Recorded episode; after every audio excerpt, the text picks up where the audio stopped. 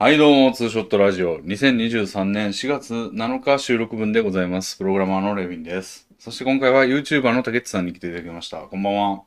こんばんは、どうも、もう、たけっちです。どうも。このラジオは、日本語での会話を聞きたいという方のために、えー作業のお供として、長時間の、えー音声による会話をお送りするというラジオでございます。毎回言ってること変わってるでしょ。あ、本当ですか毎回、 流暢になっていってるなっていうイメージがあったんです本けど。当 いや、毎回、えーっと、どういう趣旨やったっけな、みたいなことを考えながら言ってるんで、毎回違うんですよ、これ。まあ確かになんか日本語が喋れるだけというコンセプトにみたいなやつがあったような気が。そう。でも今回は、なんか、会話を聞きたい人のためにみたいな、ちょっと押し付けがましい言い方になったな。 なりましたけどね。いやー、ちょっとね、前回の収録では、あの、音声がね、ちょっとちっちゃめになっちゃいましうん、なっちゃったみたいで、あのー、クリーンインストールしたんですよね、Windows を先週、せ前回 う。んで、その時に、こう、設定をちょっと忘れたままやって、お二人の音声がもう、すでにガッチャンコしたやつしかないっていううん状態になっちゃって、どっちかだけ大きくすることができなかったんですよね。で、まあちょっとそのまま公開になっちゃったんですけど、こ、れ、あの、なんか、D- DM くれた人がいて、あうんの、うん俺が、その、つぶやいたんですよ、その、これ言うてさ、俺らって交互に喋ってるじゃないですか。はいはい。だから、竹内さんの音声の部分だけをもう、ブブブブブって複数選択して、うんそこだけ大きくするってやれば、原理的にはできるじゃないですか。はいはい。だから、なめんんどかく、さそう。そう、うんでも、二人の声の違いとかを認識できれば、あの、AI とかできそうじゃないですか。いや、それめちゃくちゃ思いますね。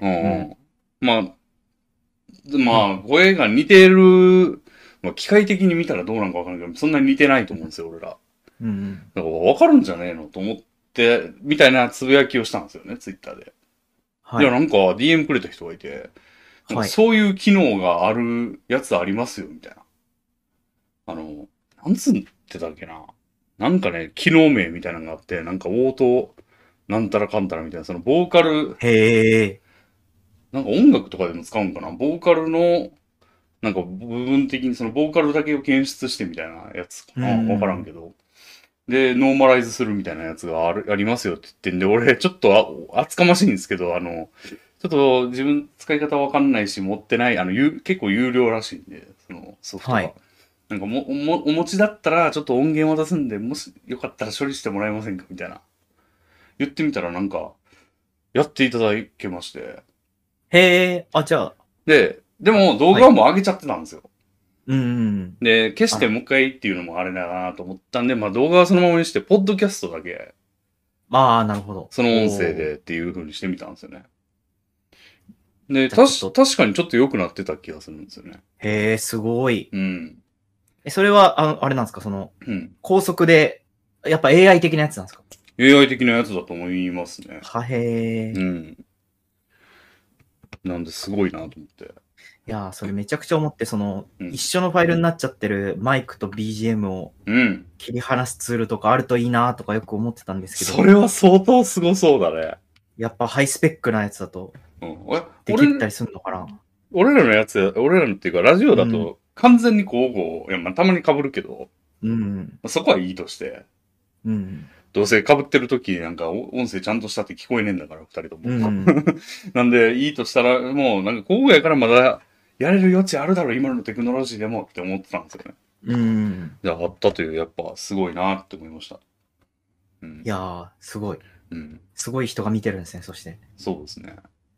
まあ、ちょっと、ちょっと、あの、プロフィールとか見見てみたんですけど、ツイッターの、なんか、音楽関係の人ですかね。おー。うん。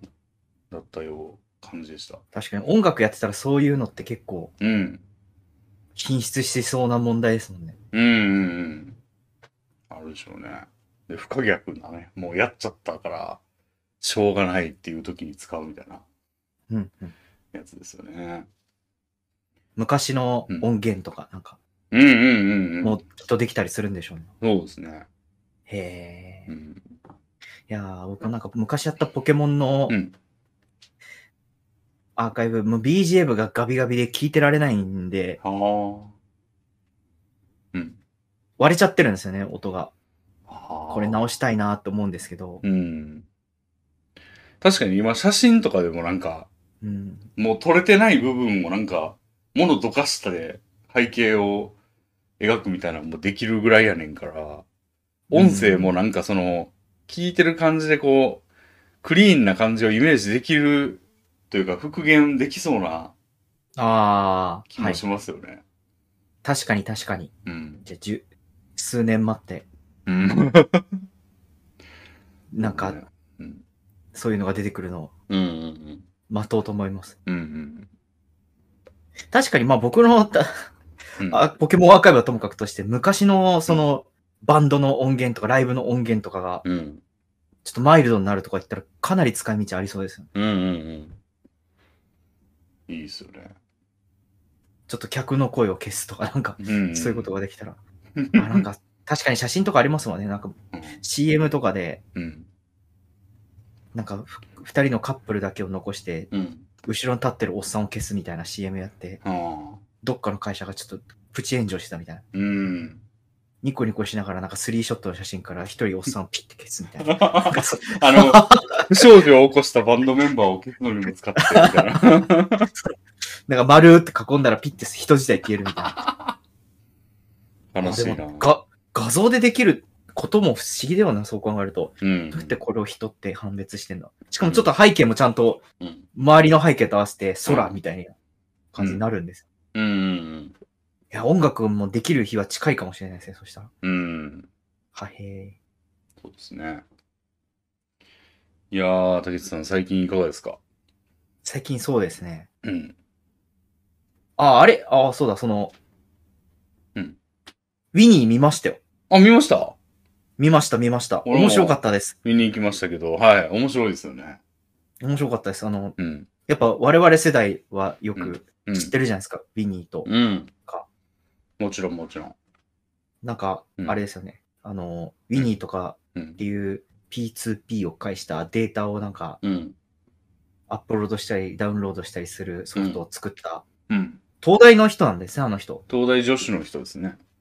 オタクくんじゃなくて、まあ、東大の、うん。しかも結構もうなんかいろんな、うんなんだ、その、当時の、うん。当時なんだろう、ニコ生とかなのかなまあ、わかんないいですや、ニコニコのなんかないっすよ、当時。ない時代うん。から、なんか結構テレビとかわかんないですけど、ネット番組とかに出てるような人だったんですね。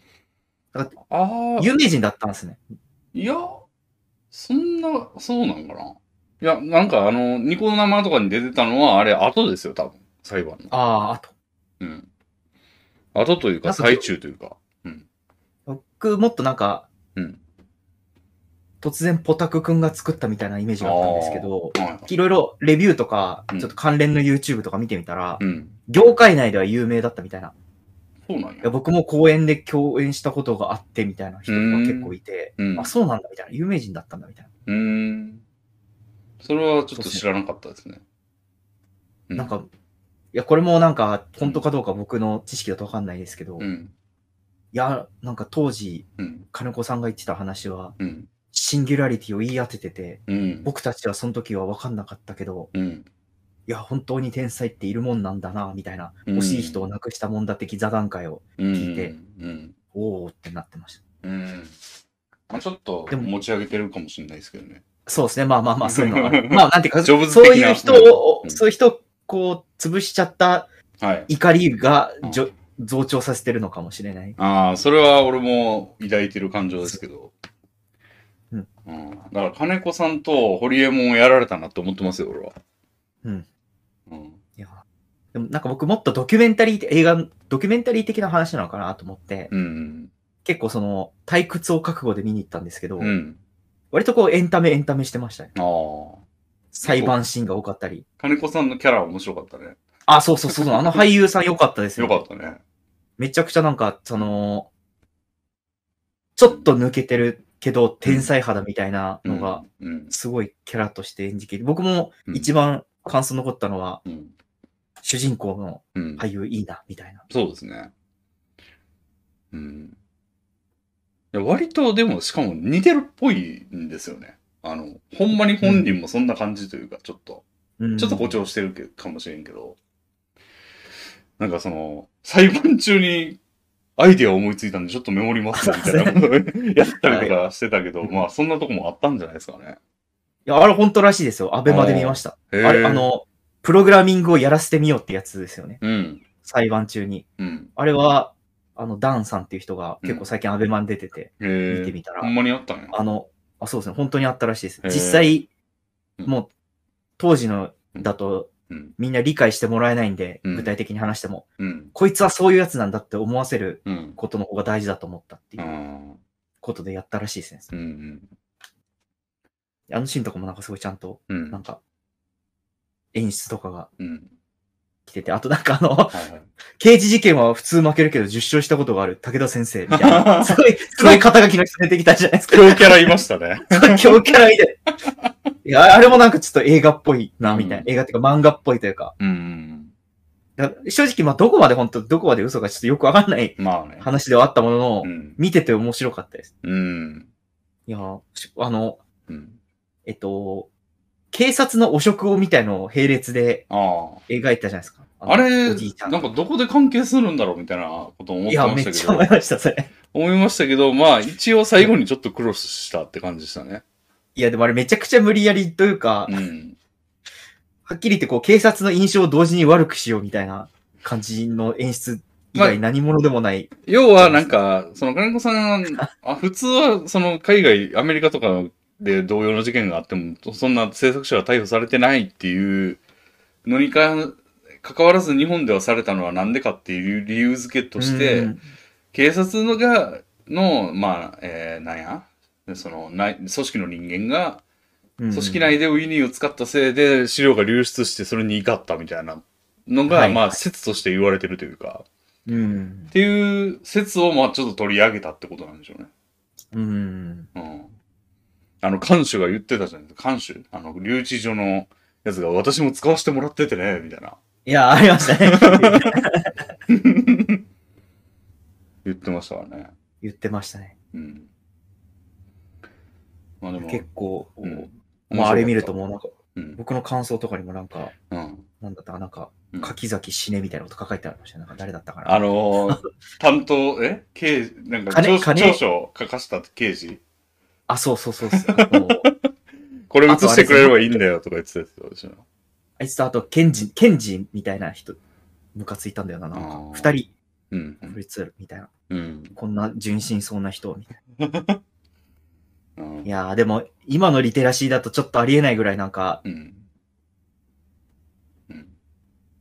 純真な人でしたよね。そのまあそ書うけ。ばいいんですよね、みたいな。そうですね。まあ、あ、と、はい。そうですね。はい、なんすかうんあと、その、大学関係者みたいなの全然出てこなかったのもちょっと気になりましたね。ああ、ちょろっとなんか辞職、辞あ、そう表そうそう、そこだのけ時ぐで。らいしか出てこなかったよね。そうですね。うん。当時周りにいた人はどういうこと思ってたんだろうなっていうのは、ちょっと見る前から気になってたんで、ああ。あんまそこは出ず。うん。まあでも広がりすぎちゃうからかもしれないですけど。うん。まあ、あれも地裁までやからな。地裁の判決が出たところまでですよね。でその後はもうだいぶ省略して、あの、とりあえず上最高裁で無罪判決が出て、その数年後に亡くなったっていうところは、もそううですなんね。でか、急に、 あれもう終わったんやみたいな、うん。なりましたね。エンドロールは実際にその、うんうん。まあ、無罪判決が出た後のインタビューが、うん。実際の映像が流れて終わるっていう。うん。あれ、まあ、ドキュメンタリー系ではありがちらしいですね。あ、そうなんですね。へえなんか、こ知うら、なこいうちゃんが言ってたのかなうん。みたいですよ。ただまあ、ちょっとね、あのーなんつうのかな。あの、まあ、す映画を俺は、こう、一次元的な点数付けみたいなことをよくやるんですけど、まあ、例えば95点、アウトレイジみたいな、はい。やってるんですけど、その序列に入れるとすれば、まあ、80ぐらいかなって感じですかね。ああ、結構高いんじゃないですか、それは。まあ、いや、面白かったですよ。面白かったけど、はいうんなんか驚きとかはあんまなかったんで、やっぱ知ってる話だからドキュメンタリーってそれはそうですけど、その事件に関心があって見てるんだから、うんうんあの、その事件のこと知ってたら、まあ、最、オチは知ってるしう、ん展開も知ってるみたいなことになるから、まあ、驚き自体はあんま受け取らないじゃないですか。あまあまあ、そうっすね。なそれはそうなんですけど、うん。まあそういう点ではやっぱ、知らん話見てるよりはちょっと落ちるなって感じでしたね、体験としてあーはまあ、。そうっすよね。うん。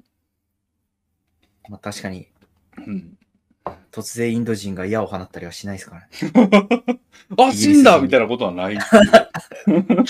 そうっすよね。まあ、でも、でもでもでも、ああいう話って、こう、レビンさんが見ても違和感なかった時点で結構すごいっていうあーか、そうやでっすぱ目的は、うん。あの事件をこうも、再起させるというか、うん。僕のような素人が見て、うん。おおやっぱきうん。ひどいことが行われたんだなってうん思ってもらいたくて多分うん作ってると思うんで。ちょこちょこ映っ、コードとか映ってたじゃないですか。あの、実際に書いてるプロ,、プログラムのコードああ、がはい、はい。いや、なんか C、C プライだとこんな感じなんだろうなっていう、割とリアルでしたね。ああ、そうなんです。 C プラのコードっぽいって思ってました。へえやっぱ監修うん受けてるみたいですね。まあ当たり前ですけど。うん。うん、なんかあの、猫フライトとか猫ファイトとか出てきたじゃないですか。なんだっけ、それ。あ、出てきた。あー。あの、なんか、別のプロダク金ト子。さんが、うん。あ、そうですね、いろいろうんつく作ってたんですよ、こういうのみたいなことを嬉しそうに喋ってるっていうう金子さんが作ったプログラム。うんあれも実際のものを使ってるらしいでなす。るほど。実際作ってて。うん。これどこが猫なんだろうと思って見てたんです よ。普通に人間がなんか、あうの、ん。いろいろなんか 3D モデルで動いてるやつを猫ファイトって言ってて、うん。なんだこれの演出だと思ったら、実際に、マジで人間しか出てこないのを猫ファイトって言ってなんかうん。 言ってたらしいです。まあキャ、キャットファイトにかけてんじゃないのああ、はなるほど。女同士の戦いみたいなやつ言うじゃないですか。い。まあ、わかんないですけど。なるほど。いや、結構やってる映画館少なくない少ないっすね。うん。なんか俺も近場で探したけど、まあ、ちょっと柏、電車乗って行ってバスに乗って行けるところにしかなくて。うん。まあ、そこに頑張って行きましたよ。うん。いやー、結構その、うん。観客層もうん。おじさんばっかでした、ね。ああ。やっぱ り。ああ、俺の見たところやと、なんか、変な客いましたね。変な客っていうか、なんか普通の変女な性客、女性とかもいましたよ。ボボボブゴブリンみたいなやつがいたんですかあ、女性か。はい。女性のこと変な客って言ったんですか、今。い や、その、だから、ほん見て、関心あるんだっていう感じの人。ああ、はい。うん。ありましたね。僕が行った、僕池袋に行ったんですけど、うん。その、絶対仕事、うん。プログラマーだな、みたいな、ああ。こう、眼差しを感じるおじさん、ああ。老練っぽいおじさんだらけでした。ええああ。なるほどね。いやー、うん。なかな見に行ってよかったですね、もうう。んうんいや、結構、その、うん。うん。調べちゃいましたもん、終わった後。これ本当なのかなと思って、どこ、どこまで演出で。万円の下りとかも本当らしいですし、うん。さっき言ったプログラミングさせたのも本当だろうし。うん。で、なんかすごい悲しいことをうん。聞いて、うん。やっぱ出てきた後、うん。どうしてもなんか、あの映画でも言われてたんですけど、うん。その、なんていうんですかね。プログラミングを禁止されてたらしくて、裁判中。はいはだから8年間、無罪判決が出るまでい。、うん。プログラミングできなかったらしいんですよい。や、すごいよな。それは弁護士側が、うん。こっちの、味方の弁護士側が、うん。それやっちゃうと、うん。その、約束守らないやつって思われて、だいぶ不利だからうん。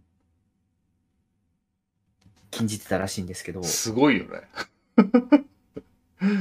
うん。局その、うん何が悲しいって、その、プログラマーの人が言ってたんですけど、やっぱ8年やってないと、うん。いくら天才でもう、ん。もうついていけないっていうのが実態だったらしくて。まあ、そらそうやと思うよ。まあ確かに野球とかとうん。一緒で、うんどんなに上手い大谷翔平とかでも8年間なんかうん野球しないでくださいって言って、うん8年後バーンって出てきたら、うん。やっぱ超一戦にうん。行くにはかなりそらそうハーだ。ドルが高いっていうところがあって、そまらあそそんな矢先にまあう。うん。休止しちゃったから、うん。すごい悲劇だったっていう話してて、悲劇っていうか、まあ、損失ですよね。しょんぼり。世の中にとっても。うんうん。まあでも、そんなことが普通にね、あの、全然怒られないわけですよ。みんな、別に、はーんじゃないですか。うんうん。だからもう、まあ、強い今からすごいこと言いますけど、今の日本の衰退を肯定してるんですよ。国民は。 あらままあ、あの、いじめをこう、黙認してるやつもいじめのに加担してるんだみたいな話で。うんうん。あんなん怒らんとあかんねん。ほんまあ。いやーうん。やと思いますよ。まあ、無念、無念、無念な感じでしたね。うん。我々も無念と思わないといけないんですよ。うんうんあ、かわいそうな人いたな、だじけゃじゃななくくて。て、こんなんなるんやったらもうそれは何も、誰も何もやらんわ、みたいな話ですうよね。ん。うん。いや、いようけ警察とか捜索もので、うん。いや、とりあえずこれ書いとけばいいからさって書かせて、なんか後で、うん。いいひひ。もう証拠はうん自白したぜ、いいひひみたいなうん。シーンとか、うん。めっちゃ机バンバンバンバン叩いてう、ん。胸ぐらゆすって、うん。とりあえずやったって言えみたいなシーンあるけど、うん。あれほんまなんすかねいや、やってると思ったよ、俺でも俺、あれは。だってさ、聞くやん、そういうニュース。うん。めちゃくちゃな取り調べみたいな。なんでそんなひどいことすん、絶対やっ なんでそんなひどいことするんだろうっていう、そのなんか、とるんだ自よ。分だったらやる動機がないというか、うんやっぱ手柄になるのかな。うん。うん。え、でも実際やってない人をうん自白させて、うん。いつか絶対歪みが生まれるというか。うん。でも、竹内さんも、このラジオ始まる前に業務時間外やのに電話かかってきて撮ったじゃないですか。はい。た、確かに。そんなもんっすよ。うーんう。ん。うん。なあなあ、なあなあというか、まあ、まあ、やっといた方がいいかってなっちゃうんですよね。なるほど。うん。はい成り行きというう。やつですね。うん、だと思います。ポロ ポロ。いや、マジで、あれで結構あの、うん。ウィニーか、なんそれって思ってる人にも結構おすすめですよね。うん。まあ、胸くそ映画ではあるものの、うん。普通にエンタメとして面白いっていうのがちょっと僕はすごい感心しました。うん。あんな胸くそ出来事をうん。魅力的にうんな主人公として描けるというか、うん。なんかクリームソーダ飲んでたり、はいはい。なんかサンマをうまく食べれなかったりする感じが、なんかうん。ちょっと抜けてる天才感があっていいんですよね。そうですね。あと喋り方もうん。急に大声になったりする感じ。はいはいはい。うまく、うまかったなと思う。うん。感心、感心って感じです。うん。あれで、ちょっとなんか映画いいなと思って、その、はいはい。出た後、その映画館というかそのスクリーンから出た後、はい。なんかもう一本見たのかなと思って、なんかいろいろこう、あのパンフレットというかなんか今や上映中の作品一覧みたいなはい。ところを見てたんですけど、まあ、やっぱちょっと他の、だいぶ映画の、なんていうの、見見ようと思うやつ限られてんなと思って、結局全部関心があんまなかったんで帰ったんですけど、うんうん。その後もなんか、今上映中のやつみたいな近場の映画館全部一覧とか見て も、いやー、機関車トーマスか、みたいな。ドラえもんか、みたいな。ああ、のでちょっとね、あんま見る気がしなくて。うん。ですけど、まあ、なんか映画館、なんか竹内さんがよく言ってる名言のあの、映画館に行くのは最小の旅行だみたいな。一は番いちっちゃい旅行なんだみたいそうです。僕があの無から作り出しました。な。あ、そうなんや。嘘つきました。ど、ど、ちょ、ちょ、正確に言って。なになにな にえ、どっかで見かけた言葉だとは思うんあ、ですけそうどなんだ。誰が言ったかわかんないです。ああ、なんや、竹内が作ったんやったらめっちゃか、すごいやんと思って。いや違う、この話一回したんで、レビンさんに。あ、そうやっけ一回、あの、どっかで見かけたんすよねって言ったから、あ、そそうかの記憶があるかなと思って突っ込み待ちでボケたら、あすごい感心され て、はふってなっあ、忘れてたわ、じゃあ、今。そうですね。今の、今のラジオ向けのボケで言ったら、あ、そうか。レインさんがものすごい、そうなのってなっち ゃって、サイコパスになりましたよ。うんあれ、前回のラジオとかで言ったような気もするんですけど、まあまあまあまあまあ。あ、そうか。もう完全に忘れてた、それ。あ、いやいやいや、まあまうあ、んいろん、ずっと話してるんで、うん僕も全部は覚えてないですし。うん。いや、あれは。いいとも本当に非日常を味わえるんで、あー映画、すぐ2000あれば。うん。いや、名言だなと思いましたね。僕も名言だなと思って、記憶に残して。その通りやわと思ってうん、ちょっと旅行行きたいわって感じですね。うん。うん。いなやるほーど。そうっすね。うん。いろいろありますよ。まあ、4月5月は話題作が多いらしいですよ。僕も、いやーでも、上映予定表みたいなのも見たんですけど、うんいやーなんかあんまピンとこねえなっていうのが多かったな。あれだけ気になったな、あの、なんだっけな。なんか殺人を犯した刑事が逃げるみたいな話で、まあ、え、ヤクザ映画好きの俺としてはちょっとヤクザではないけど、何やったっけな、あれタイトル。ちょっと待って。えー、っとね。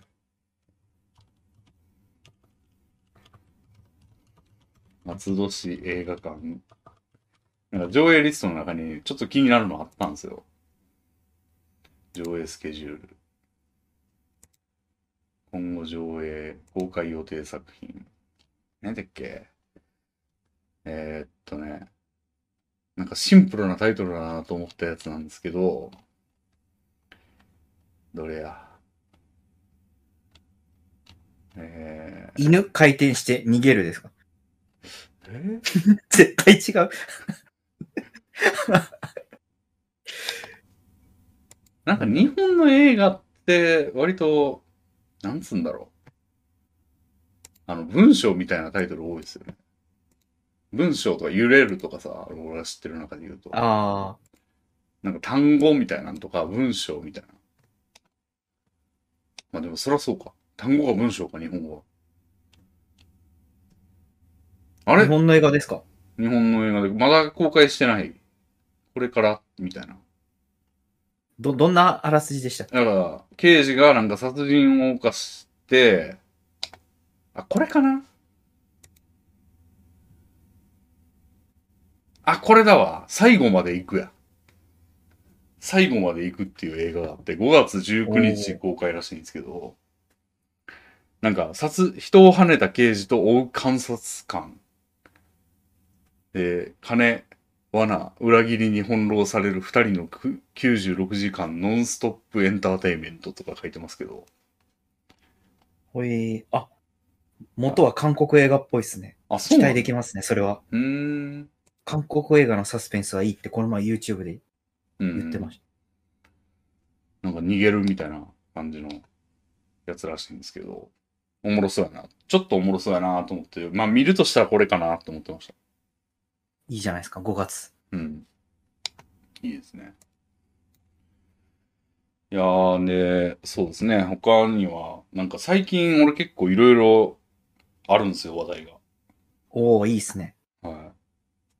まだ言わない。えっとね、どれから、だな。前竹内さんと話、なんかアレクサ導入したとかって言いましたっけいや、聞いてないっすね。あ導入したんですよ。今言ったら反応するんですけど、これ。 名前を言うと。あのおかしい困りましたとか言うんですかー、まあ似たようなこと言いますね。ほー。うん。あのー、1階と2階にも置いてんですよ、今。ほうほう。でになんか一個ね、スタジオみたいな、その、なん、エコースタジオみたいな。その、ちょっと音響がいいみたいなやつ買って、一個。へえで、。それだけ買ってたんですけど、最初。なんか、2階にも欲しいなと思って、あの、ドット、ちっちゃいやつ。あの、一番安いやつかな。うんうんを買いましたけど、なんかまあ、どっちもそんな高くないというか、スタジオの方が2万ぐらいで、で、ドットの方が8000円ぐらいだったんで、うんなんか結構安いやんと思って、なんかこれパカパカ買っちゃう人もいるだろうな、みたいな。ほい。ちょっ部と、屋恥ずかしながらみ、たいな。恥ずかしながらよくわかってないんですけど、アレクサっていうのは、うんうん。あれなんですかね、いろいろ電子うん。機器と、うんなんか通信つなげて、そのアレクサっていうなんか、うん。丸い物体に、ちっちゃい丸い物体に、はなんか、丸々してって言ったら、かしこまりましたっつって、うんうん。クーラーつけてくれたりするみたいな。そうそういそうそう。リモコン、喋るリモコンみたいな。やし、あと、リマインダーもしてくれますね。あの、あのあーちょっとこれ言うと反応するんで、なんか、コードネームみたいなのつけます。まあ、じゃあ、あれくん、あれ、あの、あれくん、リマインダーお願いとか言って、なん、何のリマインダーですかとか言って、はいはい。えー、竹内とラジオって言って、うんうん。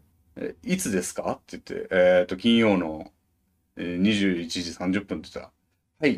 うんでは、明日9時30分に、竹内とラジオをリマインドします、みたい うん、おい、何呼び捨てにしてんだ。早くで、しかも、竹地ってなってましたね。あの、後で、あの、一覧表をアプリで見たら。なるほど。で、それで、なんあかーその時間に、のちょっと前と、そのタイミングになったら、トゥルン、トゥルン、トゥルン、トゥルン、みたいな音が鳴って、あの、竹地とラジオです、みたいな。はい。みたいなことを言ってくれるんで、これ、これ、これのためになんか上の階にも下の階にも置いたというか、はい、はい。どっちでも知らせてくれるみたいな感じで。とか、便利そうですね。うん。とか、なんか、あれくん、3分タイマーとか言ったら、3分後にタイマーを作動、あの、開始しましたみたいな。3分後になるタイマーを、みたいな。これも便利やなって感じで。なるほど。確かに、あの、僕、うん iPhone にその動きを期待してた時期があったんですけど、ん。 iPhone ってなんかボタン押さなきゃそいつ出てこないんですよ、なんか。そうっす。ああ、でも、ヘイでいきますよ。ヘイ。でも、ヘイだ、ヘイ、僕それは切ってて、うんオフにしてて、まあ、俺もそうなんですよ。ちょっとご飯の方が多くて、うん。なんで、うん。ああ、だから僕がうん。配信中に、アレくん、うん。こう今こう眠ってますけど、実際、うん。名前言って、うん。なんかクーラーつけてとかって言うと、うん。視聴者の人たち怒るんですね。ああ、うち確かのに。なるほど。 うちのあいつがクーラーつけたんだけど、みたい な。ああ、なるほどね。なりますね。ほうんん、なんか音声認識はしてない、あの、本人確認みたいなのはしてないから、多分はい。誰が言ってもなるんでしょうね。僕は配信のボケでうん、それを言ってるのに自分でリモコンでつけるってやつを小ボケでやったら、みんななんかす ごい怒り出して、なるほど。冬なんだが、みたいな感 じで。 なるほど、なるほど。そうですえー、いいっすね。うん。あと、あの、赤外線リモコンみたいなのも買って、二つ。ほでうそれそれで、なんか、まあ、それがないと、その、なんていうの、赤外線、大体のリモコンって赤外線じゃないですか。うんうで、んそれのどれにも対応しできます、みたいな。だから、その、アレ君自体は、あの、そこまで赤外線の機能なくて、うんあの赤外線で動くやつは、その赤外線リモコンの汎用みたいなやつを介して発信するんですよ。赤外線を。はい、はい、はい。イメージできます。はい。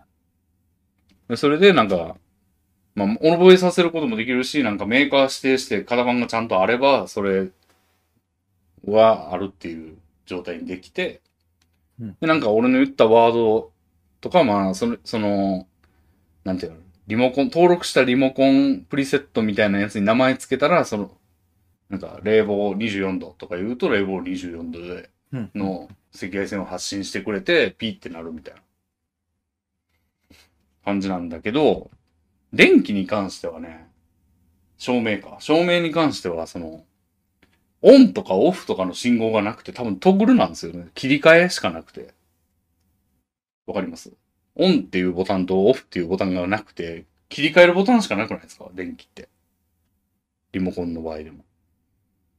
わかんないっす。使ったことないリモコンの電気。ああ。なんかリモコンのやつだとそうなんですよ。なんか、オン、オフっていうボタンが独立してるんじゃなくて、テレビの電源とかもそうじゃないですか。あの、電源ボタンって、オンとオフに分かれてなくて、1個しかなくないですか。ああ、そういうことですね。ああ、うんはい、はい、はい。そうですね。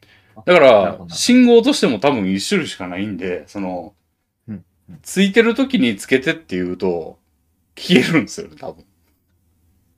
その、つけても消してもはあはあはあ同じ信号なんで。で、俺だから最初、なんか、上つけてって言った時って、上の階つけてって言った時で、下の階も自動で消えたらいいなと思って、なんか、上つけてっていうマクロに、上をつけ、下を消すっていううん。登録してたんですよ、最初。うーん。でもそうすると、下の階がついてたら消えるけど、消えてんる、両方消えてる状態でそれ言うと、両方つくんですよね、多分。はいはいはい。なんかパズルみたいですね。そうそうダンジョンの。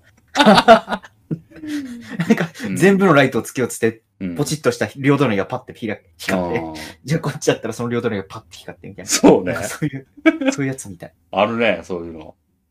だから、ちょっと同時にやるのはやめて、2回言うようにしましたね。上つけてって言って、下消してって言って、みたいな。へえ。まあ、それも消してて、もう下がもともと消えてたらつくんですけど、はあ。多分。なんかすごいですね。2階から1階の電気をコントロールできるなんて。できますよ。えじゃあ1階のテレビつけてとかもテレビあればできるんです。できるできる。はいエアコンつけれますよ、別に。だから、下にいる状態で上にちょっとコーヒー入れてから行くんやけども、今のうちに暖暖房つけとこうみたいな時は、上の階の暖房つけてとか言います。へえ、超便利。うんうん。いで、やあー、今の、うん今の時代、うんみんなやってるんだろうな。うん。でも、オンとオフ分かれてほしいなと思いましたね。だから、スマート家電みたいな、スマート照明みたいなやつだともう多分その辺はされてんですよ。うんうん。でも、従来の、その、そんなこと考えてないやつは別にそんな必要ないから、切り替えボタンしかないんですよね。うん、だから今後はオンとオフ分かれていくようになるんじゃないかな。うん。いやー、どんどんどんどんうん。ライフクオリティが上がってってます。で、あの、アレ君は Amazon じゃないですか。うんうん。で、俺 YouTube プレミアム入ってんですけど、はい。あの、敵なんですよね。Amazon からしたら。はいはいはい。だから、あの、YouTube 再生してくんないんですよ。再生といわうかか、る。その感じわかります。 YouTube Amazon の Music やってくんないんですよね。うんまあ、Amazon のタブレットを安い日があったんで買ったんですけど、うん。 Google 関連のサービスめちゃくちゃ対応悪いんですようね。ん。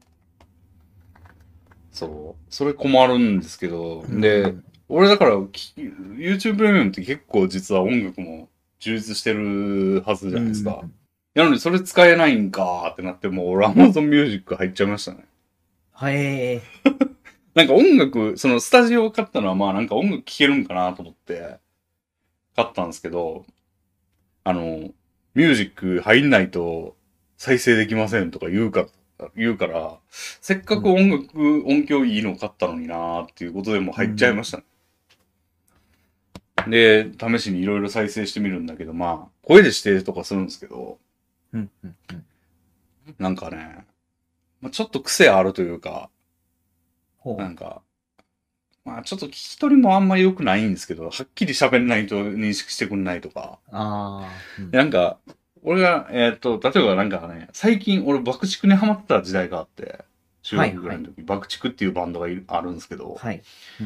で懐かしいから聞こうかなと思ったら今日の朝とか、あのーコーヒー入れながら。で、爆竹の、ああ、今、頭の中でちょっと流れてんねんけど、あの曲なんて名前やったっけなーって言ってたらもう、すぐ打ち切られて、その受付が、あの、爆竹の音楽をランダムで再生しますとか言われて、ああ、ちょっと待ってよ、みたいな。あ、でもそれはしょうがないんじゃないですか。まあ何にしようかなっていうのを認識するそ構成のううん。にならなきゃ、あ、この人は今迷ってるなみたいなうん。とこなろんかを、爆竹の、でも、なんかその後思い出して、あ、こう言うぞ、こう言うぞっていうのを決めて、でも、うん曲名が思い出せなくて、うんなんかキラ、キラキラみたいな曲があったはずなんだよなと思って、うん。なんかちょっとその辺を曖昧にして、天草、キラめぎ再生してとか言ったんですよ。うん。だからなんか、ちゃんと認識してくれたんですよ。きらめきの中でを再生しますみたいな。へえ、すごい。あ、これこれって思ったんですけど、その、き俺がふわっと言ってるから、実はきらめきの中でじゃなくて、きらめきの中で、ライブ2006年、なんとかバージョンを再生しますみたいな。俺がちょっと余計なこと言ってるから、その、きらめき再生してとか言ってるから、うん。きらめきの中でじゃなくて、 あの、んもうちょっと長いやつを拾ってきて、でもそれをヒントに、あ、きらめきの中でかって言って、もう一回言い直したらちゃんとその、ライブバージョンじゃない方を再生してくれてみたいな。おーライブバージョンを俺が求めることはないんだがって感じなんですよね。いや、でも、めっちゃ性能いいなって今のエピソード聞いて思いましたね。なんか、ん。めちゃくちゃはっきりうん。言わなきゃうん。対応してくれないわけじゃなくて、うん。それっぽいの、うん。うん。近いのを出してくれたっていうの。うん。うん、最近のマイブームは、そのコーヒー入れてる時に何か聞こうかなと思った時に、うん。あの、でも、もう曲名さえ思い出せないやつがあるんですよね、結構。うん。あれ何だったっけなーって言って。はい。で、それを、今度は、あの iPhone の Google アプリがあるんですけど、ほう Google っていうアプリがあるんですよ。なんか、何してくれるのかわかんないんですけど、Google って。 その Google カレンダーやったら Google のカレンダーが見れるじゃないですか。はい、はい。で、なんやら、 Google Keep とかやったら、まあそのメモ、メモのやうつっん。て、はっきりしてないけど、Google っていうアプリがあるんですよ。 これ何みたいな。うんうん。でまあ検索とからしいんですけど、うんその中の機能の一つに、こう、音声でまあなんか検索できるみたいえなモードがあって、で、そこに、そのさらにもう一つ向こうに、曲検索っていうのがあって、ぽい。これ鼻歌いけるんですよ。うーん。鼻歌で検索してくれるんですよ。あ、Google でもやってくれるんですね。うん。特殊なアプリだけじゃなくて。あの、ん昔だとね、シャザムとかね、えっと、ファイ、ファイヤーなんとかっていうやつがそれやっあてあたんー、そでのすけフどァ、イヤーなんとかみたいなやつインストールしてた記憶が。ただあれやめたんですよ、鼻歌。多分。へえ。鼻歌には対応しなくなって、あの、店の中で流れてるマジの曲はい。とかは検索できるけどっていう状態になっちゃったから、鼻歌あかんのかいみたいな感じだったんやけど、Google は今鼻歌でいけるんですよ。だから、朝のそのコーヒー入れながら、Google のアプリで曲検索で、うーん、ふん、ふん、みたいなことを言って、で、んバチッと当ててくるんですよね。あ、これこれこれこれみたいな。やつ優秀。で、それで曲名見て、アレ君に頼むみたいな。あ、じゃあもう、出来上がってる。最新のそうそうそテクノロジーを駆使してう。う、ん。聴きたい曲をまあ、パッと聴くうん。言ってますよ。フローが出来上がってるんです。うん。んで、割とそういう使い方してますよ、最近は。音楽はいいですからね。うん。彩りますからね、生活を。いいな、あれく、あれ、あれくん買おうかな。あれ、 1万円くらいであの買える。スタジオおすすめっすよ、多分。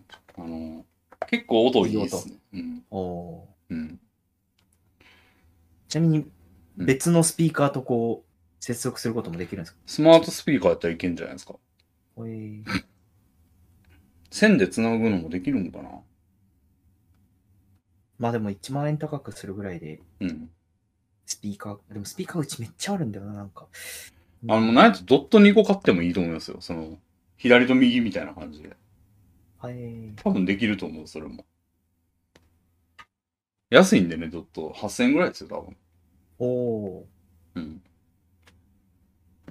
なんで、ガシガシ買ってもいいなぁと思いましたね。なんやったら、Google のやつも買っていいかなと思いましたね。別に。いー、いっぱいいっぱいあるといいいいことがあるんですや、なんか試してみるみたいな感じで。ああ、なるほど。うん。おーで、あと最近、あの、監視カメラ買ったんですよ。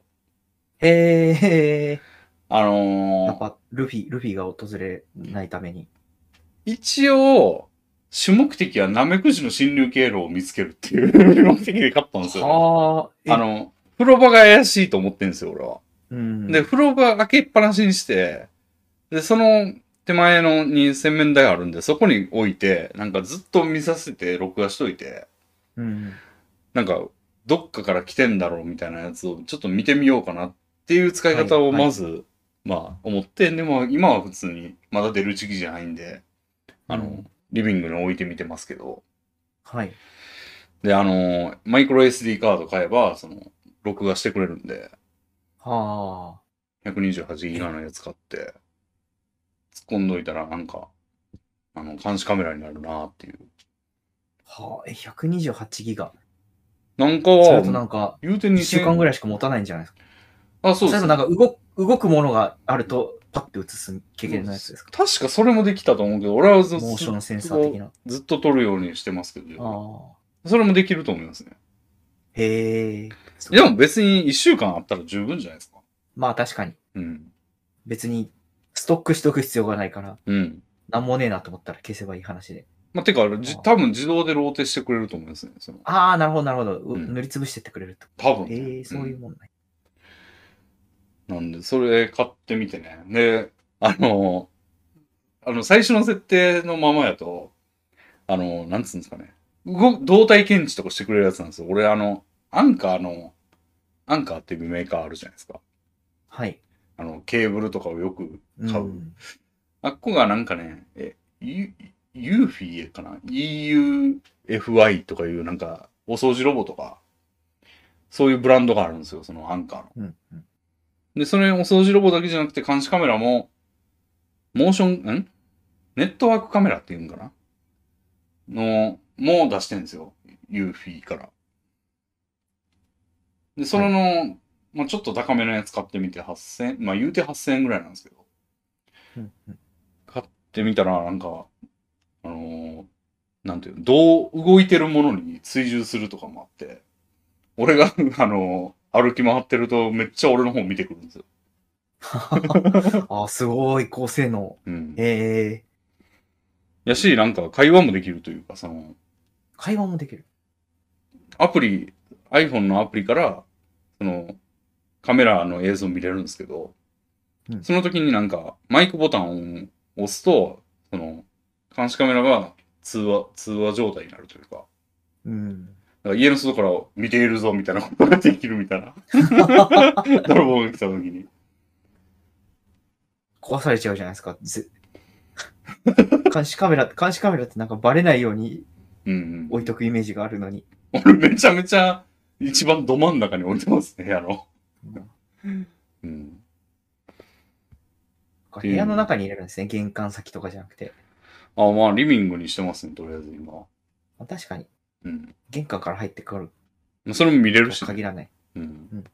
見えるというか、玄関、なんていうのみ玄関も見える場所なんです、こはあ、う。置いてるとこは。へえ。まあなめくじ監視用ですね、とりあえずは。主目的は。なめくじを視認できるぐらいの結構高画質な。やっぱ、お、うん、そうなんちゃうへえう。ん。暗くても撮れてるしね。俺夜に家真っ暗にして、ちょっと、うんあの、酒飲みに行った時とかにちょっと見てみたけど、全然撮れてるというか、へえ、すごい。え、どどういう風になってるんですかその、赤外線カメラ的な感じで見えるんですかそうですね。はあ。うん。だから結構いいやんと思って、これも何台か買って、よかったら何台も買っていいなと思いましたね。へえ。うん。どんどんどんどん部屋がうん。高性能になってきますね。なんやったらなんか、インターホンとかもこういうのにできひんのかなと思いましたね。インターホンを、あれ、あれくんに接続したりとかしたくないですかなんか来た時に、まあこう確かに。できそ家の外からも撮れるようにとかうんう、したいですよね。まあでも、玄う。あれく関んがピン先、ポンっつって。うん玄関先に、というか、あれ、インターホンって外せるじゃないですか、誰でも。やろうと思えば。なんかあの、自転車サドル理論で、なんかサドルめちゃくちゃいいやつにしてたら盗まれるみたいな。うん。感じあであ、なるほど。確かに。インターホンやたらいいのにするとなんか取られそうですよね。そうっすね、うんインターホンを取られない防犯グッズとかいう うんのを用意しなきゃいけなくなっち ゃう。うんなんでちょっとインターホンの改造というか、そのいいやつにするのはやめといたんですけど。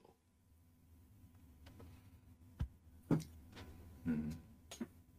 それを導入してみました。へえ、豊かになってってますね。うん。いいっす。ナメクジがいなくなったらいいっすね。そう、侵入経路をか特定したら対策ができるというか、今どっから入ってきたのか結局去年の夏に分からなかったんですよ。うん。いつの間にかおるみたいな。それさえなけれ水場ば、っぽいっすよね。うん。それさえなければね、もう結構住めば都になってきたんですよ、だんだん。うん、うん。あれだけが嫌なんですよね、うん。今。うん。虫は嫌ですね。うん。ギョってなります。ああ。いや、でき、行どころか、あの、ブニュってなりましたからね、 俺。いや、僕もうそっと押しますね。そんなことあったら。 あははは僕はもうちょっと本当にダメですね。そういうなんか、うん。なんかちっちゃい生き物死ぬ系、本当に無理なんですよねう。ん。う、し、しってなるんですよね。ああじゃあ、竹内さん、あの、昆虫食にはどうもお考えですかいや、まあでも僕、昆虫食はそんなにダメじゃないですね。逆ああに。意外っすね。だから別に食べるうん。ために育ってたんなら、うん。まあ、慣れるかなっていへう。え。まあ、もちろん今はうべべってなりますよ。うんうん。でもなんか多分1ヶ月くらいは慣れるんじゃないかなって思います。マジで俺はもう永遠に変われる自信がないわ。僕はなんか適応できると思います。うんそう、そうなったらそうなったで。あ例えば食ってうまかったりしたらもうな んかあ大丈夫ってなると思う。マジか。だってなんかカニとかもなんか結構グロいじゃないですか。よく言われるうんように。いや、もうそれは、なんか、そこをなんか、フラットに見れる、見ることは俺はもう早々に諦めてて、ああ。もはう無理なんだから無理としか思ってないです、俺は今も。い。なんで、僕、結構む、佃煮とか全然普通に食べれるタイプですね。虫のい。やー、無理だわ、な俺んだ。小魚も無理よ、なぜならうまかったからなんですけど。でも、俺。うん一回、なんか高田馬の馬場にある、うん。ゲテモの料理屋に行ったことあるんです けど。まあ、美味しいジビエもあるんですよ。イノシシとうか。ん。でも、んサソリとか、うん。ヘビとか、ちょっとダメでしたね。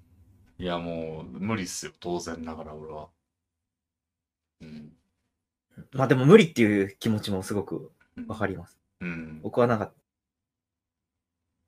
食べれた前例があるんで大丈夫なんですけど。うん。なるほど。ままああで、も選びはしないですよね。うん。積極的に。うん。なるほど。あと最近、あの、家事代行サービスをこの家に引っ越してから初めて頼みまして、おー。なんか段ボールがもう死ぬほど玄関にあったんですよ。ははは。で、それもかい、なんか縛んないと持ってってくんないんですよね。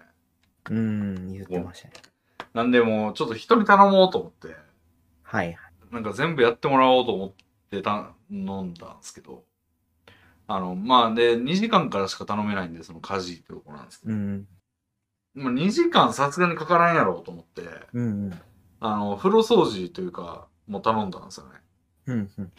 なんか、まあその、千葉県の俺の家でも、まあ来てくれるはエリア拡大したなって感じなんですけど、来てくれて、で、めっちゃおばあちゃんが来たんですよ。ほなんか、ちょっと雑雑談もしたんですけど、なんか75とか言ってまして、う。おー。でもその割にははつらつとしてんなって感じのおばあちゃんああ、今時のおばあちゃんは元気なんだな。うん。なんで、ちょっと段ボール頼むの、ちょっと心苦しい感もあったんですけ ど、結構、まあまあまあまあ。まあ確かでもにどっちかっていうと、こう、肉体労働感うんがある。でも、掃除より楽なんじゃないですかね、段ボールの方が。い、や、大変やと思う、あれ。ああ。やっぱ、うん。あ汚の、汚さはないじゃないですか、なんか。まあね、でも、肉体労働感があるのか、そっちの方が。大変、まあなんか、大変だったってめっちゃ言ってま したね。そうね、結構やっぱはいおばあちゃんやと、なんか、汚なく言ってくるというか、そういうこと。あなんか、ああんまこう、なんつうんだろう。あのー仕事でやってるから、なんか、本音は隠すみたいなんて、まあ感覚としてあるじゃないですか。その、うん。めんどくさいなーと思ったことをめんどくさいって言わないじゃないですか、仕事でう我々。ん。一応表面上は。うん。でも結構言ってくるというか、まあ、確かに、大年を取る変と、そういう、大変よ、感覚これ、みたいなこと言ってくるんですよね。で、まあ、あとなんていうのな。で、風呂掃除、めっちゃ綺麗にしてくれたんですよ、風呂も。おー。ですげえいいなと思ったんやけど、なんか、あのー大変だったわよ、みたいな、汚かったわ、みたいなことを 結構言ってきて、でなんか、あの、結構、あとね、なんかちょっとそのタバコ吸いに雑談しに出た時、あ出た時に雑談してたんですけど、うん。それも結構思想強いな、みたいな感じがあって、ちょっと。なんか、ほ私らの時はもう、あのーなんか女がもうめちゃくちゃ蔑視されてたから、 今、あのーなんか、離婚したのよみたいなこうほうはと言ってて、そうっすね、みたいな。うでん教教師されてた人みたいで、あ。はい、もうはい。定年で、定年やけど、まあちょっと、まだ働働うん。きたいみたいな、期待というかお金もいるみたいな。うん。感じでやってるみたいなんやけど、まあなんか、まあ、す素晴らしいというか、その、すごいなって、パワフルやな、みたいな。いやー、うん。いいっすよね。だから、うん。そこでコミュニケーションとかも取ってるんでしょうね。そのうん。どうん。人と喋ったりして。そう、だからその人の息子の年齢聞いたら、俺よりちょい上なんですよ。息子、娘がいるらしいんですけど、ああ。 40何ぼとか言ってて、はい。おおもう親よりちょっと上やな、みたいなうん。感じやったんなだ75っていうとそうですね、そちょっと上ぐらいですね、う僕ねの親とも。うん。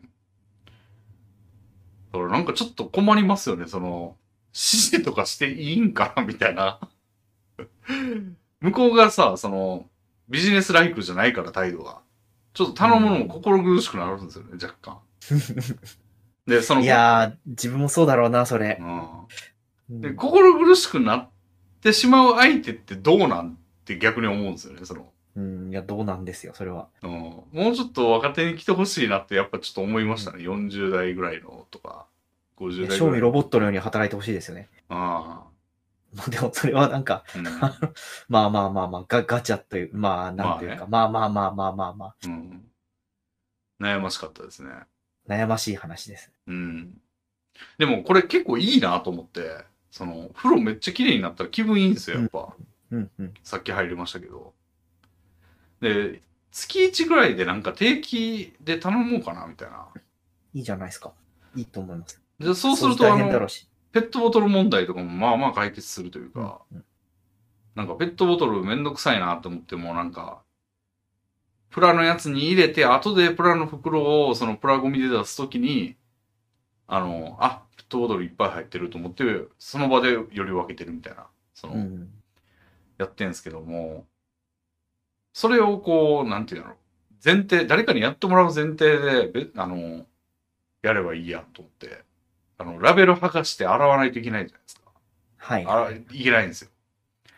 それだるすぎるなと思ったけども、ペットボトルボコボコ放り込む箱入れ、用意しといて、うんうん。その中をもう1ヶ月に1回やってもらうみたいな。うん。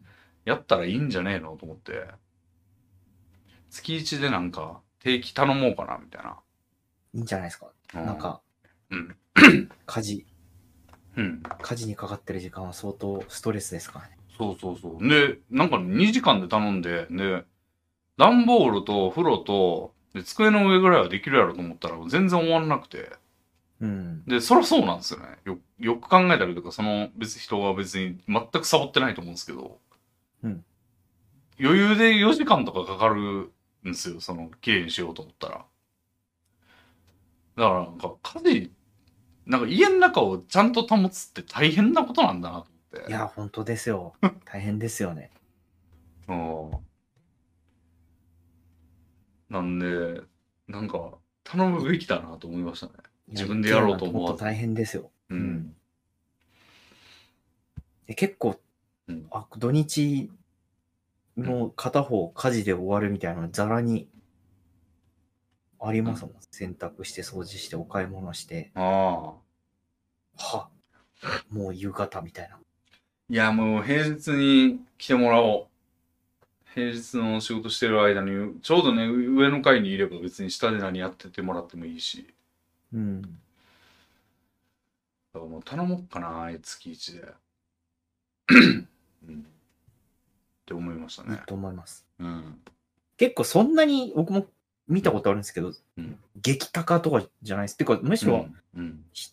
付きっきりで2時間うん。自分の家に招うん。くという、うん向こうからしたらリスクうん。がある中でのうん。値段設定としては安いですよね。そう。いくらぐらいなの時給換算したらめちゃ低そうみたいなそうなんだよな。雰囲気感じますよね。うん。絶対仕事があるわけでもないのに、うん。というところも考えたりすると。そうね。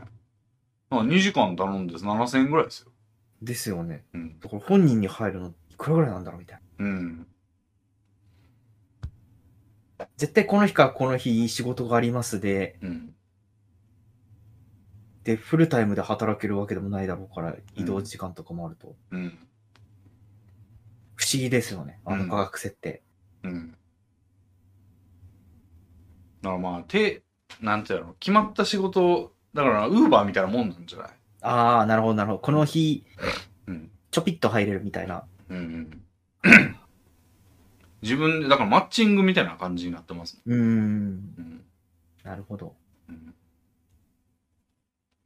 でも頼んだのも、その前の日とか、前の前の日とかやったんで、なんかすぐやってもらえるし、その、1週間後とか2週間後とかじゃなくて、もう丸って書いてる日、そのカレンダーみたいなの見て、丸って書いてる時は多分希望を出してる日なんですよね、誰かが。だはい。からもうその時にポチってやって、ああ。 2結日後構とか。高齢者、高齢者の再就職先として結構うんうんあるのかもしれないです。うん。うん。そうですね。なんかうちの父ちゃんもとうとうん。う、あの、再雇用も終わって、うん。マジモンのニートになったんで、ああ。働かせようか な。あ、そうだ、うちの父ちゃんがあ、あ。突然なんか歩けなくなったみたいな LINE を送ってきて、ああ。なんか寒い、最近寒い、なんか突然写真が送られてきて、やら、やらしてる場合じゃないやん、掃除。おそのほんとほんとそうです。うん。杖ついてる写真が送られてきて、おなんぞと思ったら、ううん。なんか今年寒かったじゃないですか。うん今年か、まあ去年か。はい。なんかそし、寒さにおうが辛いなと思ったら、ひ足がめちゃくちゃ痛くなってきて、あで、もうずっと寝っ転がってなきゃいけないレベルで足痛いみたいなあ。うん。状態になったらしく、うん。で、なんとか神経症だったと、病院に行ったら。あで、なんかもう終わりだみたいなテンション で、LINE が送られてきて、あ。あいや、なんかいろいろ出かけてるのが好きな人なんですよ。あ。うん。まあもう暇だからだろうけど。うん。で、なんか、まあ家族 LINE みたいなところにうん。一方的になんか出かけた写真を送ってきたりう、ん。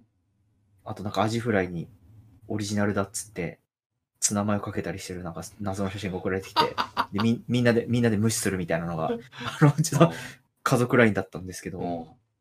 なんか今年の冬からめっきり送られてこないなーって思ったら、なんかあそーう杖ついた写真が送られてきて、うん。もう終わりだみたいな感じだったから、あはの、あ、これやばいと思ってい。、はあの、帰ったんですよ、一回実家に。い。うん。そしたらまあまあ意外と元気そうで、うん。でもリハビリしても治るかわかんないみたいなおーこと言うてて、うん。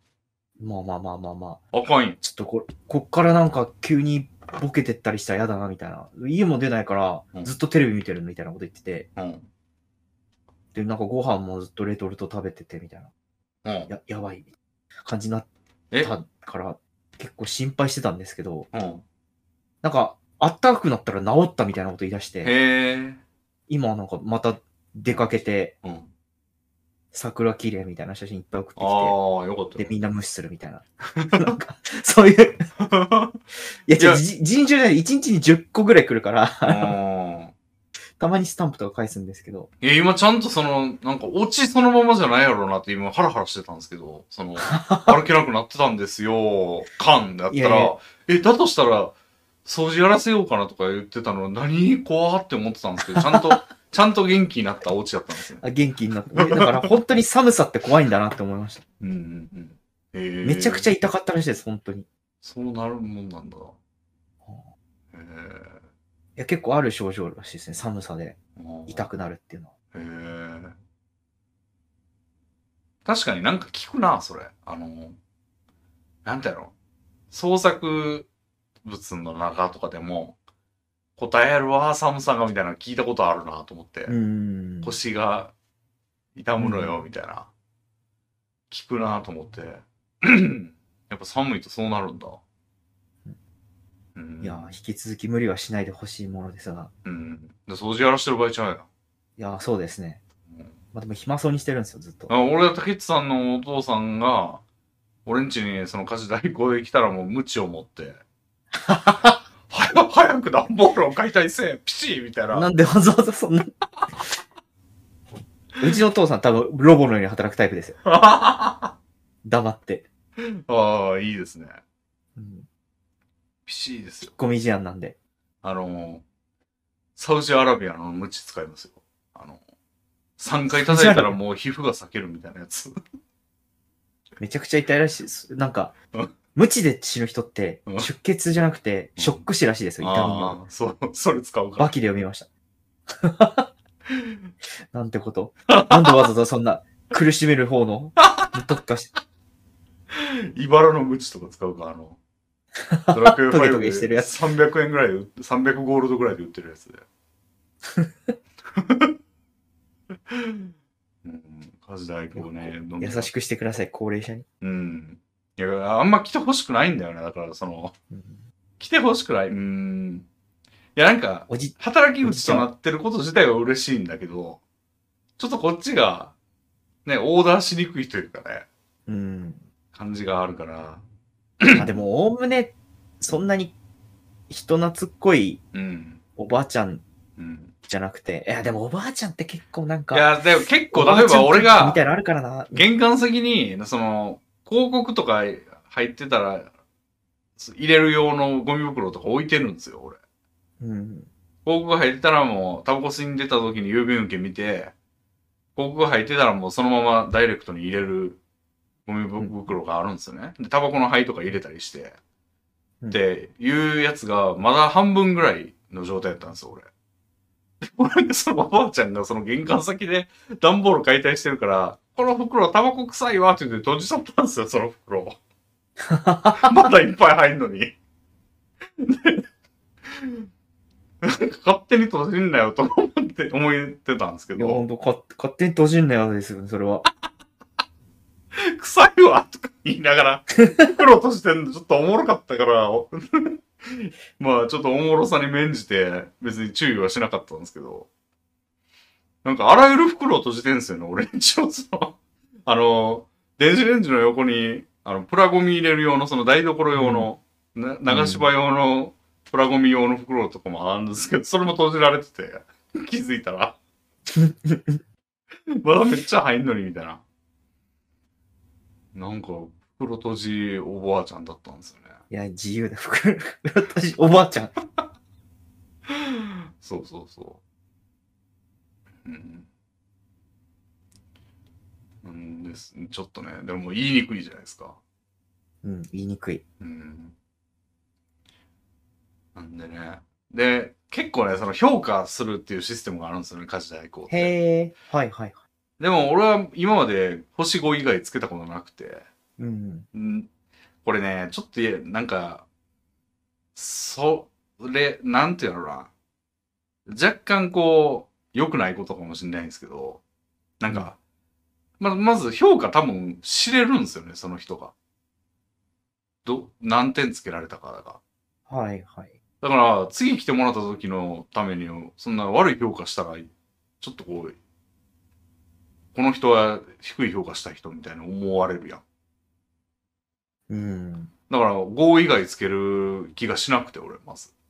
うんど、んどう思ってたとしても、俺が。で、コメントもまあいいこと書くんですよね。うんで、その下、その評価の欄はまあいい、いいとして、で、その下に気になった点みたいなことを書く欄があるんですよ。はいはい。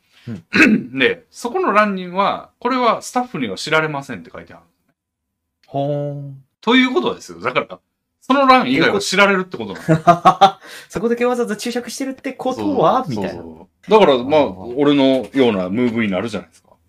うん。まあでも僕の発想ではやっぱ悪い評価したらもう割り当てられないから。んで、このキャストとのマッチングを希望しないっていうチェックボックスもあるんですなよ。ほどあ、あるんですね。でも俺それもチェックしたことなくて。あの、まあ、日暮里、西日暮里の時やったらまだ誰でも来るかもしれないけど、うんうん。こっちだと、その、あんま人がいない可能性あるじゃないですか。はいはい。だからそれでマッチングしなかったら嫌だなと思って。うん。まあ、その、ちょっと嫌なとこがあるだけで、その、人が無限にいるんだったら、ちょっと嫌なとこあったらもう、チェックすると思うんですけど、まあ、人材がいないとかになったら困るなと思って。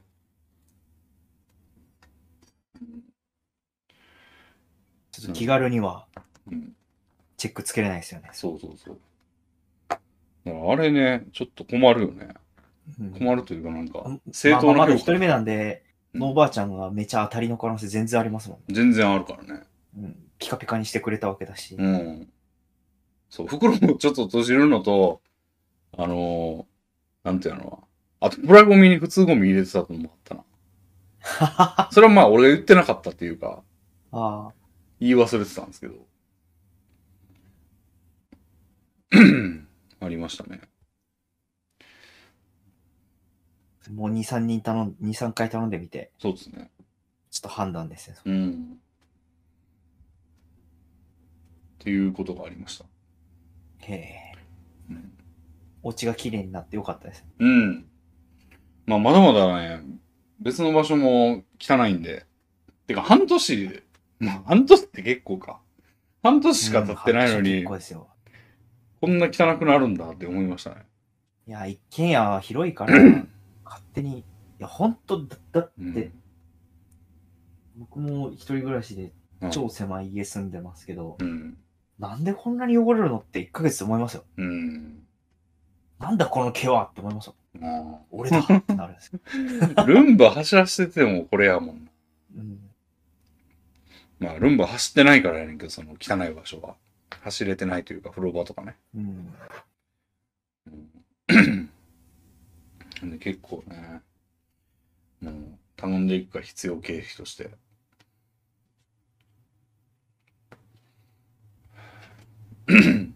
とめつさんはどうですかなんかあります最近。あそうっす。はい。アレックスが喋った。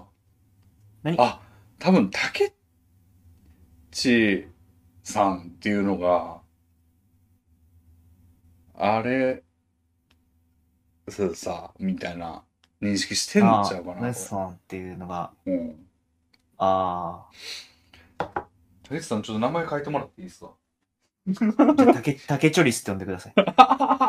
ダリー。いや、これ結構真面目に考えててうん、実は。うん。竹っちって名前もうめちゃくちゃよくあるあだ名じゃないですか、普通に。 そうだね。ツイッターでも山ほどおるよな。そうなんです。だからエゴサとかしにくいのって結構もううん。うん。致命的だなと思ってて、うん。で考えた結果、竹チョリスなんですけど、うん。そしたら竹さんって呼んでる今までの周りの人にも迷惑かかんないし、うんエ。ゴサもしやすいしと思うんですけど、うん。なんかでも、た視聴者の人に相談したらセンスがないって言われて立ち消えになってるんですよ。てか、チョリスで呼ぶやついないと思う、それやった ら。あの、俺も、おじんってよく呼ばれるおじさんとかあ言われても最悪なんですよ、あれ。エゴサ的 には。引っかけ、おじさんなんかなんぼほど引っかかんねんって話よ。あ、うん。困ってせんめすてよ。こう、レビおじとかにしてほしいところですよ。いや、ほんまに。うん最初に読んだやつが先般なんですけど。あいつがいなさえいなければ、これ全然こんなことになってないんですよ。じゃあタイムマシンができたら、まずそいつを消しに行きましょいや、ほんまそうですよ。俺が唯一デスノートに書い 書く人物かもしれないわ。まあ今書いても遅いんですけど。う。あーそうですね。最近、最近ですね、うん。うーんま、結構実は2、3個あって、うん。そうですね。あの、じゃあ最近の時事ネタ、はい。 1つ2つ、うん。いいですかえっうと、ん。これめっちゃ最近なんですけど、うん。あの、まあ、炎上してて、誰がツイッターで、うん。ツイッターで炎上してるという話なんですけど、はいあの、田畑慎太郎っていう、まあ、あもあ。ともとなんか KDDI だったかな、まあ、とにかえく。 LINE じゃないい ?LINE か。 ?LINE やったような。あと R25 とか、まあ、今いろいろな、うん びもう企業を立ち上げてったビジネスマンで、今はツイッターでなんか頑張ってる人なんですけど、なんか元 LINE 執行役員とかやった気がする。ああ、そうなんだ。うん。えーほんで、その、うん。なんか、フォロワー数を伸ばすうん。講座うん。が49万円でうん。販売する3ヶ月間のうん。講座、フォロワー数伸ばし講座みたいなのが49万円でうん。売るっていう、うん。まあやってて、うん。で、それを滝川ガレソっていう、うん。ああ。まあなんか炎上したて人、ツイッターみたいなやつがいるいるじゃないですか。うん。あいつがまあ取り上げて、うん。で、まあみんなで、こんなフォロー、ツイッターのフォロワー伸ばすのに49万円ので高い高いっつって、うん。まあなんか炎上したんです。うん。まあなんか無みたいな出来事なんですけどう、ん。でね、その、あの、ガレソがうん。 49万円のフォロワー数伸ばす講座、高い、安いみたいなうん。アンケート通ったんですよ。うん。そして33万票うん。の結果が得られて、うん。 88%が高い。うん。で残りの12%が、まあ、妥当とか安いとかなんですね。うん。つうことはですよ、うん。 33万かける10%ぐらいっても3万人ぐらいはうん。買う購買層なんですよね。うん。すごくないですかなんか結構。いや、そんやっな、ぱ、それはちょっと、短絡的すぎるんじゃないですか。俺、まあちなみに俺は安い、で高いとは思わないですけど、別に。うん。でも別に買わないですよ。うんうんうん。だから必要な人からしたら別に、全然妥当やろうなーってう思うんけど、買わないから別に、それそのまま購買層とは限らないんじゃないですか。まあまあ、そうか。でも、意外と悪くない値段なんだなと思って。うん。でも、うんまあでもな、アンケート全部見てるかどうかわかんないからな。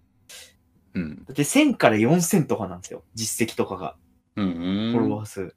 うん。へえちょっと心もとない感じすは僕はするんですけど、うん。まあでもまあまあまあ、それに価値を感じる人はいるかっていう。まあで基本的に僕、なんか好きにすればいいじゃん、欲しいと思う人がいればみたいなうんスタンスなんですけど、なんですけどうん。この88%といううん。高い税の低さにちょっとびっくりしてましたね。高い税の低さ。だからもっと95とかういんくのかなと思ったら、うん。あ、意外といるんだと思って、それさ、だって自分がやるとしたらってことやろ。みんなの判断って。そんなん、うん例えそうば、そうそうそう。普通にそれを何かに使おうと思ってる人からしたら全然別に高くないと思うけどな。いやそうそうなんですけど、そうのん。それを踏まえた上で、僕の肌感覚とちょっと乖離してて、うん。いやなんかこの、フォロワーが欲しい、フうんォロワーが必要なうん。うん層っていっぱいいるんだなって思ったという。必要なそう。うん。うん。1000から4000に伸ばしたい人がいっぱいいるんだなって思ったっていう。うーん、それってなんまあ感想かですそういう、はい。そういうくくりじゃなくないでも。その、高いと、どういう質問やったんそのアンケートの文章。単純に、フォロワー数伸ばす講座うん。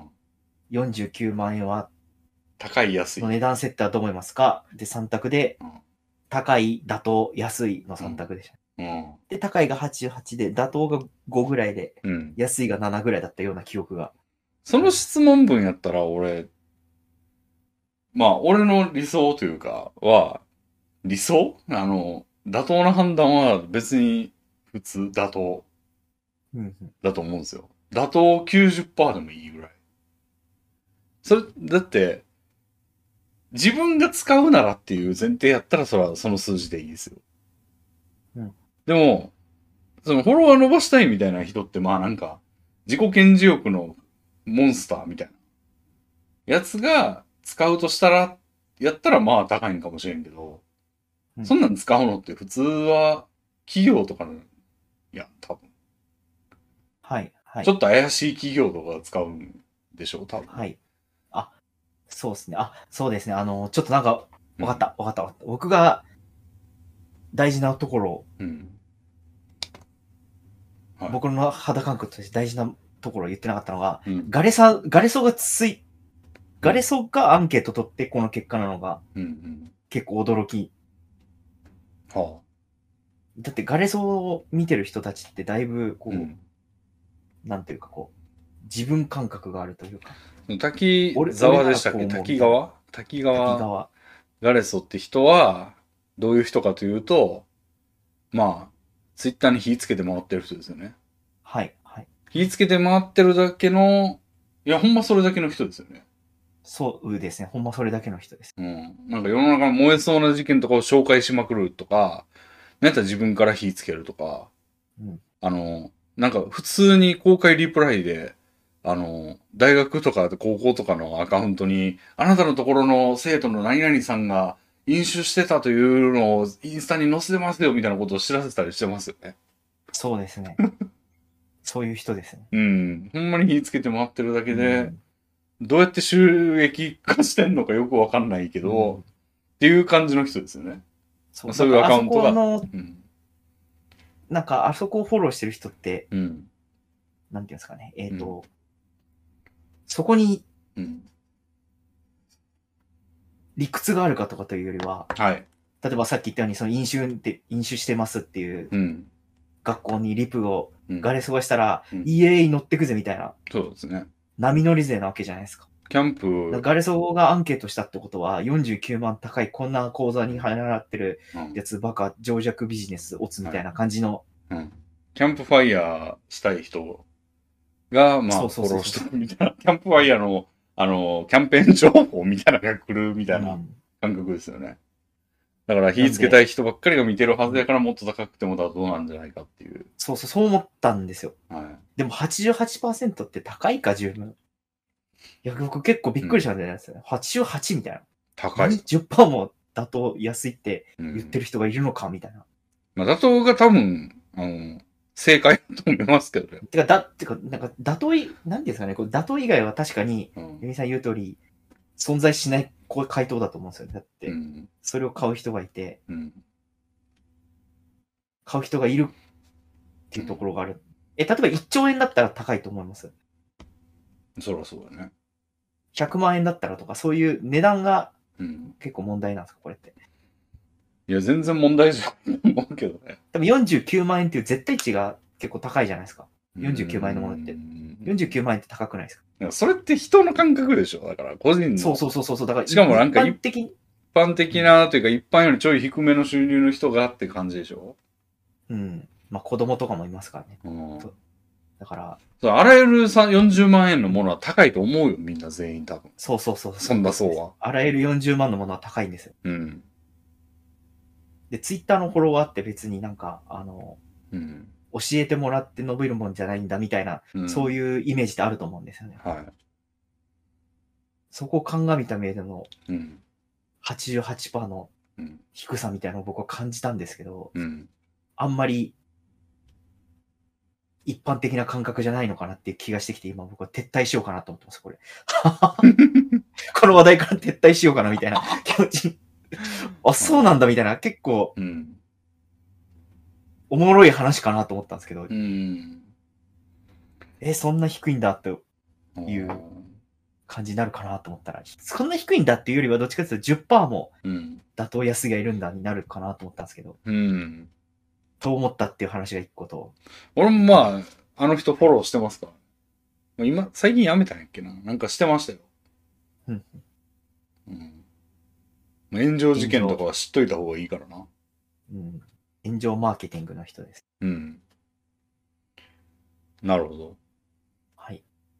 うん。あともう一個、すごい俗っぽい話なんですけど、うん。さっきのも十分俗っぽかっ 俗っぽいのが2個続くわけですが、た。はい。ペンギン、ペンギンが危機にさらされた話が、春日こさのんにですはあよっ。て、うあ、んそうそうそうそう、うん俺たちの、俺たちの春日ってこう、僕、オードリーの大好きなんで、オードリーの春日さんが朝の番組『スッキリ』か。あのはい。極楽とんぼ加藤さんが司会してはる朝の情報番組みたいなやつ。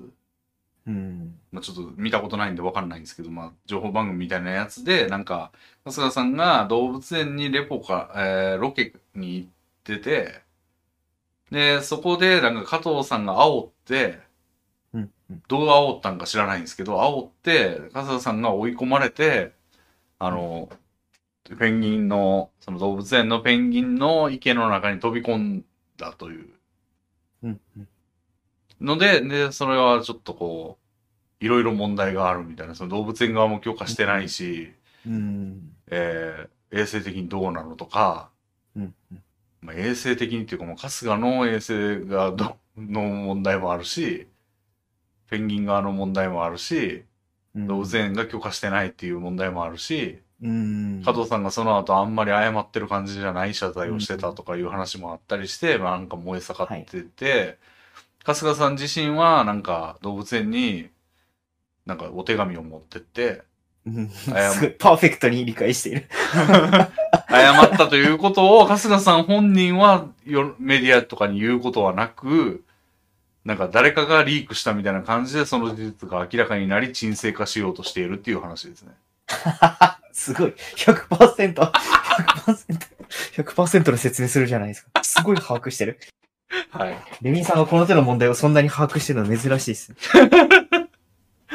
これ毎回説明なしでこういう話題しちゃうんで、なんか説明しとこうと思って知あってるーかそうら。ですね、そうですね。うん。実は僕がなんか喋りたかったのは結構その中のすごいちっちゃいところなんですけど、うん。ペンギンってかわいそうかどうか問題ってあって、あてかー動物かわいそう税はがい。うん。いて、うん。で、動物をかわいそうと思う必要ない税っていうのもいるわけですよ。うん。だって動物の気持ちなんてわかんないんだから。っうん。うん。ていうことについて僕は考えまして、おう。僕の中でやっぱかわいそう全員に、かわいそうだなって思うんですよね、やっぱり。へえ。ちなみに俺は思わないぜですね。なんでですかかわいそうじゃないですか、ペンギンが。 いや、急うにでっかい巨体がん。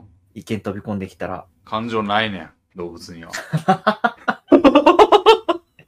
そんなことないけど、あの、わなかい。わかるんですよ、その、別におもんばかり必要ないっていう感じがしますそうよ。別にその、お前が何代弁してんだみたいな。うん。そしてそれを代弁してる動物の気持ちを盾に、うん。なんか上からうん。マウントを取ろうとしてるだ、そのマウントを気持ちいいと思いたいだけなんだろうみたいなうん。ロジックが多分うん。あると思うんですけど、うん。でもやっぱりなんか、わかりますよ、僕ペンギンの気持ち。急に巨体なやつが入ってきて、明らかにグワーグワーってなってますもん、ペンギン。うん。やっぱあれはやっぱ、かなんか同じ生物としてやっぱりあれは共通のうん。かわいそう感があるというか、うん。そうなんだ。僕はペンギンと分かり合えると思ったんですけど、はいかがですかい。いやー、別に好きにしたら、好きにしたらっていうのは別に飛び込むぐらい受け入れろやって思いますけど。いや、マジ危ないっつってっすって、あれ。そうなんだ。でそのシーン見てないんで、俺は。あ実際ーの実際のものは見てなくて、今ブラブラ喋ってたのも全部周辺情報をあ、あなるのほど。断片的に知っただけなんで、なんですけど、まあ、そんな別に人間様が騒ぐようなことではないとは俺は思いますけどね。あまあまあまあまあ、そこまで騒ぐほどのことなのかって言われるとあれですけど、うん。ペンギンサイドに立った意見は別にいらないと思いますね、俺は。俺は、俺はね。はい。うん。まあ確かに、その、うん。なんていうんですかね、ちょっと、あの、これこれも結構ラインがあって僕の中で、はい。ペンギンさんも悲しんでますとか、は。なんだろう、ペンギンさんはいうん。飼育員さんのことは信じてたのに、うん。これで飼育員さん含めた人間への恐怖がうん。湧いてきちゃいましたとかって言われると、うん。ほんまに何をそんな断定してるんだと。うん。絶対ペンギン側は人間の種類を分けられてないとうん。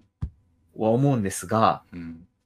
いや命の危機にさらされたことは事実だから、うん。そこはかわいそうだなって思うという。うん。それぐらいはあっていいのではないだろうかって思うんですけど、うん。これ絶対、あの、なんかあの、うんなんていうんですかね、うんペンギンじゃない、動物の気持ちとか動物を喋らせる勢の嫌悪感がうん。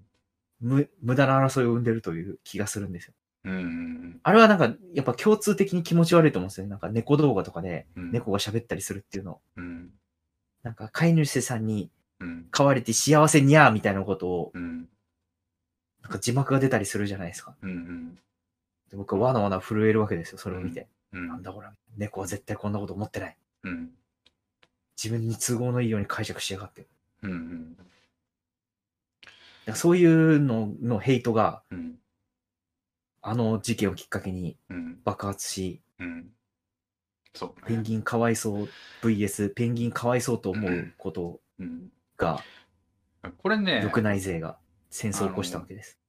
はい。なんかね、その辺に関してもっと抽象的なところで俺思うことあるんですけど、ほいほい。あの、人間って、みんななんか、あの、まず基本自分、えっ、と、基本自分を投影するんだと思うんですよ、あらゆるものに。うん自。分をね。だから、俺やったら嫌だなとか、うん。っていうのを投影する、なんか相手の気持ちとかを想像するときに、まずベースにあるのは自分やと思うんですよね。自分やったらどう思うかみたいいな。うんでも、そんなこと全く当てはまらないと思うんですよね、本当は。あの、うん全然自分を投影しても見当違いやと思う思うんですよ。うん。例えば俺が竹内さんがもし殴られたらどう思うかなって想像するときって、俺が殴られた時のことを考えますうよね。ん。で、嫌だなって思うから竹内さんも嫌だろうなって。うん。思う。え基本これだと思うんですよ。でも、実際は全然そんなことないと思うんですよね。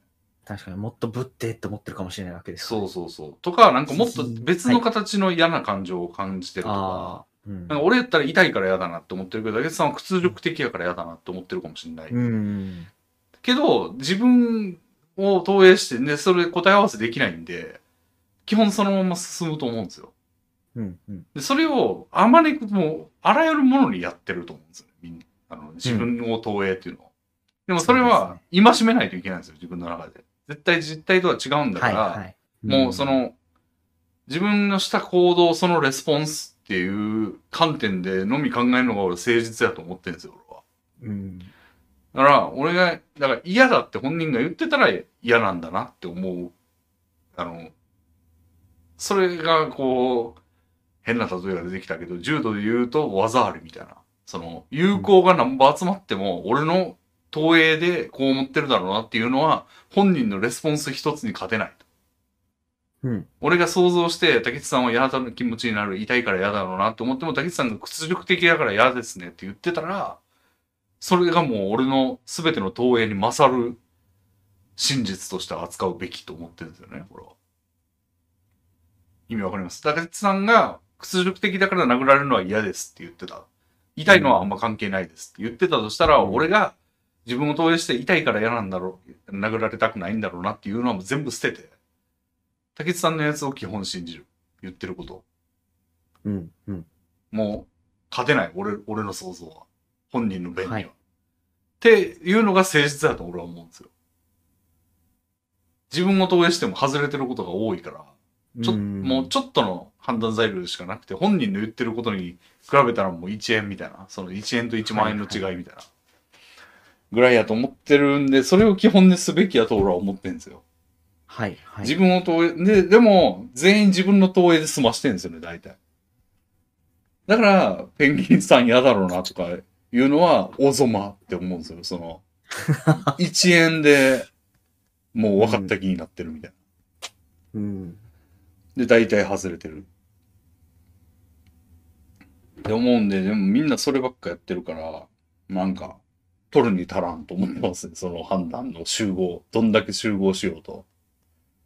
うん、うん。うん。で、ペンギン何も言ってこないんで、何もないと思ってますね、 俺は。感情とかないと思ってますね。その戒めすごく大事だと思います。うん。やりがちですからね、無意識に。うん。で、今ちょっと、まあでも基本っうん。て言ってるようにうん、すまあももちろんそうじゃない、当事者が意識していないうん。が客観的に見ると明らかに、うん。あの、うん他人の方が分かってるパターンもいやーあるじゃないですか。まずすごい極端な話すると虐待とかですよね。うん。虐待された子供にうん。大丈夫って言っても大丈夫とか言っちゃう子供とかいると思うんですよ。うん。大丈夫じゃないのに。うん。その点ペンギンもうん。何も言わないけど大丈夫じゃないっていううん。パターンかもしれないんで、やっぱまあまあまあまあ、基本その自分で意思決定できるうん。存在においてはうん。本人の意思を第一に尊重してうん。勝手に忖度しないっていうのはめっちゃ大事だと思うんですけど、やっぱペンギンさんは、守った、守らなきゃ、みたいな。はあ、なんで今のやつを大事って言っときながら、それでもペンギンさんはで、守らなペンい。ギンさんはだって意思表示できないわけで、うん。忖度しなきゃちゃんと。でもそで、れで、がで、で、で、あれですよ、あのう、んど、どれぐらい、ここからは結構その、なんていうんですかね、0、100じゃなくて、うんどこまでかっていうのは人によると思うんですけど、うんてかまあ自分が気持ちいいラインでやればいいと思うんですけど、はい僕的にはやっぱりその、やっぱ明らかにガーガーなってたところはちょっとかわいそうだなって思って、守った元気みたいなところが僕はあります。でも春日の肩を持ちたくなりますけどね、俺はそれだったら。春日さん面白いから、いや、春日は悪くないですよ。もちろん。うん。春日はいいやつなんで。うん。なんでだから春日さんのためならちょっとぐらい、コントロールかが春な日いさんのためやったらちょっと、 ちょっとぐらいガーガー言ってもいいんじゃないかなっていう感じですね。 うんうん。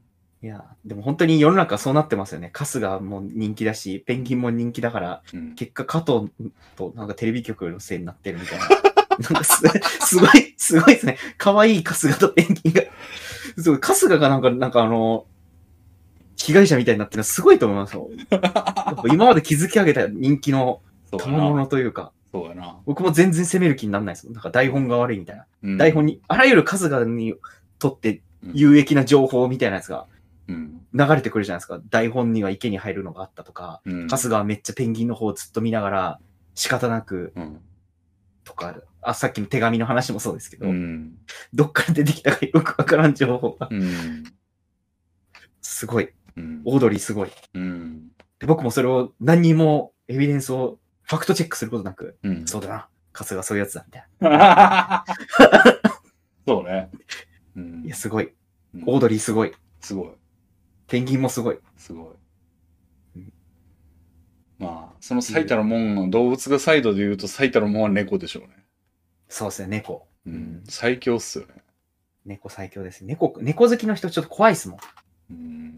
猫好きの人ってちょっと結構、あの、うん、まあまあまあ、うん。ちょっとい思い浮かんだんですけど、今、うん。このラジオに品質してい る、エビライラックさんのことを。はたまに、レミさんと猫の話してるときに、い。うん。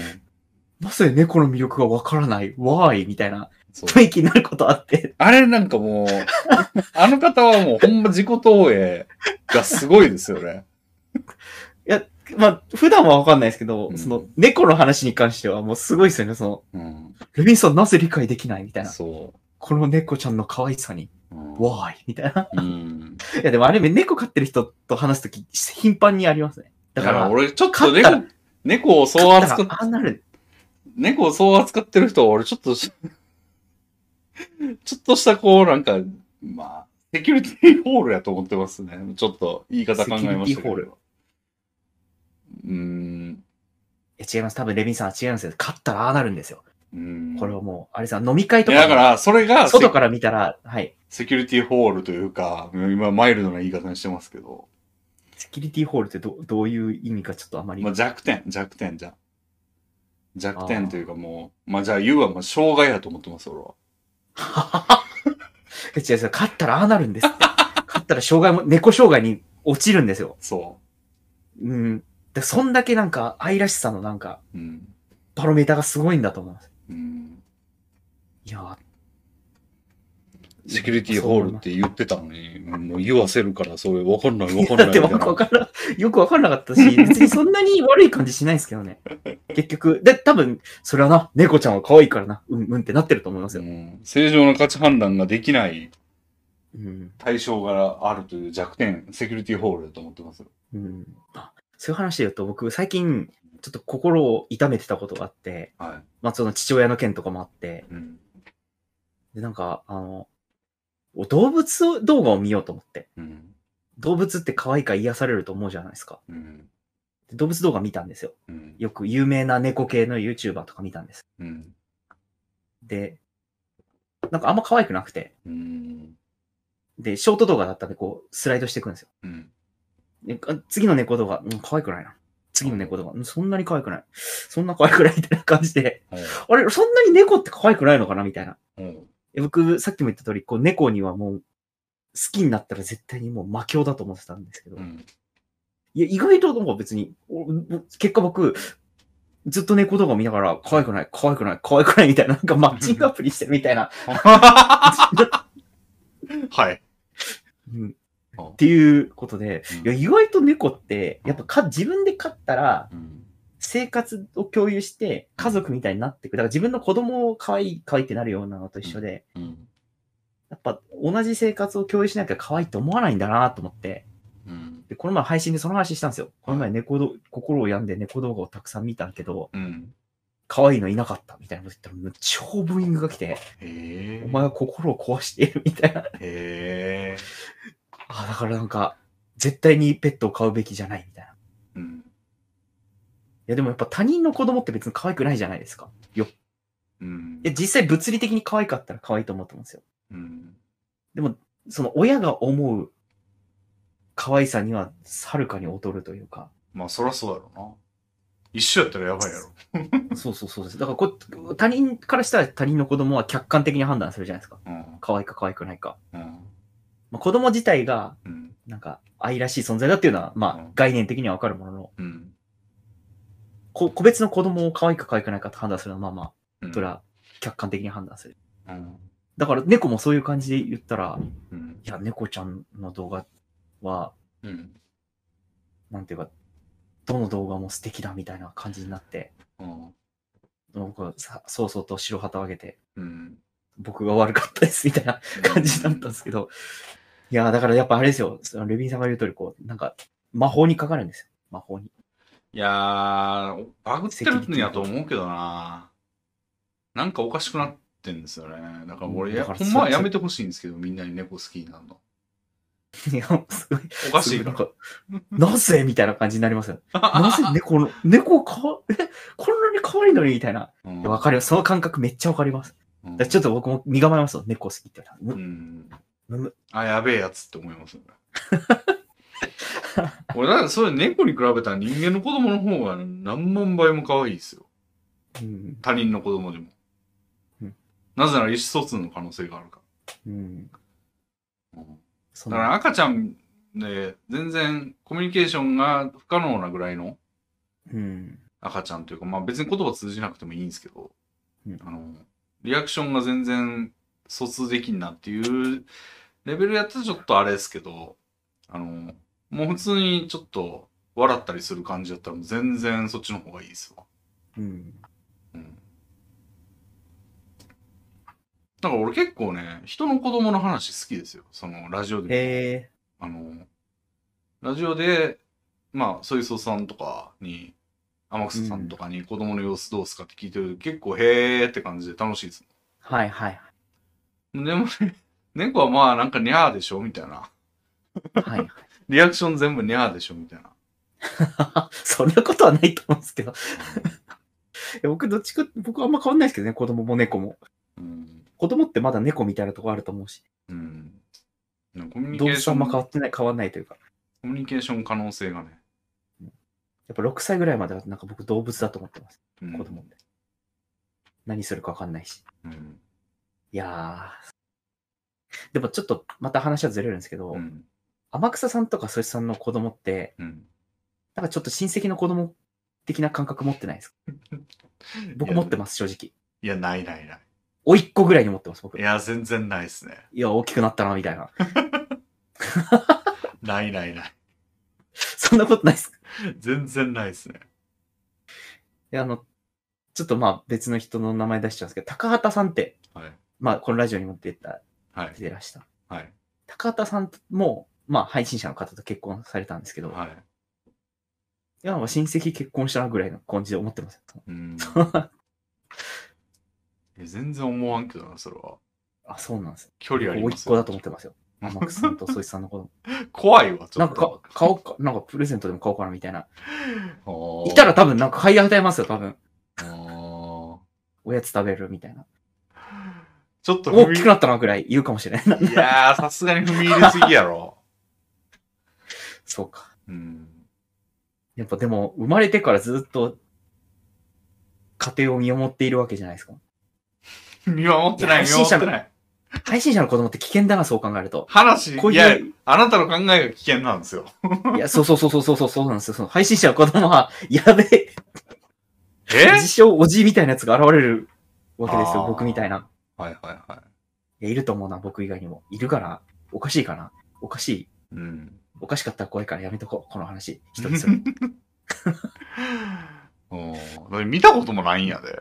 見たこともないし、なんならエピソードを聞いたのも多分2回か3回ぐらいですよ。うん天草さんとか、うんスイスさんのエピソードを配信上とかで、うんとか動画上で聞いてるだけで、うん。当然のないよなうに向こうは僕のことなんか認識しないだろうし、そらそうだ。顔も見たことないし、うん。でも甥っ子だと思って。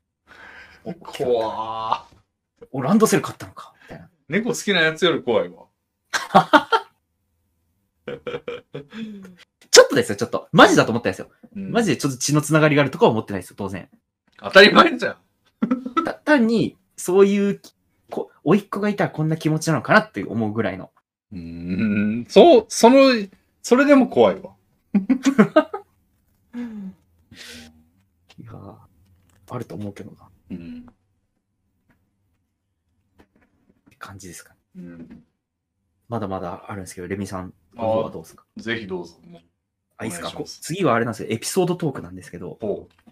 しかも後味が悪い話で、え居酒屋で起きた話なんですよ。ー、おう。居酒屋に、で、なんか、うん。ぐっぴらぐっぴら飲んでたんですよ。ああ。まあ、でも2ヶ月ぐらい前かな、これ。うん。まあ、そしたら、えーもう結構閉店間際って言っても閉店1時間前。うん。だからラストオーダーが30分後ぐらい。うん。まあ、まあまあまあ、うん結構親分にいて。うん。で、僕は一人で来てて、うん。で、隣にも一人で飲んでるおじさんがいたんですうね。ん。で、まあ、ラストオーダーになりましたと。うん。で、えー、おじさんがラストオーダーですって聞かれてて、うで、んそのおじさんの方が、チョコパフェのチュロス添えが来てないってうん。言ったんですね。うん。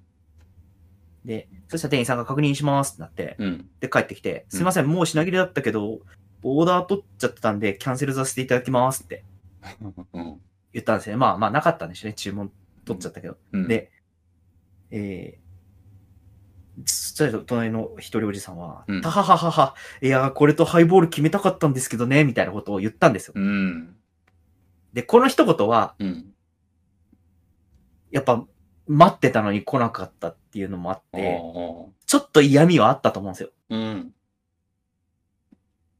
そうだな。そしたら、うんその店員さんの方が、ほそんなに食いたかったんですね、チョコパフェって言ったんですよ。う。うわ。うわーじゃないですか。そで、メニュー名が、うん。あの、チョコパフェじゃなくて、なんか、チョコパフェのチュロス添えっていうのが確うかん正式名なんですけど、うん。そのメニュー名をうん丸ごと復唱したんですよ。そんなに食いたかったんですね。チョコパフェのチュロス添えって言ったんですよ。ああ。で、おじさん、そっから明らかに切れ出して、うん。で、なんかもうずっとプンスカプンスカしてるの、おじさん。そら。うんで、。結果店長来て、うん。で、店長はなんかメニューにうん。品切れがある場合がありますって、まあ、書いてあるんですね。うん。ってことを丁寧に説明してるんですよ。うん。よ要はその、おじさん品切れで怒ってると思ってるんです。店長は。うんでもおじさんが切れたのは明らかにその、そんなに食いたかったんですね、チョコパフェの一言なんですよ。うん。で、確かに俺も店に入った時に、うん。もう結構閉店間際なんで、ないメニューもありますとは言われたんですよ。うん。だから品切れは、しょうがない。うんうんっていううんところで、でも、あの、おじさんはなんかうまいこと切れられてなくて、うん。あのそんなに食いたかったんですね、チョコパフェがムカついたんだとは言ってなくて、うん。とにかくなんかふブルルン、ブルルン、ブルルンってなってて、うん。なんか俺はす僕すごい嫌な気持ちになりながいら、や、なるな、それは。嫌 だ、嫌だな、それ。嫌なことがあった。うん。ひえ。いや、店員やばいな、そいつ。やばいですね、その、うん。まあ、ちょっと、うん、そうですね。言わんくないまそうず、そんなこと。普通。うんそんなに食べたかったんですね。うん、そんなに食べたかったんですねって言ったんうん。よう言うだな。いや、でもその前のおじさんのうん、いや、これとハイボール決めたかったんですけどね、たはははみたいなやつもあー、ちょっと入ってるんです よ、嫌味みたいなのが。なるほで、ど。店員さんからしたら、うん最初に店入るときに説明したじゃん、みたいな。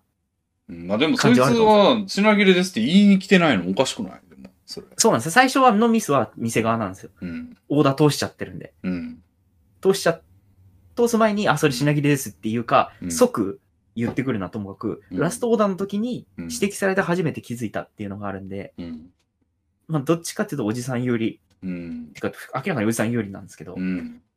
まあ、攻撃を仕掛けたのはおじさんかなって感じはしてますね。そのまあ、ミスなわけですよなるほどね。だから、まあまあまあ、なんか、であと、いおじや、でさんのもうま攻撃かな、それでもいい。うん、全然。痛くなりますよね。僕も思います。たははは、これとハイボール切れたかったんですけどね、くらい言いたくなるのはわかる。うん。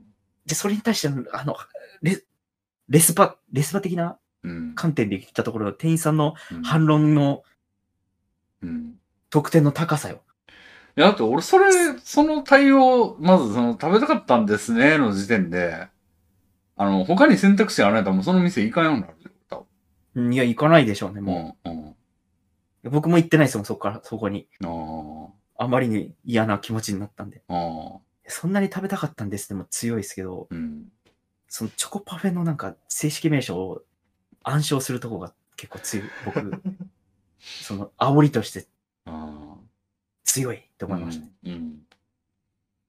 それがまた即レスだったんですよ。その、なんか、うん。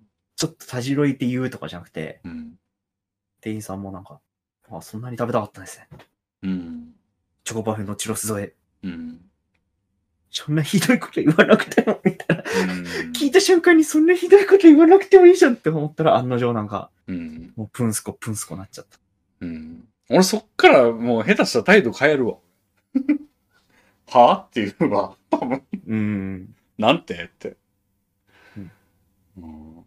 ムカつくいや、な。なってました、なってました。うん。ムカつきました。うん。なんか、こんなに、なんでこのおじさんは一人で飲みに来て、いい気持ちになるために深夜に、こんなことをされなきゃいけないんだろうっていう。ああ、なるほどね。いやー、だから、あれなんですよね。うん。これでおじさん、でも、すごい客観的みたいな、多分おじさんって品切れに切れてるおじさんなんですよ、ここれ。うんうん、そうで、品切れに切れてるおじさんって多分、うんクレーマーとして扱われるんですよ、この世界。まあねだってた、た、ミスじゃないですか、ちょっとしたオーダーをう受けるときに言い伝え忘れた。だからなんか、やっぱ物事って個別に見なきゃいけないなってうん。思いました。うん。そうなんです。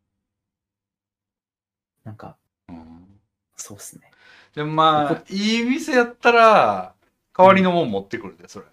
代わりのもんっていうか、これはもうお題いいんで、とかで。うーん。あの、竹内さんと一緒に行ったあの店はい、はい。は、ありますよ、そういうの。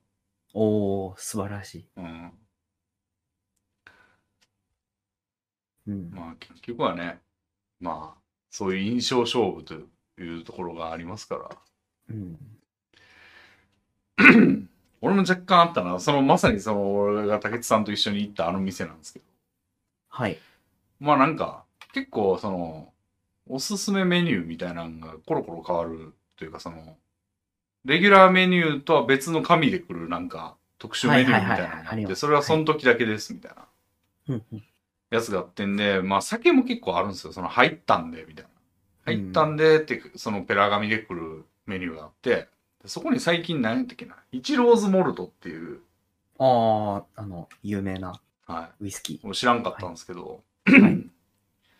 俺、 イチローズモルトっていうのが、さすがにイチローが、イチローのモルトだ、じゃないだろ、これはさすがにと思って、イチローズモルトやと思ったんですよ、俺。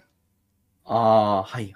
でもなんか、瓶見してもらったら、普通にイチローっていう、 イチローのモルトだよ、みたいなうん、 うんこ。とが書いててびっくりしたんですけど、まあそれは置いといて、うん。で、まあ、それ飲んで美味しかったんですよね。うん。てかまあ美味しかったのは、ちょっとまたそれも別の話で。で、うん。俺最初響き頼んだんですよ。は響きい。飲みてえなと思って、ウイスキーの。で、響きお願いしますって言ったら、なんか、ああ、今、あの、こちらのイチローズモルト入ってまして、みたいな。で、これおすすめなんですよ、ってう言って。ん。ああ、じゃあそれ頼もうかなって言って、頼んで、で、美味しかったんですよね。で、まあうんまあ、これは美味しい。まあ、これはこれで美味しいわ、って言ってんで、まあ、次、響き頼もうと思ったら、あの、出ちゃいました、もう、みたいな。あ、もうなくなっちゃった、響きは。響きが。あで、でも俺が最初に頼んだ時にはあったんですよ。いやー、それは悲しいすれ違いで すね。でこれはもう全然、 おまあなんか誰が悪いとかじゃなくて、まあそうんそれだけの話で、ボルン別にうん全く怒ってないんですけど、うん。響き飲み逃す、飲み逃したなとは思うんですよね。うん。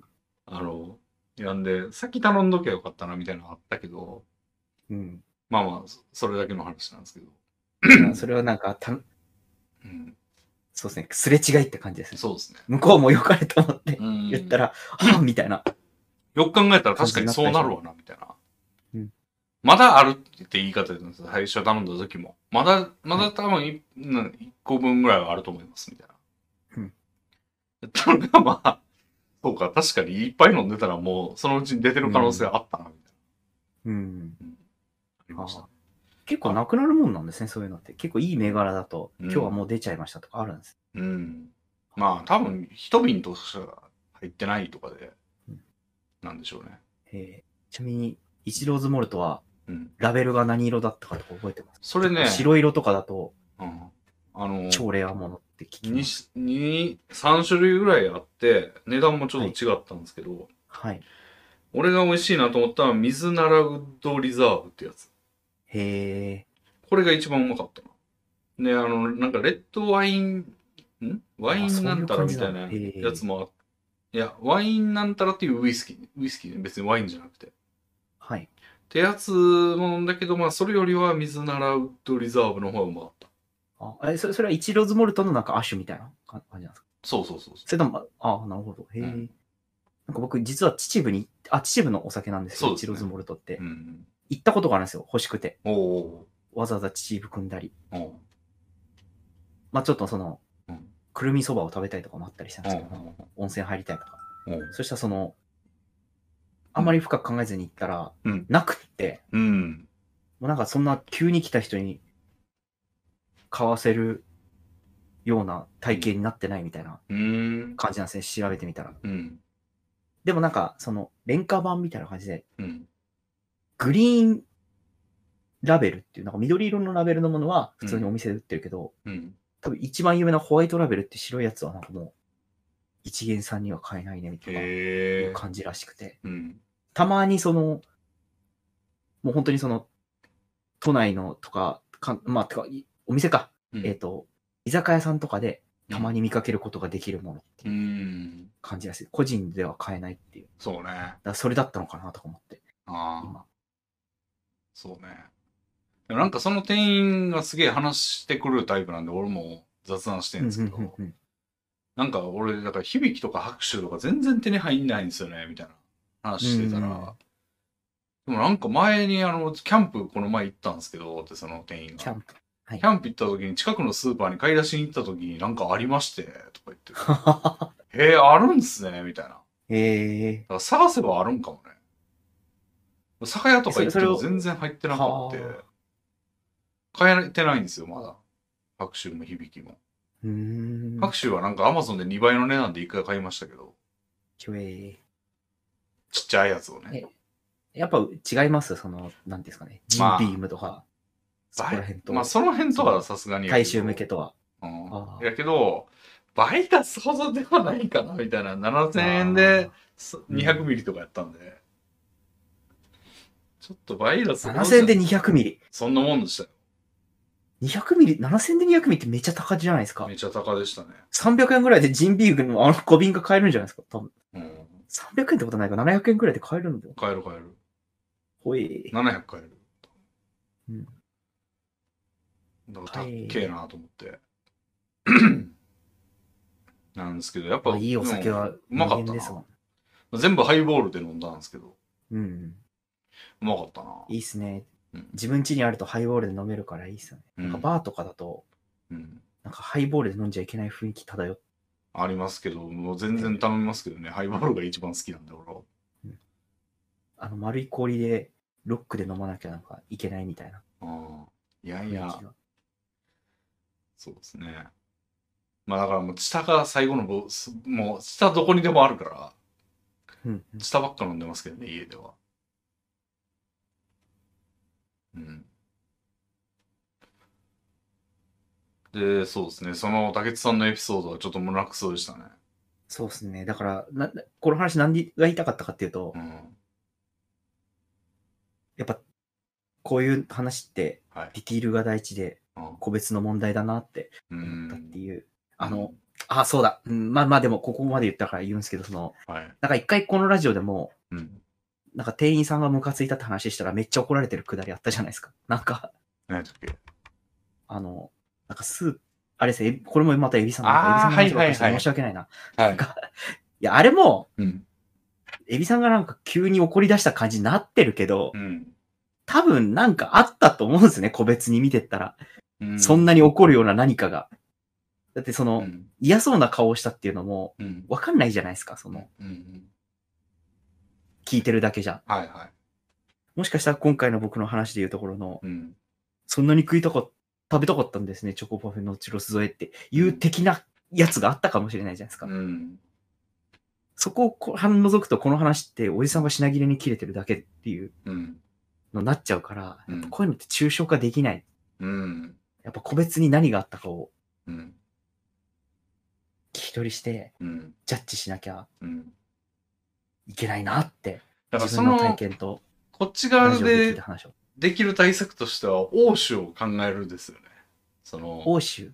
欧州を、まあ、基本そのなんか、もう向こうに遂行してもらうのは基本無理やと思うんですよ。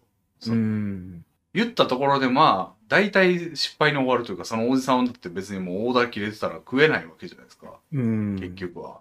で、まあ、エビさんのその、なんかスーパーのレジで醤油なかったんですけどって言って、結局もらえなかったみたいなやつも、まあ、もらえてないのかな結果としては。もらえないという結果に終わってるわけじゃないですか。だからまあ、うんなんかもうご利用して、ごねて通るみたいなんて、まあ、ちょっと可能性低いじゃないですうん。か。だからもうなんかあんま言わないで、置いて、その、やるなら、その相手がちょっと嫌なこと言ってきて嫌な顔をする、その、うん食べたかったんですねと言われるといううん精神的攻撃に関して、同等の攻撃をこちらも仕掛けるんですよね。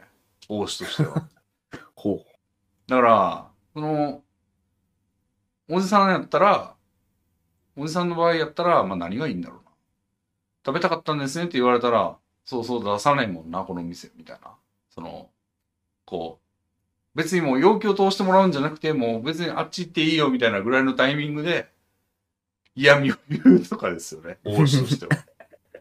う。うん。それやったら別にクレーマーでもないから、その、まあ、よりこっち が一番の被害者ではなくなるようにするみたう。いなんのが精神衛生上いいんじゃないまあそうっすね。だって自分、そのまま飲み込むはあまりにも自分がちょっとムカつきすぎるやん。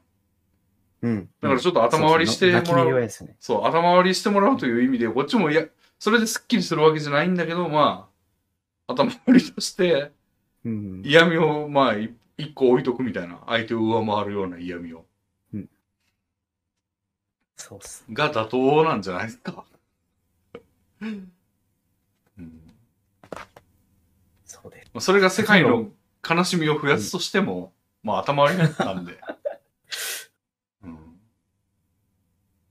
た、例えば僕がこう、このおじさんだったとして、うん、このラジオで愚痴ったとするじゃないですか。うん、いや、この前居酒屋行ったら、うん、チョコパフェ頼んで、うん、そしたらラストオーダーまで来なくて、ラストオーダー聞かれちゃったから、店員さんに、まだ来てないんですけどって言ったら、もうないって言われうて、ん、で、うんめっちゃムカついたんですよ。うんその時もすごいなんか、嫌な、ちょっと覚えてないけど嫌なこととか、なんか嫌な顔されて、あいや、マジありえないなって思ったんで、うんうんこれでハイボール飲みたかったんですけどねって言っちゃいました。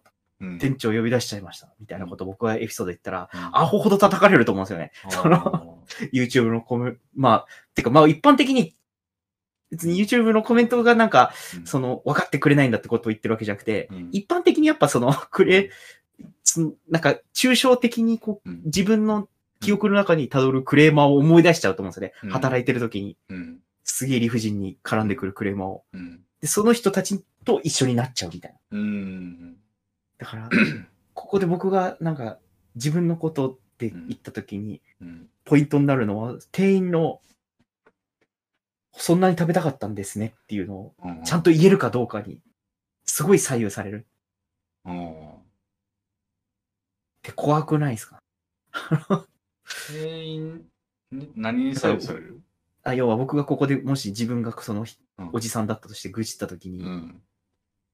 あ、ちゃんと相手の歌詞を、あの、あ、そうそうそうそう言うことができる、それ、まあ言わながちやもんな。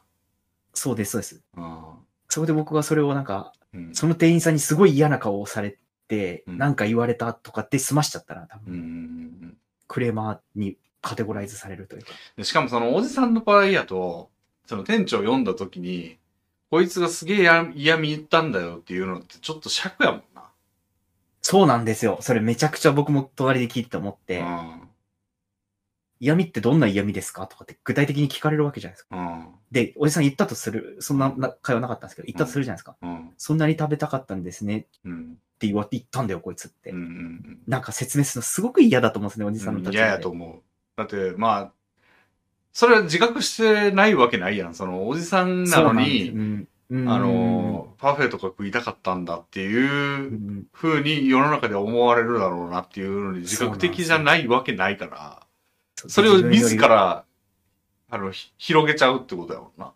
そうなんですよ。しかも自分より超若いうん。若者に対しして。だからそれの照れ隠しもあって、たたははは、これでハイボール決めたかったんだけどねって言ってるんですよ。そうやそこもめちゃくちゃ感じられて、そうだよなにーくるじーってなって、な。うるじーこんな世界いらないってなっちゃって。 そうメだな。モりました、すべての発言を。はいとりあえず。はいこれはもうラジオで話すしかないと思う。うん。そうやな。うん。だからその場でじ、まあ、だから自分を助けてくれるのは自分しかいないよ。その、嫌味で応酬するんだ、頭割りを狙って。うん。嫌味を言うんだ、そこで。うん。それしかうっす救われる方法はない。ここで自分の体験談としてそれ言ったって叩かれるんだかそうですね。その通りだ。ら。ほんとそうですね。うん。うん。まあ、その場で戦うか、もしくはなんかメンタルを鍛えるか、うん。まああるかと思うんですけど、そ泣き寝入りしても別に、うん。ふん、ざこめ、みたいなうん。感じにするとか、まあいろいろあると思うんですけど、とにかくこう、うん。強くなるしかないですよね。うん。だから僕これでもねちょっとなんか、なんか、いやー、例えばその店員の立場のやつが俺と一緒にラジオしてたとして、うん、で店員がなんか、それ言って、その、おじさんの逆サイドのことを全部言ったとしたら、絶対叩かれると思うね、そいつも。その店員たの立場ね。この前おじさんが来てて、なんか、うんパフェとか頼んでて、でなん か、終盤でオーダー、あの、ラストオーダー聞きに行ったらなんか来てないんだけどとか言ってなんか、言ってきたんだよとか言ってても、それはそれで叩くと思うねんな。あだあ。かいやらこれ、でも、うん、そうかな。なんか、うん、ミスっちゃったけど、店長を呼び出せっていうことなくないとかっていううん、論調によって、うん、うん、戦っていける気もする。まあ自分のやつ隠してたらね、隠してたらそうやけど、ああの、だって、その、嫌味を言ったくだり言わないと思うんですけど、その場合あ、。ああ、うん。でもそれ言言っったとしたら、ちゃんと全部言ってたら、まあ、お前嫌味言ったからでしょ、うんみたいな、ふうになると思うけどな。つい出ちゃったんでは、そんな食べたかったんですかって、うんみたいな感じで言ったら、うん。 だから基本、その、あのーまあ、ネットでの言論とかって、まあ、もう出てきたやつに基本マイナスからスタートやから、うん、もうん、うん、うんう、ゼロで終わっても叩くと思うよ。ゼロでっていうのは、その、初期値から考えたらゼロで終わってんねんけど、うん、その初期値が基本マイナスやから叩くんですよ、基本。マイナススタートで始まってるから、こっちの評価は。おーそうなのか。うん。だからなんか二人の人が戦ってる状態みたいなものがネット上で繰り広げられてたら、まずマイナス20、マイナス20だと思うんですよね、評価として。ああ、まあまあ、そうか、そうですね。そ。なんか戦ってらみたいうで、両方、両者が、まあ、あの、なんてやろう、五分だな、みたいな。ゼロゼロの評価だな、みたいな時でも、両方叩くと思う、多分。な。うん。うん、そんなもんやと思うよ、ネット。いやうん。なぜなら、基本、好きじゃないからやと思うよ、その人。別に。春日はプラスやね、めっちゃ。だから、うんうんうんその初期値のマイナスを覆すほどのうんプラスがあるから、プラスで覆われるんですよ。うんでも、まあ、なんかよく知らん人とかやったら基本マイナスなんですよね。ー、初期値が。うんそうですね。基本知らない人嫌いですもんね、うん。人は。てか僕もそうですし。うん。うん。因果の奴らだ。 いや。ね。お後が悪いようで。いや、いい胸くそ話ですね。うん。うん。いや、おじさんの無念をここで晴らそうと思って。うん。 そうっすね。おじさんの留飲が下がるといいんですけど、これ聞いて。うん。でもなんかみんなマイ初期値をマイナスにしてるっていう自覚ないんですよね。うん。ないっすね。わかる。お自分自身もそうっすもん。うん。え、なんでこんなにマイナスから始まってるのって思うことめっちゃありますね。うん。でも学ばない。うん。人はす、まあ、自分もそうだから、うん。でも、被害な者ん意識を持てないよ。基本片方しか出てこないやん、エピソードトークって。まあ、竹うん内この場合は竹内さん、両方別にこの場にいるわけじゃない。竹内さんの体験談じゃないから、うん。どう両方当事者じゃないけど、まあ、竹内さんはおじさんサイドで喋ってるから、まずおじさんがまあ、出てきてると思ったら、まずおじさんがマイナス修正入ってると思うんですよね。はい。出てきて。てるから、マイナス20から始まって、うんで、結局まあ、0ぐらいで終わってる、まあ、としたら、うん。おじさんがマイナス20って決定じゃないですか。最終結、最終結果、おじさんマイナス20。となるゼロになっとた、んじゃないですか。基本、ゼロ様やと思うんですよ、人との争いって。人と人が争ってた時に、どっちがいい、どっちが悪いってゼロ様のはずで、うん。つまり足したらゼロになる。ということは、うんおじさんに、デフォルトでマイナス20かかってるんだけど、その20は相手側に行くんですよね。はい。はい。ゼロ様のはずやけど。だから自分が最初からマイナス修正してるんだけど、うん。争いってゼロ様のはずだから、相手側に20がいっちゃうんですよね。うん。だから、完全懲悪で考えられてると、どっちかがいい、どっちかが悪いで考えてると、相手側に行くから、なんか基本エピソードとか話してるやつって、そいつが叩かれて、相手側がまあいいってことになるんですよ。うん。その感じはありますね。そういうこといっぱいある。うんいっぱい見かける。うんでも本当の世の中は、アウトレイジなんですよ。全員悪人なんですよそ、そうなの。 そう。だから相手側見たらあれってことになるんですよ。うん。うんだから、だから俺アウトレイジ好きなんですよね。ほんまのこと言ってるから、割と。まあ、あんな世界はないんですけど。うん あんな街中で銃バンバンぶっ放して無事で住んでるわけないんですけど。まあ、割と、そういう面ではリアルというか、うん。みんな悪いとこあるっていうか。鵜呑みにしちゃうからうん、一方的に話を聞いたら、そっちの一方的な方うんに味方が増えちゃうってこともうんあるんじゃないですか。うん。そうね。それあるよな。あの、女のコミュニティでそれ増長されてる気がすんだよ な、めっちゃ。そ、それ、そこに男女差ないと思ういけどやな。いや、あのね、うん女性って基本女性の女子会みたいなやつで相談とかしてんすよ。奴ら。で、そこでやったら、絶対彼氏が悪いよ、みたいな話してんすよ、ほんまに。あー俺、そこで実なる例知ってるから、おもう確信してるんですけど。で、その相手側が悪いってことになるんですよ、最終的に。もう、それがどんどんエコーチャンバーして、本人の中でも。相談した相手がそれ言ってんねんから、そらそうなりますよね。ほどあーよく言う男女の感覚の違い的なうん。話、まあ、ツイッターにも無限にあるうん。と思うんですけど、うん。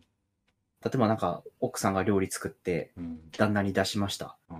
で、旦那が、うん。あ、そうだ、思い出した。ホットケーキだ。うん。ホットケーキをうん。出したらしいんですよ。うん。奥さんが旦那に。うん。で、旦那さんはそのホットケーキを、うん。これどうやっ、何かけて食べればいいみたいなことをうん。聞いたらしいんですよ。うん。そしたら奥さんはそれ嫌味だと受け取ったらしいんですね。ああ。うん。なんか、これ何かけたらいいには、うん。こんなホットケーキなんか出して、うん。どうやって食えばいいんだよ、俺は。っていう意味、メッセージだと受け取って、なるほど。せっかく作ったのにこんなこと言ってくるなんてみたいな感じのうん。ツイートがあって。うん。で、結構女性からは共感あるんですけど、うん。男性からは、多分純粋に作ってもらった。だってこれ何かけて食ったらいいっていうのは、うん。何かけて食ったらいいの以外の意味はなくって、うん。料理作った人に聞いてみただけなのではみたいな。うんポカーンみたいなのがうん男側の反応で、女側はせっかく作ったのにそんな嫌味言ってくるなんてね、みたいな。うん。バターとメープルシロップ塗っとけってうん。説明しろよ、委員会みたいな。うん。こう、なんか、その争いが起きてて。うん。あ、なんか、その女性は結構その、深いというか、一言一言が、うん。何か含まれていることを、うん。えー、読み取らなきゃいけないコミュニケーションを普段から取ってて、うん。男は言ったまんま、うん。ある種単純うん。なコミュニケーションしてんだなっていうことを、まあそういう分析するツイートとかもあって、うん。ふーむ、なるほどなって思ったっていう。いや、さっきの自己投影の話っすよ。だから、自分を投影するから、基本。だからまあ、ほんま別の生物ですよね。うん、そうっすね。うん。と、なんか、すすごいいい事例だなって、そのホットケーキのやつ思いまし。なんか自己を投影しちゃダメなんですよね。やったぱ。うん、そうっすね。うんやっ。ぱ、自分じゃないんだってそ思わなきゃいけないですよね。う。うん。だから下手くそなくせに行間を読むなって話ですよ。正しいわけね。正しい確率めちゃくちゃ低いんだから。それが。 それ別に男もそうですよ。うんうん自分を投影したら大体間違ってんだから。うん。下手に自分を投影せずに、ちゃんと言葉というものがあるんだから、それを受け取ろうよって話です。これ、これは本当かわかんないですけど、うん。 YouTube のうん。マリサとレイムを教えてくれたんですけどうん、そういう男女の考えのうん。精査って、うん。ちゃんと理屈があるらしくて、あやっぱ男は肉体的に強いから、マンモスをあ。うん。オラオラオラって殺しに行ってるから、まあ、要は狩猟に行ってるけど、うん。女はその集落を守るためにう、ん。えー集団で生活しているっていうことがうん。多かったから、うんコミュニケーションから、こういろいろ円滑にうん。その場を守るっていううん。のが増えてて、うん男はウッホウッホウッホみたいな感じでうん。行ったから、単純なコミュニケーションがこう得意でみたいな。うん。すぐこれ、これ、これっていう判断しなきゃいけないんで、男は。うん。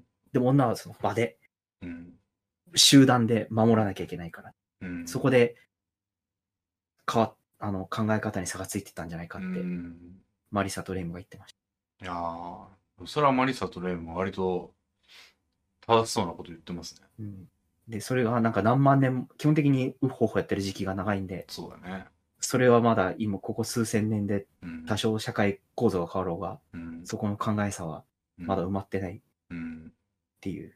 そうですね。へだえから今の状態がまあ1万円ぐらい続けばもしかしたらね、うん。今の常識がまあ肉体というか先天的うにんうんインストールされるかもしれないけど、まあまだ全然浅いからな。うんやっぱうん、難しいですね。その、うん。忖度は良くないですようね。ん忖度良くないってよく。そん、でも、多分、難しいですよ。これ、忖度良くないっていうのも忖度みたいな、なんか、パラドックスみたいなのも。ほう。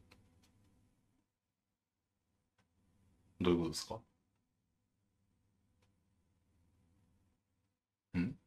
なんていうのかな。うん。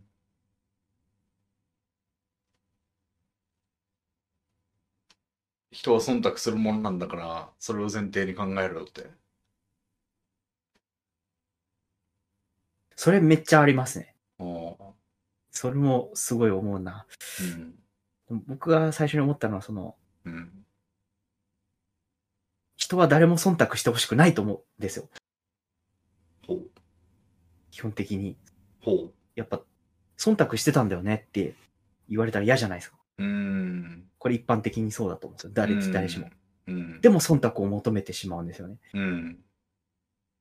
というパラドックスがあるなってう思っんた。という。まあ、いいとこ取りしたいんでしょうね。そうなんですね。うんつまりそれは忖度別してにほしいってことなんですよね。自分ああ別に自分は特別扱いしてほしいっていうことは知られたくないけど、特別扱いそのものはしてほしいってことですよね。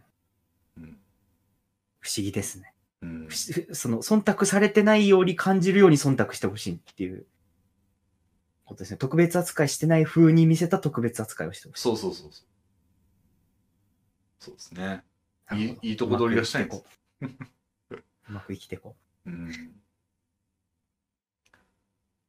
そうですね。う。真理を得ましたね、今。うん。この真理をもっとすれば完璧なコミュニケーションが取れるのは、うんうんうん人類相手に。うん。これはかつりましたね、我々。こいれからや、いやいや、もうその辺の小石につまずきますよ、全 然。構造は分かってても、まあ実践できなんでできないんだろろう、こん、うん、なんでなんだろうな。う。うん。なるほどね。めちゃくちゃあるな、この特別扱いしないように見て特別扱いするコミュニケーションが成功してるというか、うん。それで好かれてる人の立ち回り。うん見てるはずなんだけどな。うん。例えば女性配信者のチャットですよ。ほう。お前のことなんて、お前みたいなやつ、誰も好きにならないよ。お前、ひも手だからな。わらわらみたいなことをチャットしつつ、うん。そのチャットしてる男はチンチンをバキバキにして、あーチャットを打ってるわけですよ。うん。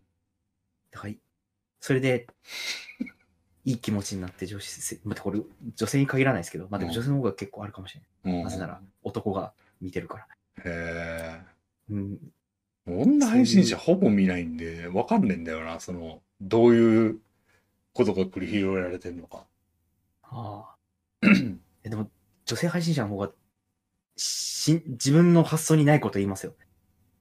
うん。え、そんな発想するんだ、ここでとかうん。あるんで、うん。発見があウる。サダペコラとかとんでもないこと言いますよ。なんか、へえ。結構レトロゲーやるんですけど、うん。まあ、レトロ、まあ、あの人も結構いい年だと思うんで、あの、うん。 あの人にとってのレトロ系ではないかもしれないですけど、スーファミのうん。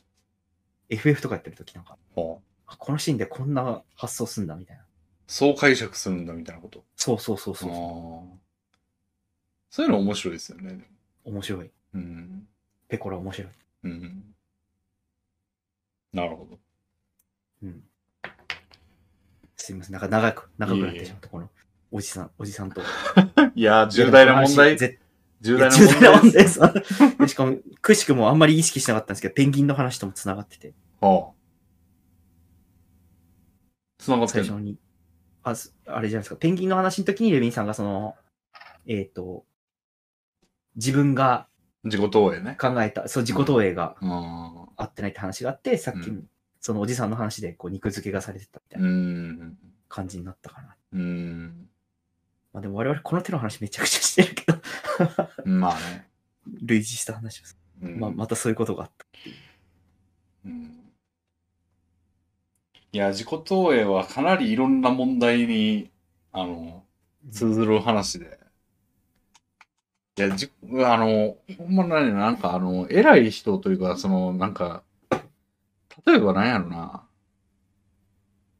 最近見たやつだと、あのノーベル賞を取るような、まあ、すごい技術者とか科学者が、結構こう、日本に戻りたくないとか、日本人として扱ってほしくないみたいなこと言ってる人が一部にいるんですよね。うんうん。なんかそういう人の気持ちはあれこれ、まあなんか、こうなんだろうみたいなことを言ってるんですけど、人々は。うんうん。いや、お前ごときを投影すなよってめっちゃ思うんですよ。うん。お前ごと、お前がその抱えてる、なんか日本の嫌なところを日々感じてる嫌なところを持って、この人も嫌と思ってると思うなよ、みたいな。うん。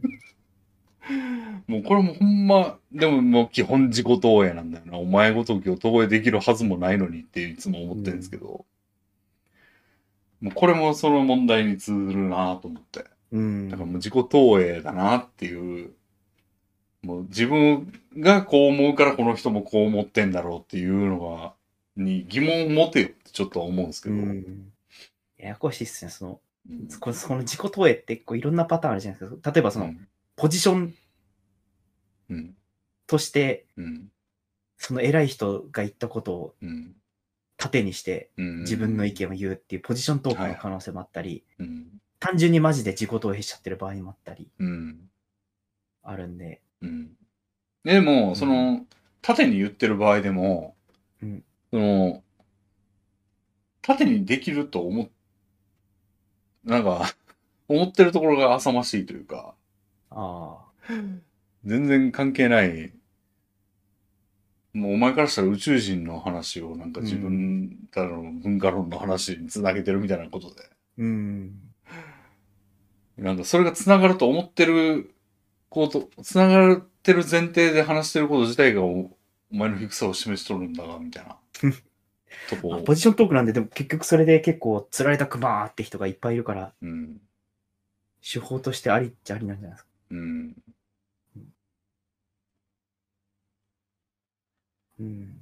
まあでも、冷めた目で見てるやつもいるんだよっていう話ですようね、んそれを。そうっすね。うん。そういうのはよくあることだ。はい。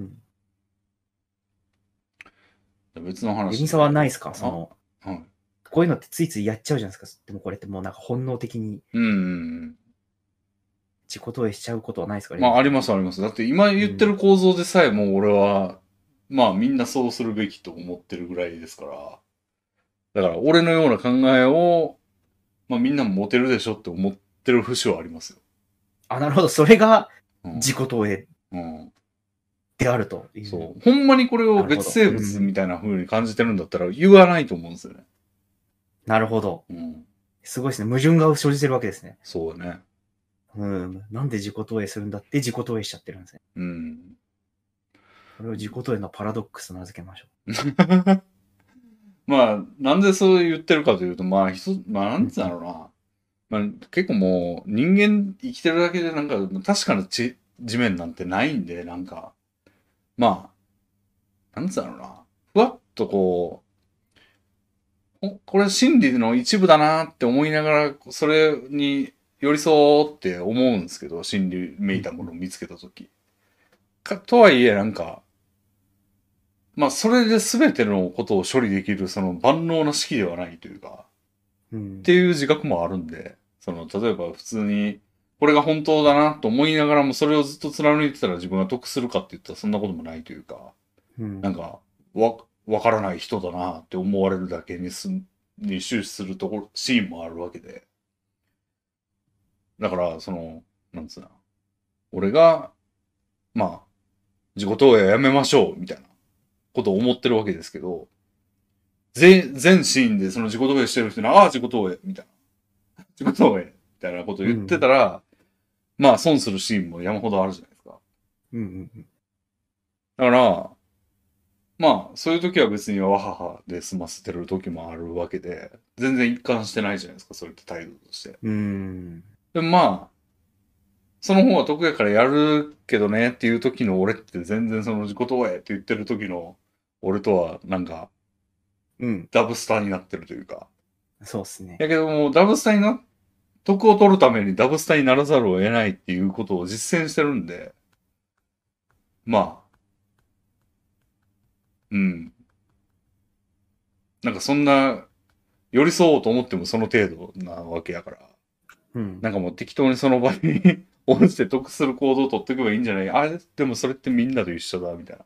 みんなっていううかんその、俺があまり良くないと思ってるみんなの面と同じことやってんなっていう部分もあるから、うん。まあなんか、でも、死んでめいたものは口にしたいというか、その、はいはいはい。そうですね。うんうん。ちゃんと分かってやってるんだよと言いたくなる気持ちもうんわかります。うんは自己投影したね。 わかりますじゃねえんだよ。分かってねえよ、何も。えでも俺は今、うんっていう現地を取ったんで、あの、大丈夫ですあなるよ。じゃあ、勝ち。それを技ありとして扱ってもら って。うん。はい。人間って難しいですね。はいブーム。うんところでなんか、はい。まだ俺の別の話もあって、あ、いいっすね。あの、ルービックキューブをやったんですよ、最近。ああ、やってましたね。サムネで見ました。ああルービックキューブやってるって。あの、なんだろうな、これクイズノックの動画の影響なんですけど、クイズノックのサブちゃんの動画でも最近クイズノック垂れ流しにしてて、うん。その、なんていうの、勝手に流れてくみたいなのあるじゃないですか、あの、YouTube の次の動画に勝手に飛ぶみたいな。はい。あれで、なんかサブちゃんに飛んで、で、サブちゃんで、なんか、最近の新メンバーの人が、その、クイズノックの、なんかルービックキューブについて語りたいみたいな動画があって、で、それ見てたら、なんか、結構、俺もルービックキューブ好きで持ってるんですよね、もうそもそもまず。はい。あ、好きっていうのは、あそうなんですね、の、見た目が好きで、ああインテリアとして持ってイたンテリアとして。。だから前はなんかこう、斜めに置ける台みたいなのがあるルービックキューブ。へー買っ。て、なんか、ね、一回バラバラにしてから二度と揃ってなかったんですよ。うんだからバラバラの状態で、しかもその奥台もどっか行って、あの、普通にその辺に置いてる状態やったんですけど、まあ好きで、で、その話聞いてると、まあなんか結構こう、手法があってみたいな。うん。はい。で、なんか、もう世界記録とかやともう5秒とかで揃えるみたいな。バラバラのやつを。とか聞いて、あ、ちょっとやってみようかなと思って、その動画見ながら。そういえば全然、なんか自力で一回解けるまではそういうカンニングしないぞとか思ってたんですよ、俺。はい。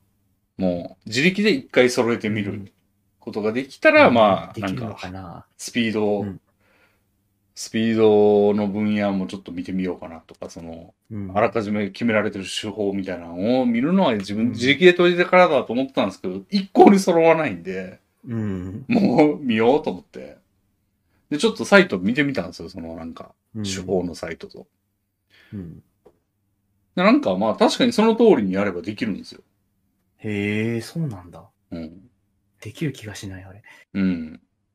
はい。なんで、で、それ見ながらやったら一回揃ったんですよね。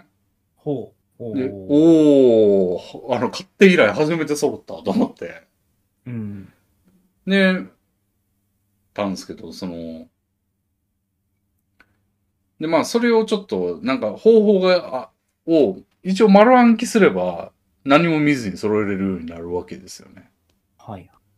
だから、ちょっと覚えてみようかなと思って。おーガシャガシャガシャガシャドンみたいなやつができいるわけやで、すね。さすがにそれは無理で、なんかその、見ながらやっても俺20分とかかかるんですよ。ああ。配信でやってた時は。やねんけど、ちょっとね、覚えようと思ったんですけど、なんか俺が覚えてる方法はなんか6段階ぐらいあって、はあ。ステップが7段階かな。あそんなに理論、まあでも、そうか。うん理論立てでやるものか、あれは。確かねえ、、そ、理論的には最短、最長でも23かな ?23 回回せば揃うんですって。なんかもうその最、最長でも。最長でも、だからどんなにバラバラでも、ああ、そういうことか、そういう、はあ、はあ。 23やったかなちょっと数字、あれなんですけど、20何歩とかですね。うん。 20何回回せば、揃うんですって。でもそれを人間がその全パターンを覚えるのは無理なんで、うん。なんかまあ、もうちょっとこう、遠回りする方法も含めて、まあ、すごい短く揃える方法みたいなのが多分あるんですね。で、まあでも、初心者はもうその、パターンが多すぎると思うんですよ。その、短くするプロプロといううか、んその、世界プレイヤーみたいな人がやってる方法は。でも、めっちゃ何十回も、もうもっともっと回すんだけど、まあ最終的には揃うみたいな方法をちょっと覚えようかな、みたいな。はい。やったんですけど、その7段階ぐらいあって、結構ね、面白い、面白いというか、その、よう考えたな、みたいな。へえ、そんな奥深いんだ、あれ。うん。なんか簡単にちょっとす紹介したいんですけど、わかるかな 今、この場、この場にいない、まないんだけど。簡単にわかるかな、簡単に言いあ、ますはよ。い。はい。うんまずなんか、もうんう、あの、まあ、なんやろな。あの、い、色を決めた方がいいんですよね。その、ああ、なるほど。緑揃えるぞっていう感じ。えっ、と、まず下と上の面を固定した方が良くて、俺はあははあ上は、うん上黄色、下白でやってるんですよね。だからんこの色ってルービックキューブによるんじゃねえのと思うと思うんですけど、うん、実はもうなんか世界標準で決まってんですよね、その。へえ、そうなんだ。じゃあ、群青色とかはないわけですね。そう、もう色もなんか日本配色と世界配色っていうのがあるらしくて、へ昔は日本、だから多分独自の色やったんでしょうね、日本は。あの、 ほんま、あれみたいなもんですよ。プレステのコントローラー×が決定に、世界は×が決定やけど、日本は丸が決定みたいな、あのプレステのコントローラー。はい。あれみたいなもんで、やっぱなんか日本と世界なんか違うんですよね。でも、は最近は日本で出てるルービックキューブも全部世界配色になってきてて、あ。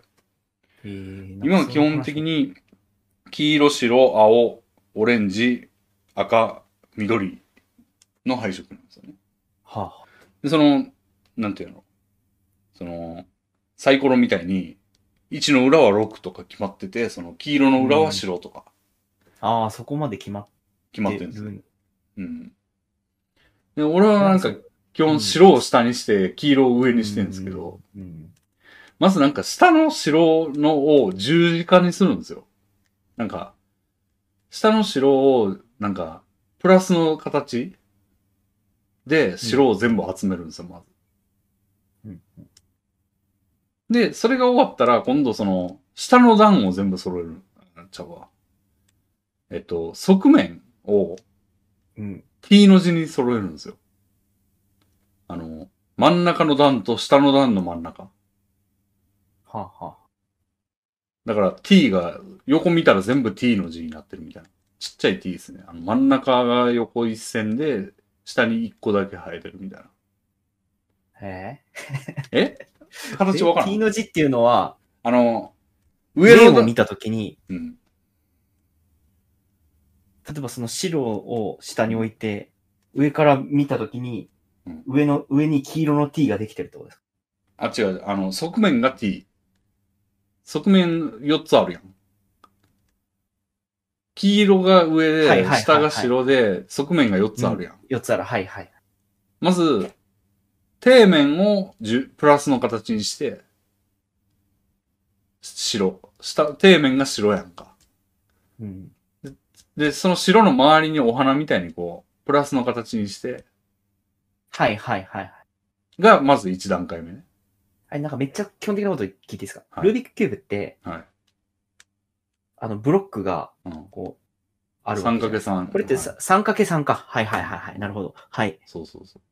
で、お花みたいになってると下は。はいはい。OK。それが OK です1段。階目で、2段階目は、ちょっと1個短い t というか、その、真ん中の段の横と、下の段の真ん中。わかる ?3×3 を思い浮かんでもらって、まず横に線引きますと、真ん中に。はい、横にシュッ。で、1個だけ下の真ん中。うんうんで、ちっちゃい t になるやん。うんうんうんうん。これを側面全部揃える。はいはいはい。で、その終わったらその t で囲まれてる左下と右下あるやん。囲まれてるというかうんうんうん t のその空いてる部分。はいはい。そこも揃える。で、上の段の、えー、左と右を揃えて、真ん中揃えるんですよ。で、終わり。えそれ、それってなんか、うん。そんな順調にいくもんなんですかそんな。まあだからそれぞれ難しいんですよ。白のお花が崩れたとかで、な、な、あ、んで、あの、揃えたところはもう、それ以降の回し方ではもう崩れないんですよ。へえ、あ、じゃあ今の説明っていうのは、うん。この順番なら、うん。その前工程でうん。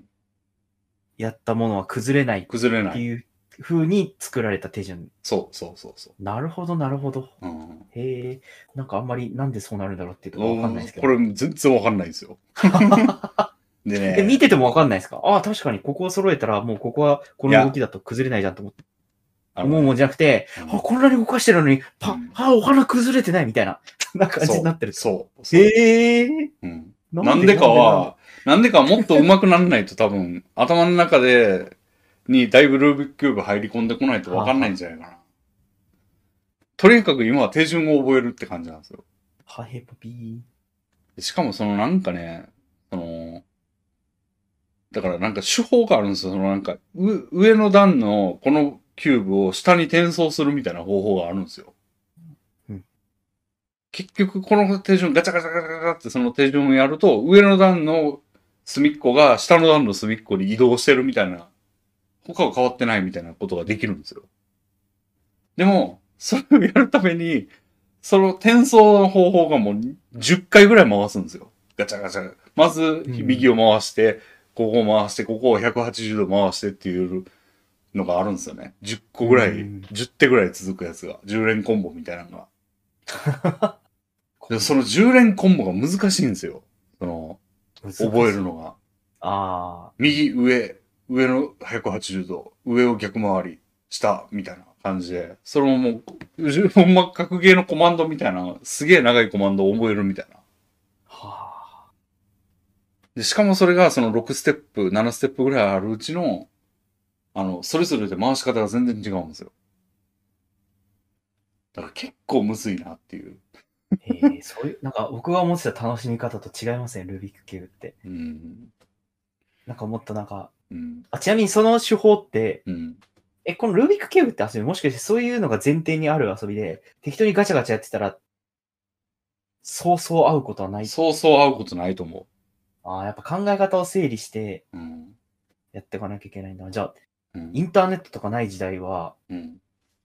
そんなルービックキューブ攻略本とかも、まあ、そうそうないわけじゃないですか。ルービックキューブ買って遊んでる人たちは。うん。どうやって遊んでたの自分で思いつくんですかねここはお花にすればいいみたいうん。だから結構長大なプロジェクトになるんちゃう個人でやったら。な。あー研究、ちょっと研究しないとできないんじゃうない、ん。もし、もしレビンさんにうん悠久の時があら訪れたとして、うんもし今回そのルービックキューブが、だからあれですね、あの、うんえっと、真っ白な部屋で、うんルー、もう壁しかなくて、扉とかもなくて、うんで壁も破壊できなそうだし、うん部屋にあるのは唯一ルービックキューブだけだったってういうん感じだった。そでういう揃えたら出れる部屋みたいなまあ、それもわかんないですね。ただ、や 。ることはじゃあやらんのでちゃけ いうや、結果的に揃えたら出れるんですが、うんレビンさんはそれを知らされることもない。えそれ知っててもよくないその前提。別に。まあ確 かに。俺がすいません世界観を。取り組むってことだよちょちょちょっと僕の世界観の好みにしま した。なんかじゃあ、壁に、壁をなんかレモン汁で炙ったらなんか、ルービックキューブをトークが良いみたいなやつを見つけた後としましょょう。でルービックキューブ。うん。うん。まあまあ何が聞きたかったかっていうと、はい。その理論を知ったレミさんが今思うと何も知らない状況から、うん。悠久の時があれば解けたと思います。知らない状況から解けたかってことそうそうそうそう、そういうことです。いやー、年単要すると思うな。はええ、そうじゃないー。いや、僕はそう思ってますがう、んさすがに年単位とは思ってないかった。てか、なんだろう、なんかガチャガチャしたらいつかできんじゃないかなと思ってました。いやー、無理やと1思うな。時間ぐらい。いかければ。いや、絶対無理やとそ思ういうもんじゃないんだ。へえ。う。だって方法覚えても俺20分かかってん。うんいや、なんか、よくゼルダの伝説とかでうん。あるパズルとかってあんまり方法論分かってないけど、シャカシャカやってたらできたりするじゃないですか。まあ、だって、うん。うん。 5×5 のうん。パズルみたいな、5×5 のうん。ジグソーパズルみたいなやつをうん一つのキリンさんの絵にするみたいなやつで、うん1マスだけ空いてるのをシャうカシャカシャカってこうスライドしながら合わせるやつとか、え、でも超さよく分かってないけど、なんかいつかできたみたいになるじゃないですこか。れも例えとして合ってんのか分からんけどうん、麻雀分かるでしょ、だけど。一応。麻雀で適当な廃棄ってよく揃えるみたいなもんですよ。揃うかどうかみたいな。適あー適当に切ってたら全然完成しなくないうん、しないでしょうん。そん、そんな感じだと思うよ、多うなあ。確率的には分そうです。うん。うん。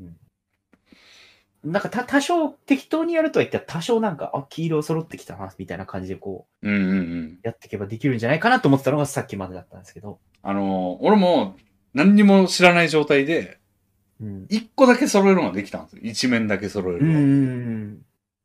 でも、その状態で他のとこ揃えようとすると、その揃ったところがぐちゃぐちゃになるんです よ。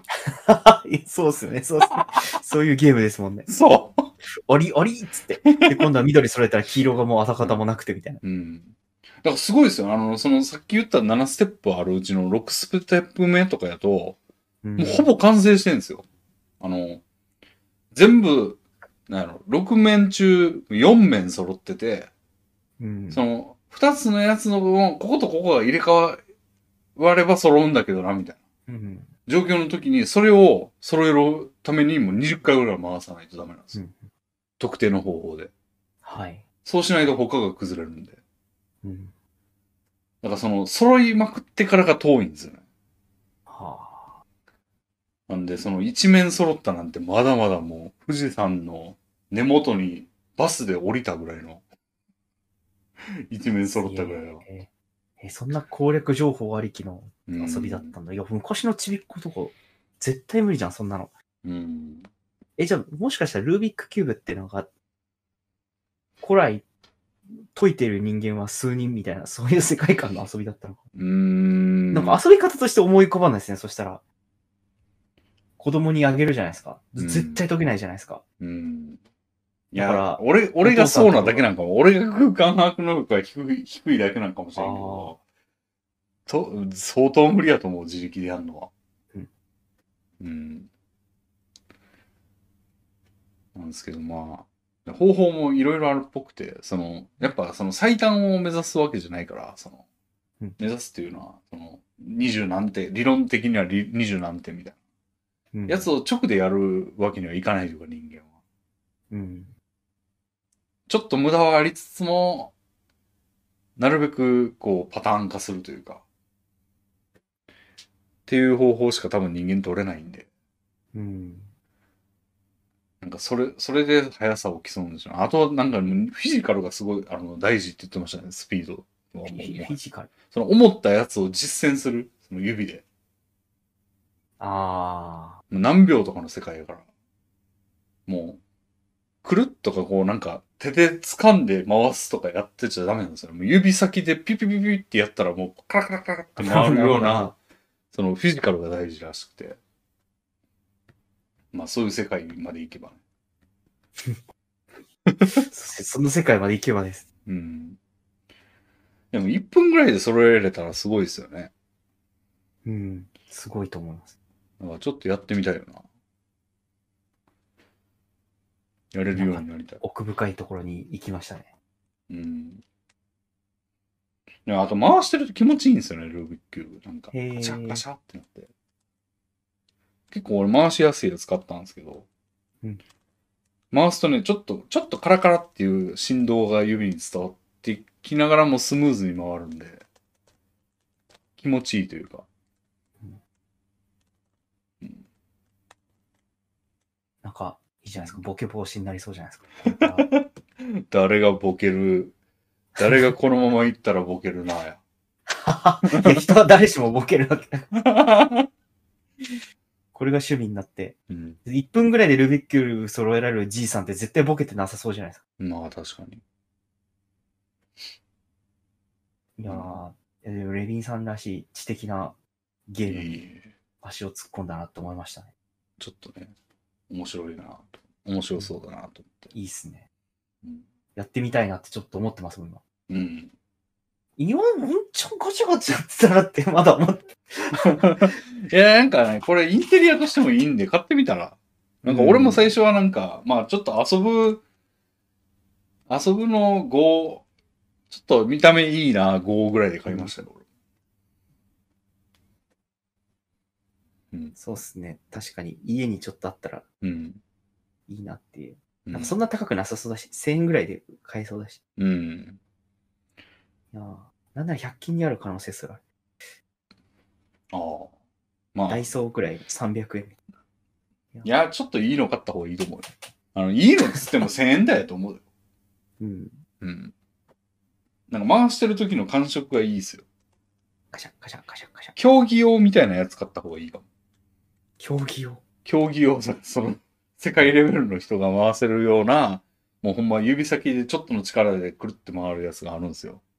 うんうん。でもそんな別に、あの、触ってない時に勝手に回るみたいなことはなくて、みたいな。持ち運んでるだけやのにくるくるって回っちゃうぐらいのガバガバじゃなくて、うんうんうん。ちゃんと回す意思がある動かし方をすると回るみたいうん。なぐらいの、これいいっすよ。気持ちいいっすよ、回してるとへえ。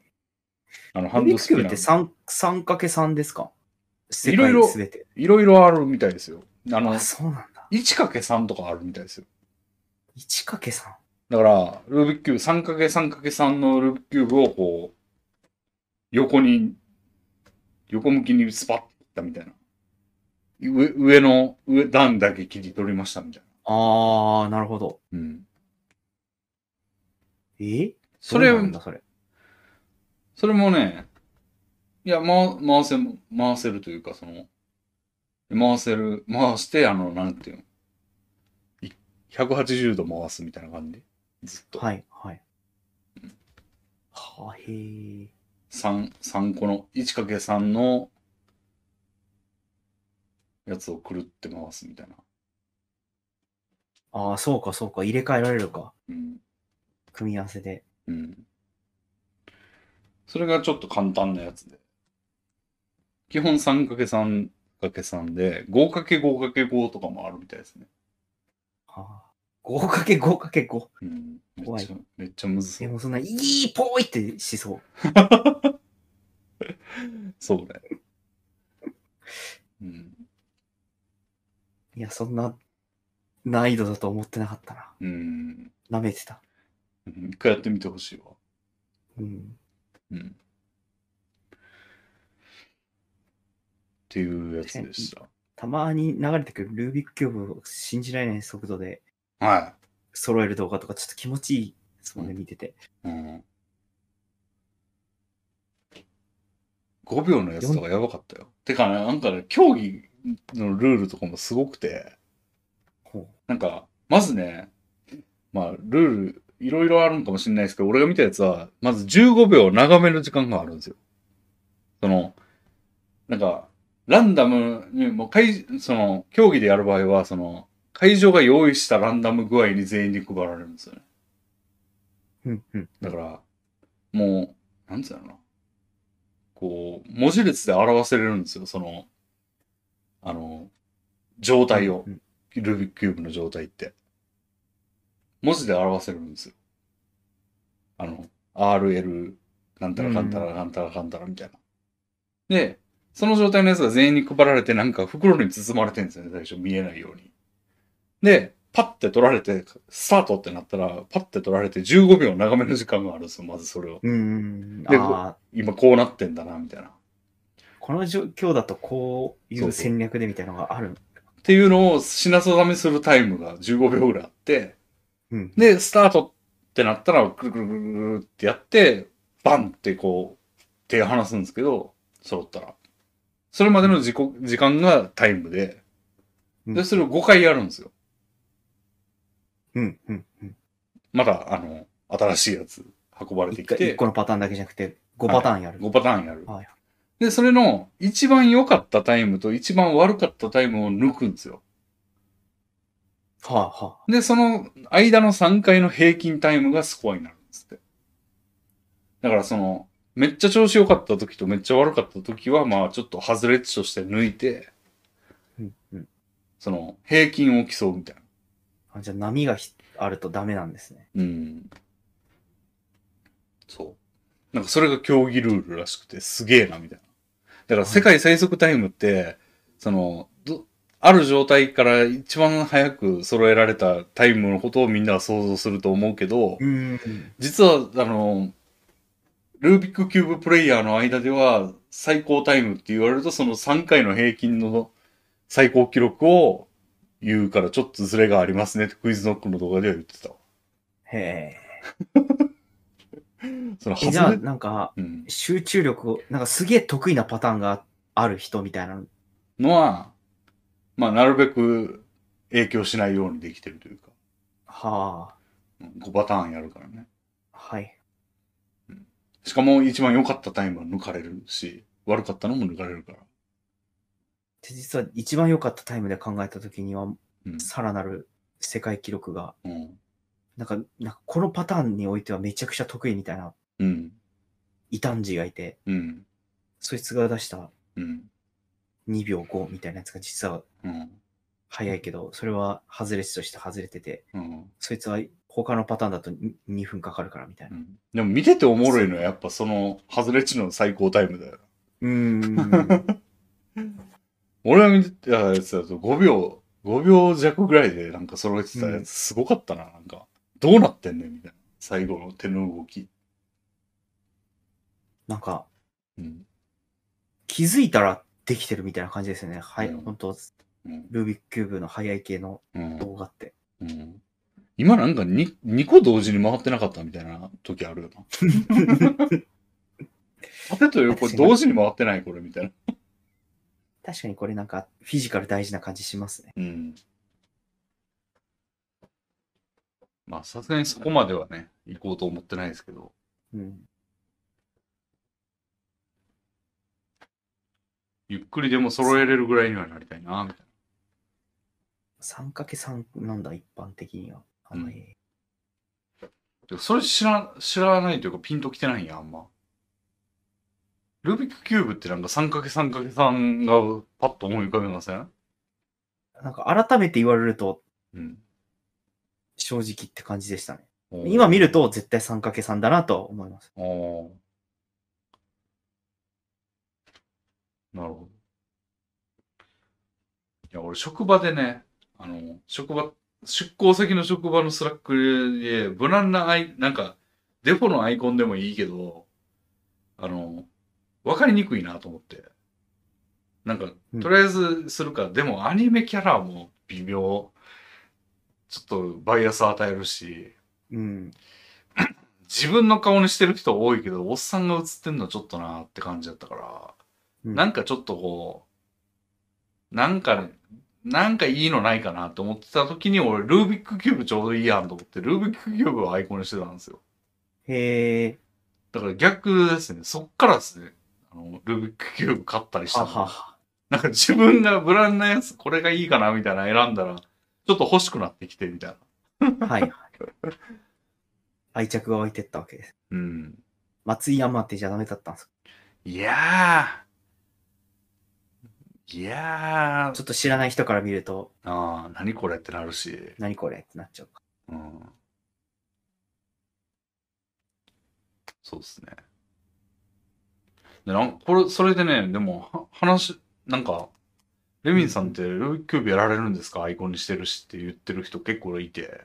うん。いや、俺全然やんないんすけどね、って言ったら、ああ、そうですか。自分学生の頃にすげえやってましたわって言ってる人何人かいた。あうん。ーへうん。ーやってみると面白いんだな、きっと。今、うんレビンさんもちょっとハマりつつあるわけだし。そうっすね。基本的には学んで、試して、学んで、試してって感じで。いや、もう覚えるですね。覚える。ああ。うん。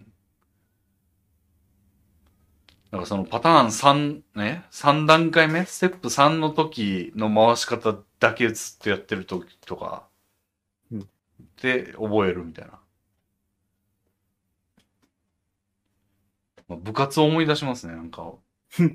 なんかまあでも腰楽しいですからね、そそうやってこう、なんか成長していくっていうの。うん。なんか柔道の技の練習してる時みたいですよ、ほんま。特定の順番を、こうこうこうこうこうこうこうこうこうこう、みたいな。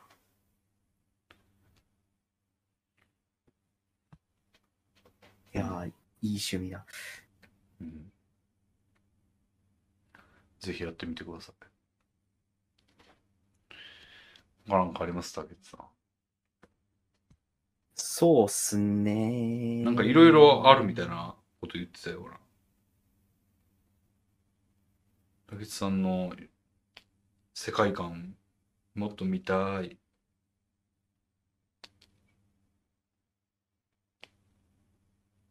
ああーそうや。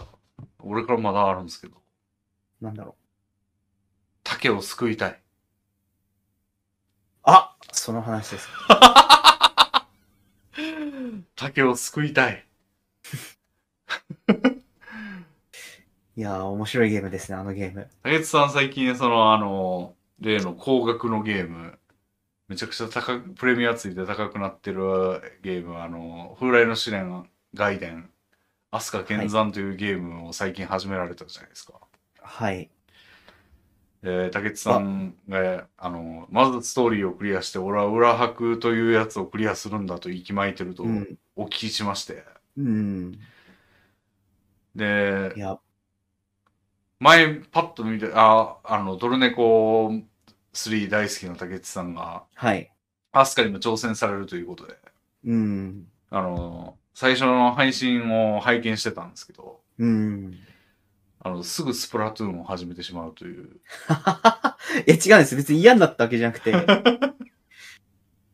あのー、最近時間がなくて、うん。アスカって結構時間をかけてやらなきゃダメなやつじゃないですか。うんうん。だから別に投げたわけじゃないですよ、全然。うん、しかし難しい、あのゲーム。バリりましたね、正 直。ストーリー編であんなに難しい不思議のダンジョンシリーズ初めてです。ポポロが、ポポロがクリアできるんだからもう全然いけるでしょうと思ってますけどね。いや、待って、いけるとは思ってるんですけど、ストーリー編でこの難しさかとは思ってますよ。あーえちょっと理不尽ですよ、あ の、上級の花。。うん。いや、なんでかそれを見てて、俺は竹内さんがストーリーをクリアするまでの手本になろうと思 って、あの、竹を救いたいという配信をね、俺も、はい。ちょうどあの、クリーンインストールというか、もうなんか、あのー消えちゃってたんで、データが。俺も最初からやろうと思って、あの、クリア、攻略してんですけど。まあ、確かに俺もストーリークリアしし終わるのに、俺知ってるはずなのに、結構かかりましたね。20時間くらいかかったかえー、え、な。っうんていうか僕は2個、2個ダンジョンクリアして、一応エンディングみたいなのを迎えてるはずなんですよね。うんうんうん。こっからまだ結構あるんですよね。えっとね、そっからね、えだから7個ぐらいあるって聞きましそうですね、8個、うん、8個ですかね。7個た。、さあ、。8個かないや僕、上級の配信が終わった直後に、うん。レビンさんが、あの、手本を示すっていううんパワータイトルの配信つけてたんで、うん、見ましたよ。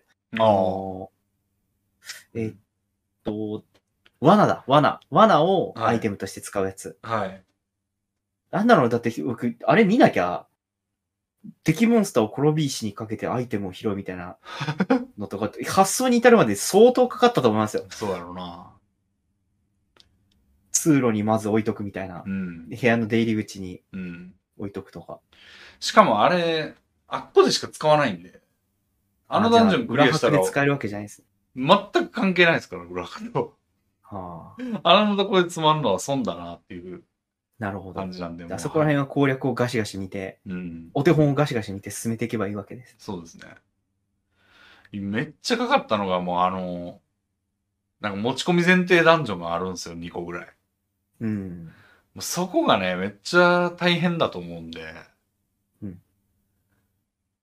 そのリーバーってやつと、聖火の大筒ってとこがあるんですけど、あでも僕、ああれれはさん、合剣万字かぶら に回復券合成したやつがいあるんでや大丈夫ー、です。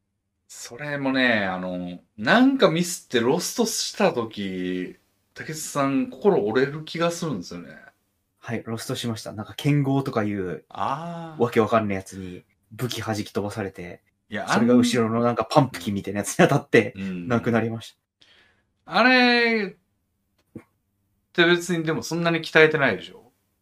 まあまあ、鍛えてはないですね。合成した直後だったってう感じん。あれをね、作り込まないといけ、多分、ちょっと危なくて、その持ち込みダンジョンはでそれ、ロストしたらやばそうなんで、あの、んエレキ箱っていう、その、死んでも、あの、持って帰れるやつがあるんですよ。うん。それで攻略した方がいいなと思って、その手本を示そうと思って、はあい。のそれで攻略しようとしたんですけど、結構鍛えるのに時間かかって、そのエレキ箱も。そああ。のモンスター、ポポロみたいな感じで、そのモンスターを仲間にしてるはい状態みたいなアイテムなんですよね、それ。うん使うと、モンスターがボワって出てくるみたいうん。な。で、着ることもできるみたいな、そのうん。装着すると、あの、モンスターになれるんですよね、その。うんってやつの方がいいなと思ったんやけど、それ鍛えんのにめっちゃ時間かかって、はい。 10時間ぐらいかかったかもしれんわ、あれ。大ああ。変それもなんか、うん。僕が寝落ちしてパッと起きたら、うん。やってるの見見てました。何をやっているんだ、これはみたいな。うんなんかマムルがぴょんぴょんぴょんぴょんはい。跳ねながらな、はいやってました。幸せの杖っていうね、その、レベルを上げるアイテムがあるんですけど、敵の。そのはい攻略、やっぱ攻略を見る前提なんだな。うん。じゃあ、え、あの、お花のやつ、お花上級ってまだレベル低い方ってことですか俺、上級、初級と中、上級は、その、竹内さんと追随してやってた時、うんあの、一発クリアしたよ。ええいや僕、クリアできたの奇跡ですよ、あれ。うん。いや、見てましたけど、すごい、すごかったな、あれ。 俺、ぜいや僕い絶対死ぬと思ってたもん。や絶対死ぬと思いましたよ、僕も。うん。アイテムもないし。うん。なんか、あれなんですよ、馬がいるんですよ、矢を放ってくる。はい。あいつがマジでうざくて、うん。あの、僕がいくら逃げ回っても、その馬がうん。僕にわら群がってくるうん。他のモンスターを勝手に自分で殺して勝手に強くなってくんですよ。そもうどうしようもないじゃないですか。う。うん。しかもお花はなんかすごい奥の方で、うんなんかダメージを受ける状態になったり、うん。受けない状態になったりしてて、うん。でしかもたモンスターを倒しても倒してもボーっつってどっかから湧いて きて、いやいやいやいやいやいやいやいやいやいやいや。トルネコのストーリーはあんなに難しくなかったですよ。うん。いや、確かに上級はむずいと思うね。うあの、ん。特に知らん人からすると。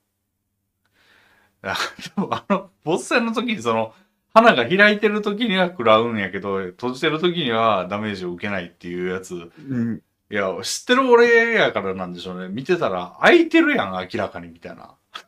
うんうんうん。そこの区別できてる、目ついてんのかとか思ってましたけど、いやいや、でも、アハ体験ですよ、あれ。あれは、あれ、まあさっきダメージ食らったのにな、みたいな感じになってましたよ。めちゃめちゃパーって開いてんすよ。グラフィック的に、ちゃんと見れば。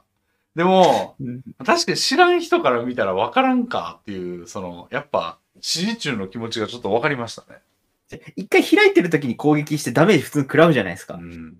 その時は別に開いてるとか閉じてるっていう概念がない。いや、そう、そうなのな。そうなんやろな。、いで、で、閉じた後に、そうのん閉じてるっていうのはやっぱ気づかないですよ。 や、そうなんだろうな。で食らわないってなって、うん。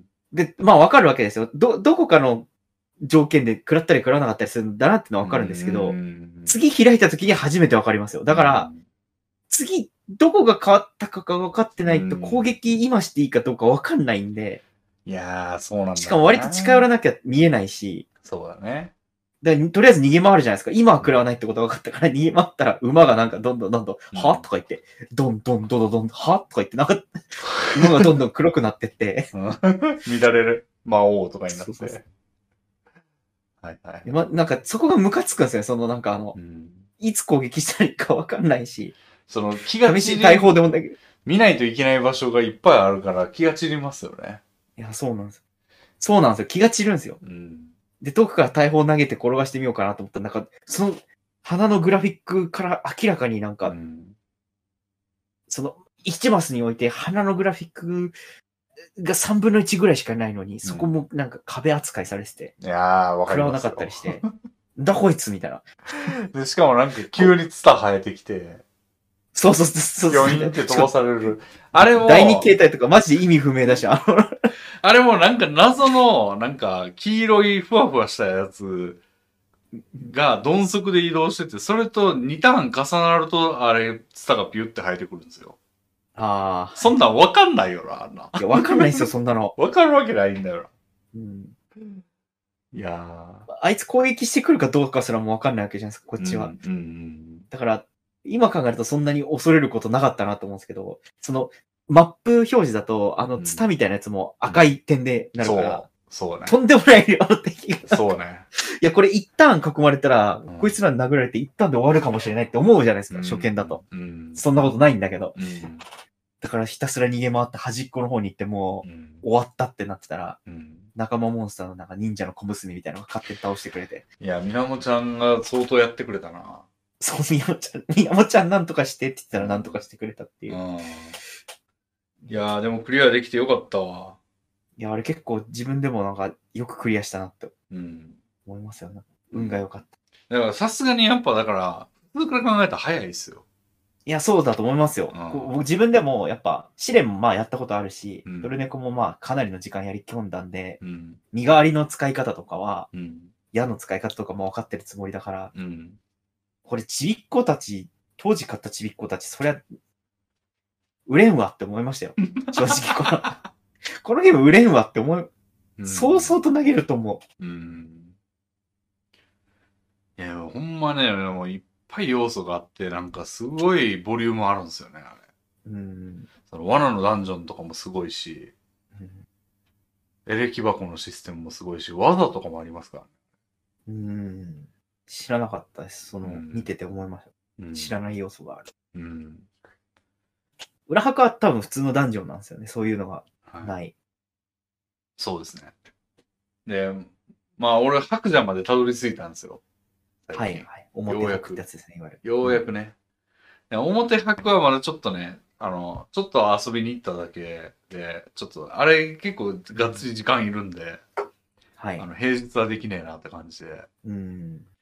だったんですけど、まあ白蛇に来ましたけど、まあ白蛇もちょっとぬるゲーですからね、言うたら。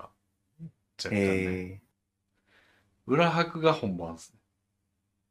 表白蛇と裏白蛇、単純に難易度の違いなんですかえっと、基本一緒なんですけど、まあ、まず出現モンスターのうち有益なモンスターがちょっと減ってる。はい、はい。えっと、ヌツペリトカドンととかかは、はい。えーアイテムを落としてくれるとか。は裏白には出ないですね。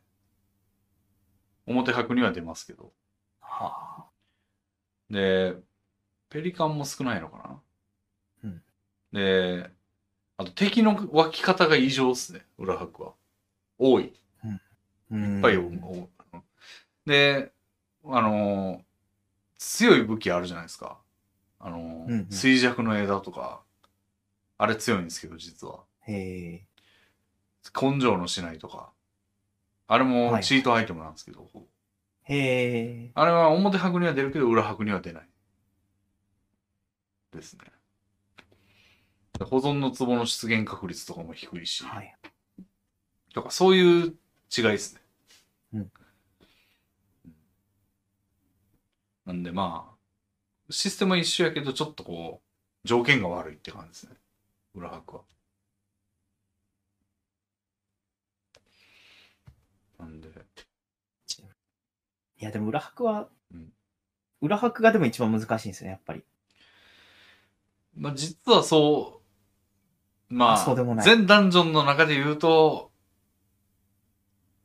5、6番目ぐらいなんじゃないですか。ああ、あのもっと鬼畜なゲームがあるんですね。実はなんか、その、ほんまに外伝みたいなダンジョンができて、プレイできるんですよ。アスカーでは。はい。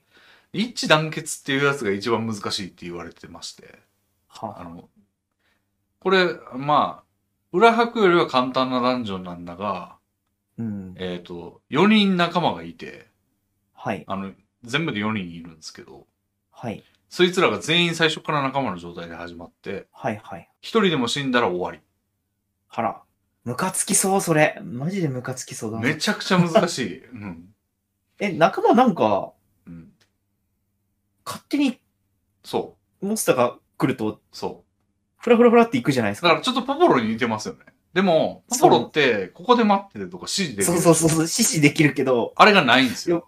いや、僕指示ボタン探しましたもん。うんいや、これおかしいと思って、うん、これ、これ以外の選択肢ないのやばいと思ったんですけど。あの、ジンパチって、あの、ストーリーにも出てきたと思うんですけど、あいつ仲は間になるんですけど、実は。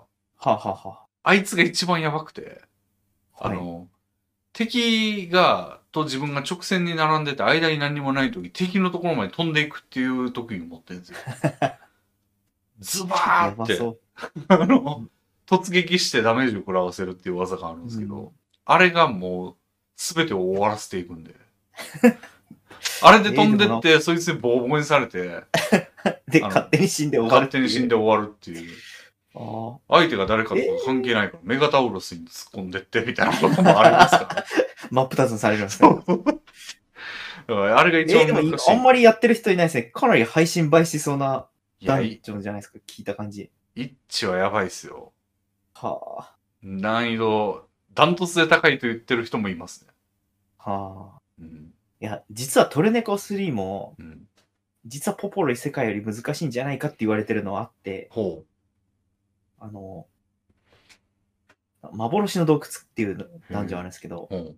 そこはレベルがアップしないんです。あー、出た。ずーっとレベル1でうん。敵に一撃でも食らったらもう死ぬと。そんなんむずすぎやろ。 だからどうどうしたらいいかっていうと、もうその、あ、じゃあ水晶の洞窟だったら、まあその、壁がほぼ水晶なんですよ。うんで、水晶って何かっていうとう、ん杖とか振ると、うん。杖が跳ね返ってくる。うん。杖を水晶に振って自分に、うん。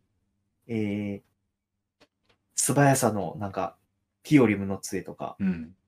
あと、自分に変化の杖振ってモンスターに一瞬化けてうんやり過ごすとか、っうん。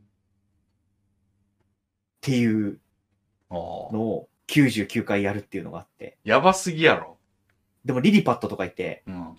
見えないとこから矢が急に飛んできて死んだりするんですよ。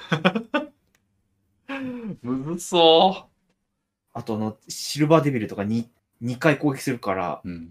しかも1マスしか見えないんで、周囲。うん。通路歩いてたら、うんシルバーデビルに対面したらもうそれは終わりなんですよ。何もなすすべがない。うん。っていえ、う可能なんそんなん。可能なんですよ。そのアイテムを駆使して。え僕もそれにはまだ手を出してないです。まあでも、や、慣れれば、え。うん。ポポロイ世界の方が難しいって言うんですけど、へえ。あの、1回に、ポポロイ世界の何がちょっときついかって、うん。 1回にかかる時間がかなり長いんですよ、あれ。やばいっすよね。でもその、幻の迷宮じゃなくて、まあまあ、その水晶のなんとかっていうダンジョンは、うん死ぬときは一瞬で死ぬんで、うん。何回も何回も試行回数があああ、って、学べてくるんですよね、だんだんだんだん。うん。このフロロアにはこういう敵がいるなっていう。うん。で僕、ポポロイ世界は80回以降のこと、まだよく分かってないですもん。ほう。行った回数が少なすぎて。ああ、なるほど。だって行くのに10時間ぐらいかかるし、確率も低いから、うん結構600時間ぐらいやってても行ったことって多分10回ぐらいしかないんで。だか。うん。らそこの経験値がなかなかうん入らない。すごいですね。10時間行くかかるともうヨーロッパ行くみたいな感じですよね。やしかも10時間はかなり早い方ですからね、今となっては。はあその僕の中では。うん。昔はなんかホイミンを連れてくために20時間ぐらいかけてました。ホイミンを連れていくと、かかるんや、より時間が。いや、かかるんですよ。ホイミンが死なないようにやるんで。うん。ところがなんか間違って地雷踏んだらホイミンが消し飛ぶんですよ。何も言わずに。黙って落ちたってなるんや。そうです。あとなんか杖を振られて、ホイミンになんかバシルラン杖振られて、ホイミンがどっか行って、うん。そこら辺で蹂躙されて 死んだりするんですよ。あ、それなんはだ竹内さんの独自の縛りってことあ、いやいや、あのーえー強いんですよ、ホイミンは回復してくれるんで。ああ。だから、安定性が高いって言われてるんですよね、俗説には。うん。回復モンスターがいるっていうのは。うん。でも、その代わりホイミンを連れてくと、ホイミンをケアしなきゃいけないんで、うん。そこのタスクが増えるし、あと、えっ、と、1回にかかる冒険の時間も長くなる。うん。なんでかっていうと、まあ、他のモンスターはうん。代わりがいるんですよ、言うても。死んじゃっても。うん。だから切り替え、切り替えってなって、こう、うんえー、なんかその、他のモンスター捕まえることできるんですけど、ホイミは代わりがいないんで大事にしなきゃいけないっていううのと、ん。あとその、これはすごいなんかマニアックな話なんですけど、うん。あの満腹度がゼロにうん。なると、うん。不思議のダンジョンシリーズってこう、一旦経過することに HP が1減ってって、はいはい。。で、そのうち HP が0になって餓死するっていううんうのんじ。ゃないですか。うん。ホイミンは回復してくれるんで、うん。満腹度がゼロでもうん、回復してくれるんですよ。ああ。要は、パンなしで、うん。いくらでもそのフロア粘れる。なるほど。だから、ホイミンを連れてくってことは、うん。ホイミンパンと呼ばれる、ああ。あの、ポポロ君には断食してもらって、うん。ずっと空腹に耐えかねて HP は減り続けるけど、ホイミンに回復してもらうっていうので、ずっと粘り続ければ、ああ、じゃあ1フロアあたりの時間が長くなるんだ、それでそうそうそう、そういうことです、そういうことです。ああ。で、レベルを上げていくんですよ。うん。で、レベルを上げて安定していけるなって思ったところでガッと降りてくってやつなんですけど、うん。そのレベルを上げてる途中に事故ってホイミンが死んだら、うん。そのプランは崩れますし、ああ、もう、で、満腹度はゼロのままみたいな。卒業服とかゼロのも、ああーってなるんですよね。あ、なるほどね。あと HP を1にする大型地雷っていうのがあってう、ん。それを間違って踏んじゃったら次のターンに1ダメ ージ、あの、確か食らに。って餓死するんですよ。なるほど。だから、ここ罠チェックしたから歩いて大丈夫かなと思ったら、大型地雷バーンって踏んで餓死したっつって終わるんですよ。い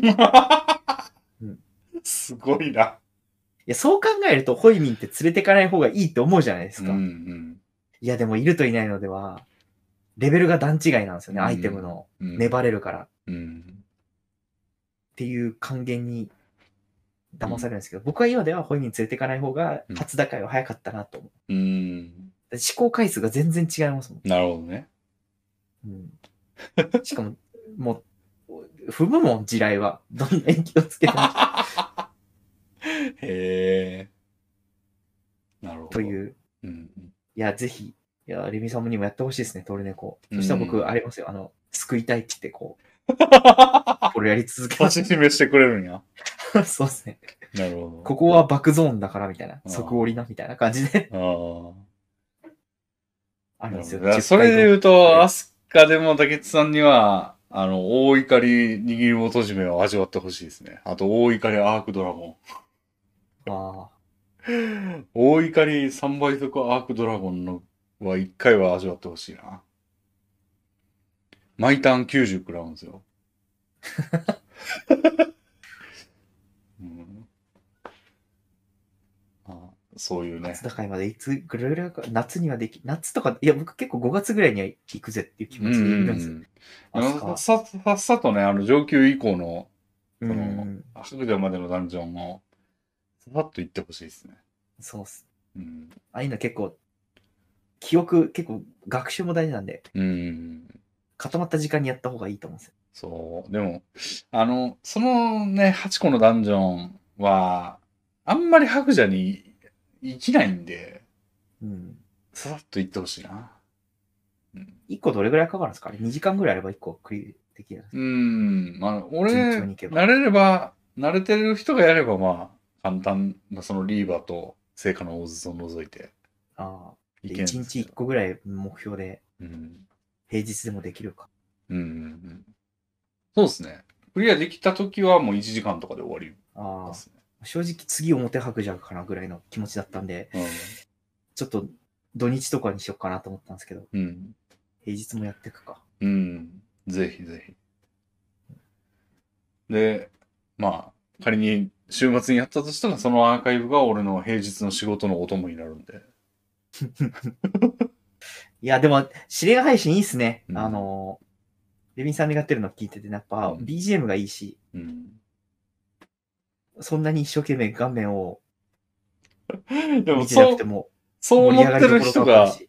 多すぎて、なんか、いつも以上に無の時間になるんですよね。なんか、多いって言っても誰も返事しないみたいな時間に。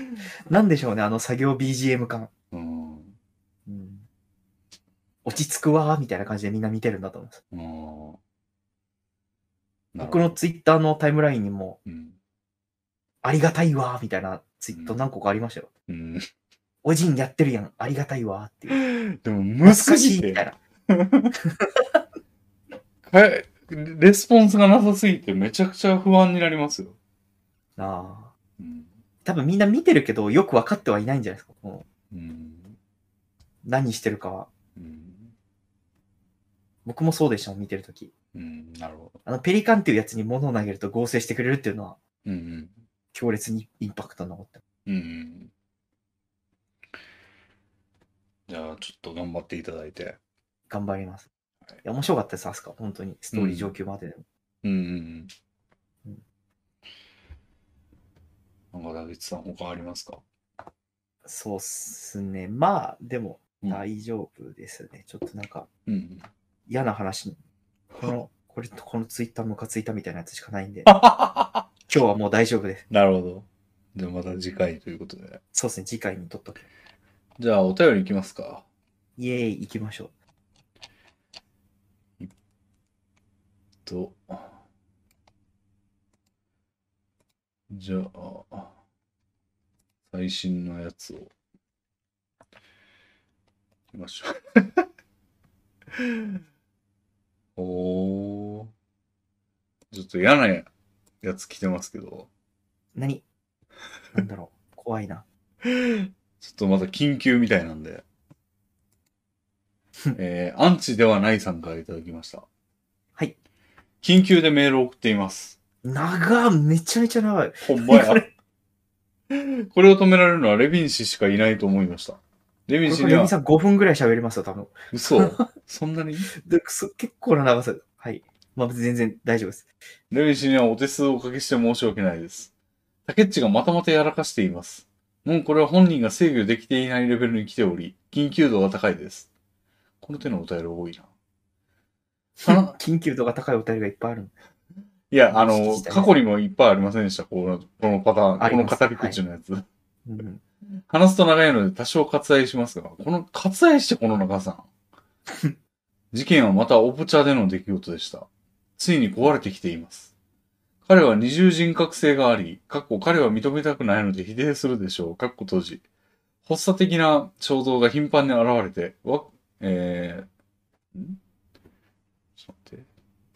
えー、発言もわけのわからないことが増えています。気分いい時と悪い時の落差が激しすぎます。そして切れまくった後は一旦冷静になるのか謝ってくる。後日また矛盾点などああだこうだ言われると、切れ、うよくわからない例えで、いつもわかりにくい論破攻撃。論破して少しでもマウントを取りたいのか、独自の竹理論を並べて反撃しています。理論マジで滑稽で、何この小さなネット世界で勝とうとして生きているんだと呆れます。そしてまた疲れ、ああだこうだ言われ、意見を一つ一つ気にし、デフレスパイラルのようにハマっています。私はもう、オプチャでいくら発言をしようが無駄だと思い、傍観論みしています。チェッカー時からい10年以上彼を見てきていますが、癌のように進行してきています。原因は推測でしかありませんが、身近に相談できる人がいないんだと思います。レミン氏が背負う必要はありませんが、例えば定期的に飲みに、かっこダイエットもあるので節制しつつ、かっこ閉じ、行くなどで、身近な人とリアルにコミュニケーションを図る治療が必要かと。会社のことをきもう聞いていると、舐められてたり、は不安もあっても転職しない、言言われることを右になられ。これは私の、えー勝手な意見ですが、そもそも竹内が弱すぎることに全て尽きると思います。ポピー無理なら対策は脳みそを取っ換えるか、インドへ亡命して儀式を受けるしかないレベルです。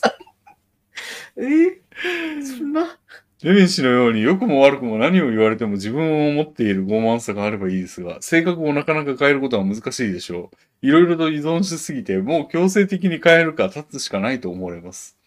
最後に、最後にって言ってからまだある。すごい長い。最後に、タケッチ何度も言うが、すべてはお前が変わるしかないということ。外見、えー環境、外見、年収なんぞ関係ない。今のお前より辛くても、成功している奴はいくらでもいる。スプラなんかできる環境を持ってる奴が不幸せなんかと思うなよ。小さな桶の中でいいつまでももがいていて、現状から大きく変化しようとしていない。外の世界を知らない猿だ。 おぶちゃに関して言えば、わけのわからん理論反撃はやめろ。そんな理論が通って満足できているなら、お前は今頃幸せだ。一つ一つの意見なんか参考程度で聞き流して、我が道を確立するように改めろ。できないからこうなっている、など言い訳はいらない。それは結局自分が可愛いのか、どこかでじ理由を見つけて逃げているだけ。究極なことを言えば、ストレスなネットは立て。今は配信を見放しはしませんが、手遅れになったならばその時は見放します。読まれるかわかりませんが、タケッチに届けば幸いです。レベンジのラジオをお借りして意見失礼しました。いやー、すごいですね。はい。いや、では、本当にありがたい、んお便りで した。ほんまにいや、で、これ、なんか、いや、でもでも、あの、ちょっと最近思ってて、自分でも。うん、あの、ちょっと最近おかしいんですよ。何がここい、い1年ぐらいかな。竹内さんがまあ、半年ぐらいかな。まあ、何がおかしいの情緒が。あーでもちょっとこれは、あのーやっぱ、僕が悪いっていうより、やっぱスプラトゥーンが悪い。いやめろもや、でもでも、う。うんまあまあまあまあ、うんあのー、てかあれなんですよちょっとメタ的なことを、うんはい。いや、てかメ、タ的、この、はいはいこんなに長いお便り読み終わった後で、俺、竹内さんが何してるのか全くわかんなかったんだけど、これ。んな、何をするあ要は、この人違うやっぱり僕がうんうん一、番なんかおかしいって思われてるのは、やっぱスプラトゥーンを勝てなくて、うんガン切れしてる時だと思うんですよ。オープンチャットって言ってるで、でもこの人は。あ、そう、オープンチャットで、スプラトゥーン勝てなさすぎて辛いって、うーん。ガーって言って、うん。で、俺はもうスプラ、ザコって言われたら、俺はもう死ぬって言って、うん。言ったり、うん。ううんん。うん。外の風景を写真で撮ったり、なんだ俺はもろう死ぬっつって、 飛び降りるみたいな。もう俺も飛び降りる、死ぬ、みたいな感じで。 なザコって言われたらもうダメだ、みたいなあ。意見を聞きたかっただけなのに、ザコって言われた、悲しいっつって。もで、う、うん。いや、本当にムカつくんですよ、スプラトゥーンって。本当に。本当に。ああだ。から、ちょっと、あの、うん。あの、そこで、おかしくなってるっていうのはあると思って。うんで、もう一個ちょっとメタ的なこと言うと、うん。この、独自の竹理論を並べて半減するっていうのは、うん。やっぱ、まあ、多少ネタでやってるんですよ。はい。これ滑稽でって言ってもらえてるように、こう、うん。全部、ウォーレスバだみたいな感じでやるのは、うん。あの、まあちょっとネタでやってるとこあるし、じゃれ合ってるとこあるんですけど、うん。ところがどすこいスプラトゥーンに関してはそうではなくて、うん。もうマジのなんかやつなんですよ、こああ。う。マジで辛い。うん。スプラトゥーン辛いってなるっていう。うん。で、これで、それに、これまでのなんかあの、んプレイスタイルうん。が相乗効果を生み出しうん。てるんですよね。なんていうのかな、こフれリースタイル。その、じゃれ合いというか、うん。配信のプレイスタイルってこあ、そうですね、ロとはい。あオープンチャットでもそうなんですよ。オープンチャットでもこはい。う、レスバしてくぜみたいなはい。感じでやってて、うん。ででそれがそれなりに楽しくやってる時もあったはずなんですようん。過去。うん。おいおい、それを、それはないだろう。極端すぎ、わらわらみたいな。うん。でもそのプレイスタイルに、うん。スプラトゥーンへの怒りが乗っかって、とんでもないやばいやつになってるんですね、僕今。いや、やめろって今すぐ。ほんまに。う売りい なや、もさうい。大丈夫です。もうう、んもう大丈夫です。あの、一旦落ち着いたんで、これからはも細うかいや。スプラトゥーンで怒ることはないです。もう、あ一人でやるからよくないですよ、スプラトゥーンを。ああちゃんと、あの、配信でやればあんまり怒んないことが最近分かったんで、うーん。裏です、一人でスプラトゥーンやってると、うん。その、何かが起きた時の怒りの持ってき場がないんですよ。うん。で、すぐ、もう一回プレイってやっちゃうんですけど、うん配信だと、うん。一旦みんなとちょっとチャットで話すっていうクールダウンがあったり、うんその瞬間も、さすがにカメラ映ってるから、うん。うぎゃーとか言うわけにはいかないなってなって、うん。落ち着けるんです。あだから僕がスプラトゥーンを続けていくためには、配信時だけやるってい うこと。あ。いいや、スプラトゥーン続けなくていいんだよ、別に。や、でもでも、今スプラトゥーンが夢なんで僕の、おー少なくとも今年はやるって決めたから、もう、うーん。で、これがダメだったら、わかった、インドへ亡命します。ああ。でも確かに。にちょっと、ちょっと本当に良くないと思う。うん。僕もしょんぼりしますもん。うん。何をして、本当にスプラトゥーンやめてうん。 5分ぐらい経つと、うん。なぜ俺はあんなに怒ってたんだって気持ちになるんですよね。でもやってる時は、もう一回プレイ、もう一回プレイってなっちゃうんですよ。うん。だからスプラトゥーンがやっぱ悪い。 いや、でもすごい世界だね。なんか、こんな長文を、俺、竹内、頼まれても竹内さんにこんな長文書きたくないですもん。いや、だから本当に、すありがたい。僕、結構感動してますよ。あー後半の方とか。ディスられれてるのかなと思ったら、なんか、うん。激励ですよ、これ。しかも最後は、 配信はまだ見放さないぞってこう言ってくれてる。なんか僕、本当にこんな、こんな人がいるのに俺何してんだろうっていう。 スプラトゥーンで当たり散らして。なるほいや、当たり散らしてんだよ、あれ、明確に。ど。うんでも、違うんですよ。もともと当たり散らしてるのは、うんうん。うんもともとの性格じゃなくて、うん。えっととと、えっとえっと、えっとと、もともとのプレイスタイルに、うん。スプラトゥーンが乗っかったというか、相乗効果があったというか、えっと、制御できなくなっちゃうんだ。プラトゥーンのせいでそうなんです。の、筆が乗ってくるんですよね、だんだん、こう。だから僕、これ、今の僕の話聞いてる人も、だそれってななると思いますよ。うん。何が筆が乗るだみたいな。うん。えでも、かつては楽しくやってたはずなんだよな。ああ。いや、よくあるやつじゃないですか、その、うん。あの、うん、なんか極端な例えを出すみたいなやつってあるじゃないですか。うん。はお前それサバンナでも言えんだみたいなやつです。うん。うん。でも今はそれがスプラトゥーンで、うん。竹内さんのそのパターンなんかもううちの親父に似てんだよな、すげえ。うちの親父もなんかもともとそういうプレイスタイルだったわけですけど、あの、酒を飲むともうそれが一層進んで、 めちゃくちゃ言ってくるんですよ。あその、はいほんまやべえ親父パターンですよ。 え、でもお父さんは、あれじゃないですか、その冗談で言ってたわけじゃないんじゃないですか、その酒飲んでで。そそうやけ。ど、酒飲むとより一層ひどくなるんですよ。ああ。うん。だから、その、制御できなくなるぐらいのことをややらかしてるんで。いやでもそれはスプラトゥーンが。スプラトだゥーかンがら、スプラトゥーンイコール酒みたいなもんですから、酒をやめなさいっていう話ですね、今。えでもでもでも、適量なら酒でも飲んでも、いや、人といるときは飲んでも。うーん。でももうあれなんですよ。鉄のオップオップチャットに、あの、アナウンスっていうのができて、うんトップ画面に固定することができるんですけど、うん。そこに鉄の規定として、うん。スプラトゥーンで怒らないって。いや、それは無理でしょ。スプ酒をラトゥーンで怒らないじゃないですか。スプラトゥーンで怒らないは無理なんで書かなかったです。うん。スプラトゥーンで怒った時にオープンチャットに書かないっていう。いや、一人でスプラトゥーンをしないに帰ろう。分かった、変えます。 今変えます。うん一人でスプラトゥーンしないに変えますわ。うんうん。その方がいいよ、まだ。確かに、それはその通り。うん。一人でスプラトゥーンしなければ大丈夫なんでしょ竹内さんによるそうですね。うん。今のところ一人でスプラトゥーンしてるときに、うん。ムキーってなって、うんオープンチャットに書き込んだことはないです。うん。よし、これで解決だ。うん。ちょっともう、本当に良くない。うん。本当に良くない。本当に良くないと思う。うん。スプラトゥーンやるときは絶対配信つけてないといけないやったら配信の機会も増えそうですし、そうですね。そいいこのと、通り。いいことずくめじゃないですか。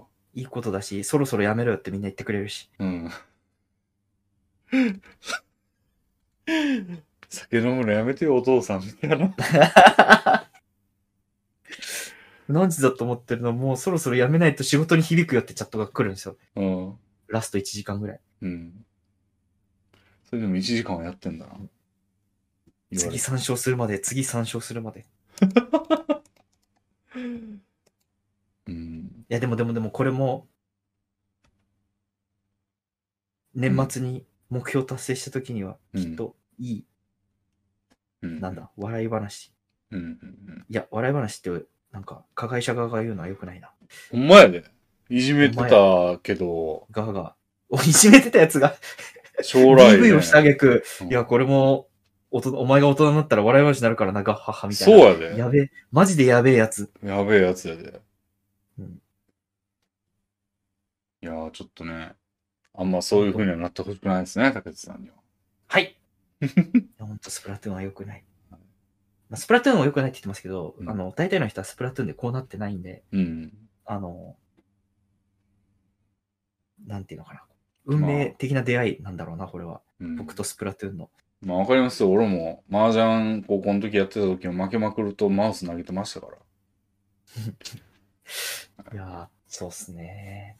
いなやーなんだろうな、し僕、マンジョンはそうならないんですよね。うん。不思議だな。なんかやっぱあるんでしょうね、相性みたいのは。うん。じゃあ次行きましょうん。すいません、なんか、う。はい。長文を読んでいただいて。はい。えー、カモシカさんからいただきました。ありがとうございます。レミさん、タケッチに、タケッチ、海猫の泣く頃にの初見実況やってよとどうかお伝えくださいますようお願いいたします。お願いします。あ。えー、シンプルなお便りですけど。そうっす。なんか、いや、めっちゃ興味ありますよ。海猫の泣く子ライン。でおーも、ボリュームがすごいって聞くんいで、やー、すごいっすよ。一度始めて、うん。もしなんか、うん。みんな飽きちゃったら怖いなっていううん。恐ろしさはあります。いやー、でもや、やっぱ人が海猫やってんのは見たい。もう知ってる勢からすると当然見たいんで、誰しも。だ、誰がやってようとえー、見たいですけどね。あーでも、どれぐらい時間かかるかっていうのも、ちょっとネタバレみたいなとこあるかな。まアスカ、あ、アスカ全部でかかるから。 8個あるからね、エピソードコヘポピ。は。100時間ぐらいはかかるんじゃないですか。ひえ、うん100、まあでも100時間か。うん。 100時間。1日2時間やって50、1ヶ月以上かかるのか、毎日やって。うん。結構なそうですね。ボリュームですね。まあ、 100時間ってなると、ちょっと一挙にやるとかもできなさそうだ。さすが、 さすがに海猫一挙はなかなかでしょううね。ん。うん。ドラクエ7を始めるぐらいの気合でやる感じ。まあ、お伝えしましたよ。はい。えでも、いや、すごい興味あります。たうだ、んその本当に、ボリュームが、あ、うんあるのと、あとあれだ、えっ、と、なんか、あれなんですよね、その、原本をやった方がいいってよく聞きますね。今、スイッチとかにもあるらしいんですけど、ああ、いや、でも、ボイスありでやった方がいいんじゃないですか。ああ、あのー、原作やと、当然超えないんで、うん結構いい、あの文章量というかセリフ量でボイス付きってすごいな、みたいなやつだよね。俺もやってみたいんですけど、なんか前スチームで買ったらなんか絵が、絵はコンシューマーゲームと一緒なんだけど、声がないくて、あれみたいな 感じだったん詐で。欺の。いや、まあまあ、俺がよく読んでなかっただけなんですけど、あの、説明を。でも、俺も今週もまた欲しいな、そういえば。や、やってみようかな。うん。やり直してみてもいいかもしれません、俺もはい。じゃあ、次行きましょうあかりね。がとうございます。えーガソスタさんからいただきました。はい。出てきてない。えーっと、レミさん、竹内さん、いつもラジオ楽しく拝聴しております。私が大学時代の話です。私は大学の授業を受けながら耳付近のデカめのニキビをさが触っていました。気になったので芯を出そうと強めにニキビを押すと血が吹き出し、近くの女子の教科書に飛び散りました。その女子はヒエッと言っておりました。心が痛かったですが何も知らないふりをしてその場をしのぎました。バレているとどうなっていったのだろうと思うと恐ろしいです。じ心の中では自分とバレなくて本当に良かったと安堵しておりました。ルミンさんや竹内さんは恥ずかしい体験や今だから話せるバレなくてよかった体験はありますでしょうか話のネタになれば幸いです。え、バレなかったのなんてことあるいやバレてないわけないですよね。だってうん、血、耳から血を流した男のために、 まあ男はちょっとわかんないですけど、その、 耳から血をダラダラ流してる人がいたわけで、え、てか、やっぱそ飛うんできた方向をパッて見たら、そう、飛んできた方向でわかるやんな。もしくは女子が左隣にいて、うん右隣の耳から、右の耳からえ、でも、血がブシャーって出て、左まで飛び散って、わかると思うけどな。いやそうですね。反射的にパッて見、うんパッて見たら、そこに血が流れてたら、わかる。血が流れてなくてもわかるやろ、飛んできた方向かまあそうですよね。こいつだなって思いますよね。ら。うん普。通に考えて。うん。だから、これはもう心に蓋してるんやと思うよ。多そう分ですね。うん。バレなかったっていうことにしてう。んバレなかった。だから、あんまり言うと良くないですね。うん。 ねちょっと嫌な話だな、これも。うなん、か、ちょっとしたエピソードみたいな感じで書いてますけど、うん。なかなか嫌な、うんその女子はもう最悪の思い出だと思うよ、それ。教科書やもんな。うんうん。 大学生ですからね、これ。そうやな。なかなかのことしてるな。これはなかなかのことですよ。うん。まあでも、ま、マジで似たような状況ありますよ。あの、ほ中学の時に、 俺、背の順で一番後ろやったんで、あうの、ん。まあ、朝礼で一番後ろに立ってたわけですけど、ニキビブチってやったら前のやつの学ランの後ろにピュッて飛んで、 マジで一緒じゃないですか。ピタッて と、うんまあ、違う点は、そいつは気づいてないってことですね。ああ、いや、うん。 ええ、え、それどうしたんですかあ、ごめんって。いや、なんか普通に気づ、あの、気づかれないうちになんか、あの、去って取りましたよ。ああ、なるほど。うん。まあ、学ランだと、うん。そんなうん染み込まないだろうから、うん、初期は。自分のそ袖あたりでこう、シュッて。うん。うん。そんなに飛び散るんだ、ニキビって。うん飛び散るというかなんか、その、 嫌な話だな、これも。あの、その芯がピュってなったっていう。ピトってなった。そうですね。ちょっとお食事中の方もいるかもしれない けど、やめときましょうか。はまあまあまあまあまあまあ。恥ずかしい体験。い。うん。その時はそいつに言わなかったですけど、あの最、最近でもないな、3年ぐらい前かな。の職場で、あのこれ別にニキビじゃないですよ、今度は。あのどっかで言った気もするんですけど、カレー、モーヤンカレーっていう店があって、うんうん。あの、美味しいカレー、特殊なカレーなんですけど、ちょっと野菜をめちゃくちゃに、あの、含まれてますみたいな、その、具が入ってるんじゃなくて、もう、カレー自体、ルー自体にめちゃくちゃ野菜が溶かし込んでありますみたいはいはいはい。ああ、わかります。。な。モヤンカレーって店なんですすけど、そこ、結構バイキング形式というか、うんうん自分でカレーをよそって席に持ってくんですけど、うん。その時に、その、カレー、よそってるから、ちょっと皿の端っこに、ちょっとタレって、あの、カレーうん。がはついいてはたんいですよ。はい。で、その状態で、あの、一緒に飯食いに行った、その、会社の人の、背中にピタってつい、ついちゃったんですよ、その、あら。垂れたカレーが。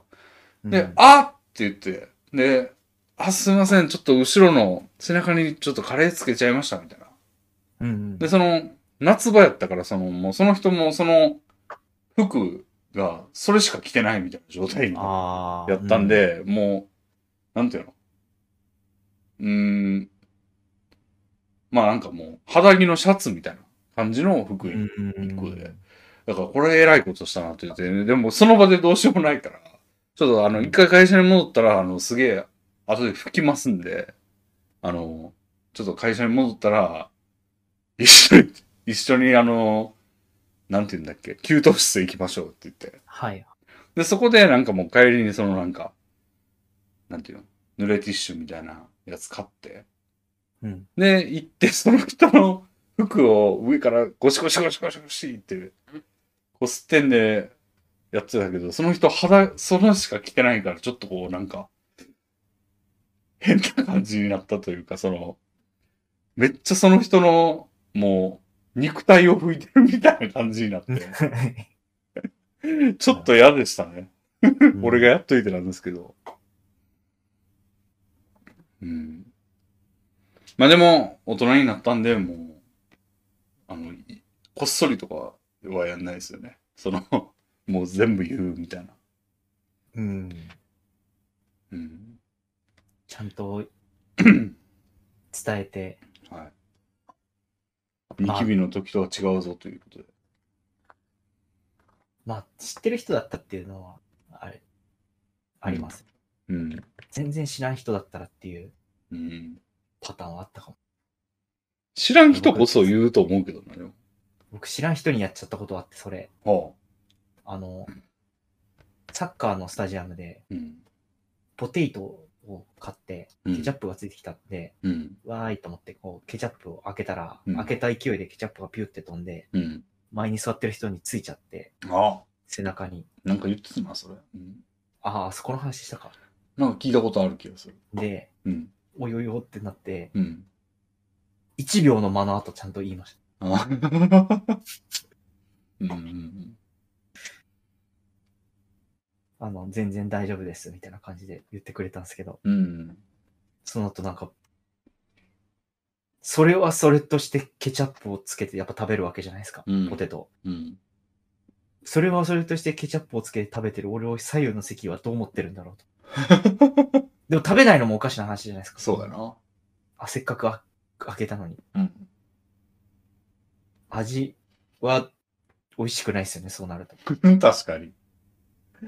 みんな不幸そうっす。だ。うんいや、だからやめました。もう、なんかケチャップとかそういう系のやつ。うんうん。スタジアム。け結構スタジアムって密集してるじゃないですか。あうん密集してるんですうよね。ん。だから。もうん。う、もうやもうめっちゃ密集してるじゃないですか。どこの店も。そうですね狭いうん。うん。ところ。ね。うん。いやーバレなくてよかったってあるかな。まあ、いっぱいあるだろうな。うん。そういうのは。うん。なんやろうな。最近は言っそんなんしてないからわかんねえな。うん。消し去ってると思うんだよな。多分バレなくてよかった体験って。 消し去ってる。で、夢、夢とかで思い出すんだろうね。ええ忘れるのすごいな、それ。忘れらんないよ。そんな。で忘れられてないから多分、夢とかで出てくる。うんいや、意識としてもな、その、意識から消せないけどな、それ。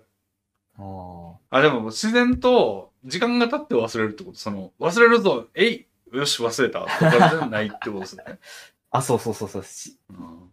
自然にこう脳それが優先的に消去していくんじゃないかな。あそれやったら、まあ、ある、あるか。うん。うん。あると思うんだけど な、いっぱい。うん。うん。ないのかなほんバレてるからないのかなうん。そもそも悪事を働くタイプじゃなかったからな。うん。恥ずかしい体験。悪事、悪事。ああ。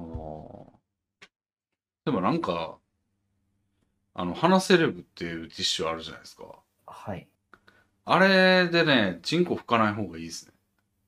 えあれでチンコ拭くとね、めっちゃつきますね。 なんでそんな話するんすか恥ずかしい体験恥ずかしくないでしょ、別に。ペリペリって取りゃいいんだから。いや、取れないんだちょっとよ、前あれが。人前でなんか、あ、めっちゃついてるの見られたってこパターンないでしょ。いや、なんかね、それでめっちゃ取ろうとして、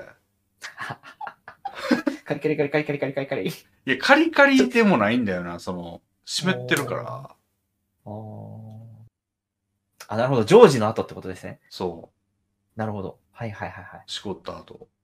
い。なるほど。じゃで、あ、ちょっとなんずつか、ここう、う、じゅく全、じゅいくつまみ取ってくみたいな感じなんだ。や、もうなんかね、こすってましたね。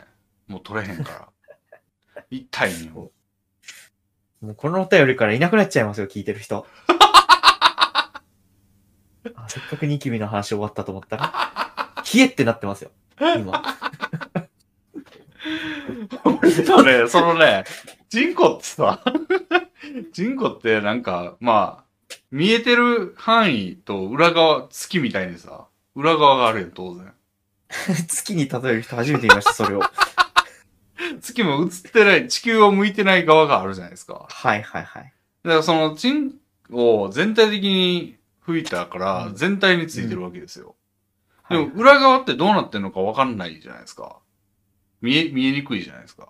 あ、まあ見えにくいっすね。だから、チンコをこう、くるって180度回して、はいはいはい。向こう側を見たんですけど、なんか自分のチンコじゃないみたいな感じになって、それ で。普段見ない顔やから。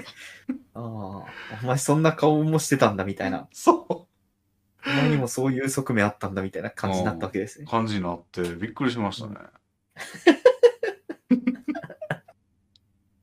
知らんがな。裏の顔を見たんですよね。もう、いや結構頻繁に見ると思うけどな。え、でも、180度回すんですよ。まあ確か回すことはないか。うん。そうしないとちゃんと見れないから。え、でも洗うときとか、あの時はもう、手での感覚ですよね、もう。み、まあ見てない。確かに。うん改めてまじまじとは見てないか、うん。うん。裏の顔を見ましたね。もん、もなんていうか、あれですよね、こう、なんていうか。うん。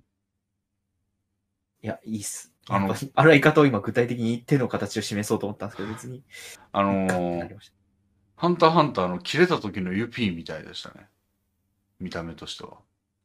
雰囲気としては。た起きませんよ、笑いはそれで。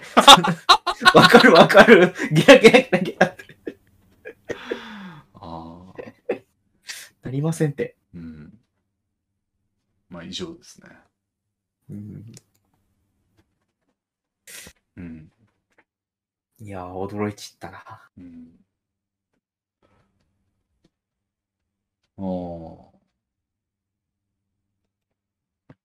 じゃあこれ、いえチンコの話がまだありますね。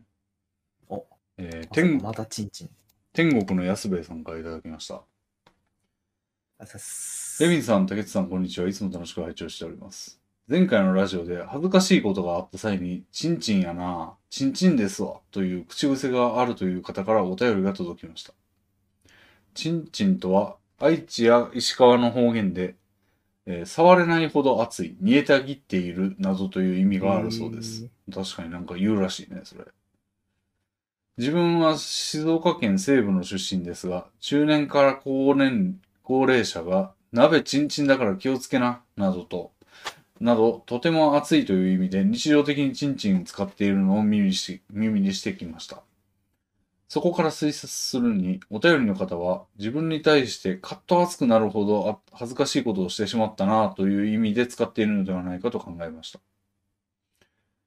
一方、えー関西方言の設備語、やなやですわを用いていることから、レミンさんの言う通り、陰形の意味で、チンチンを用いて恥ずかしさを茶化しているのではないかという意見にも納得できました。投稿者様の日常話題や出身地が一層気になるところです。お便りをきっかけにレミンさんの岩手在住時代、たけたっけちさんの名古屋時代など、地方方言に関する話題が聞いてみたいと思いました。話題になれば幸いです。これからもラジオ頑張ってください。何の話だっけ、こあのー、もともとのお便りは、れ。うん。仕事中についつい独り言で、うん。いやー、仕事の帰りの車で運転しながら、うん。いやー、今日チンチンでしたわ、みたいなことをつつあーぶやいてる自分がいることに気づき、うん。なんだこの発言、この俺の発言はってなったっていうエピソード。それは竹内さんじゃなくて、お便りの人だよね。あ、そうそう、お便りの人です。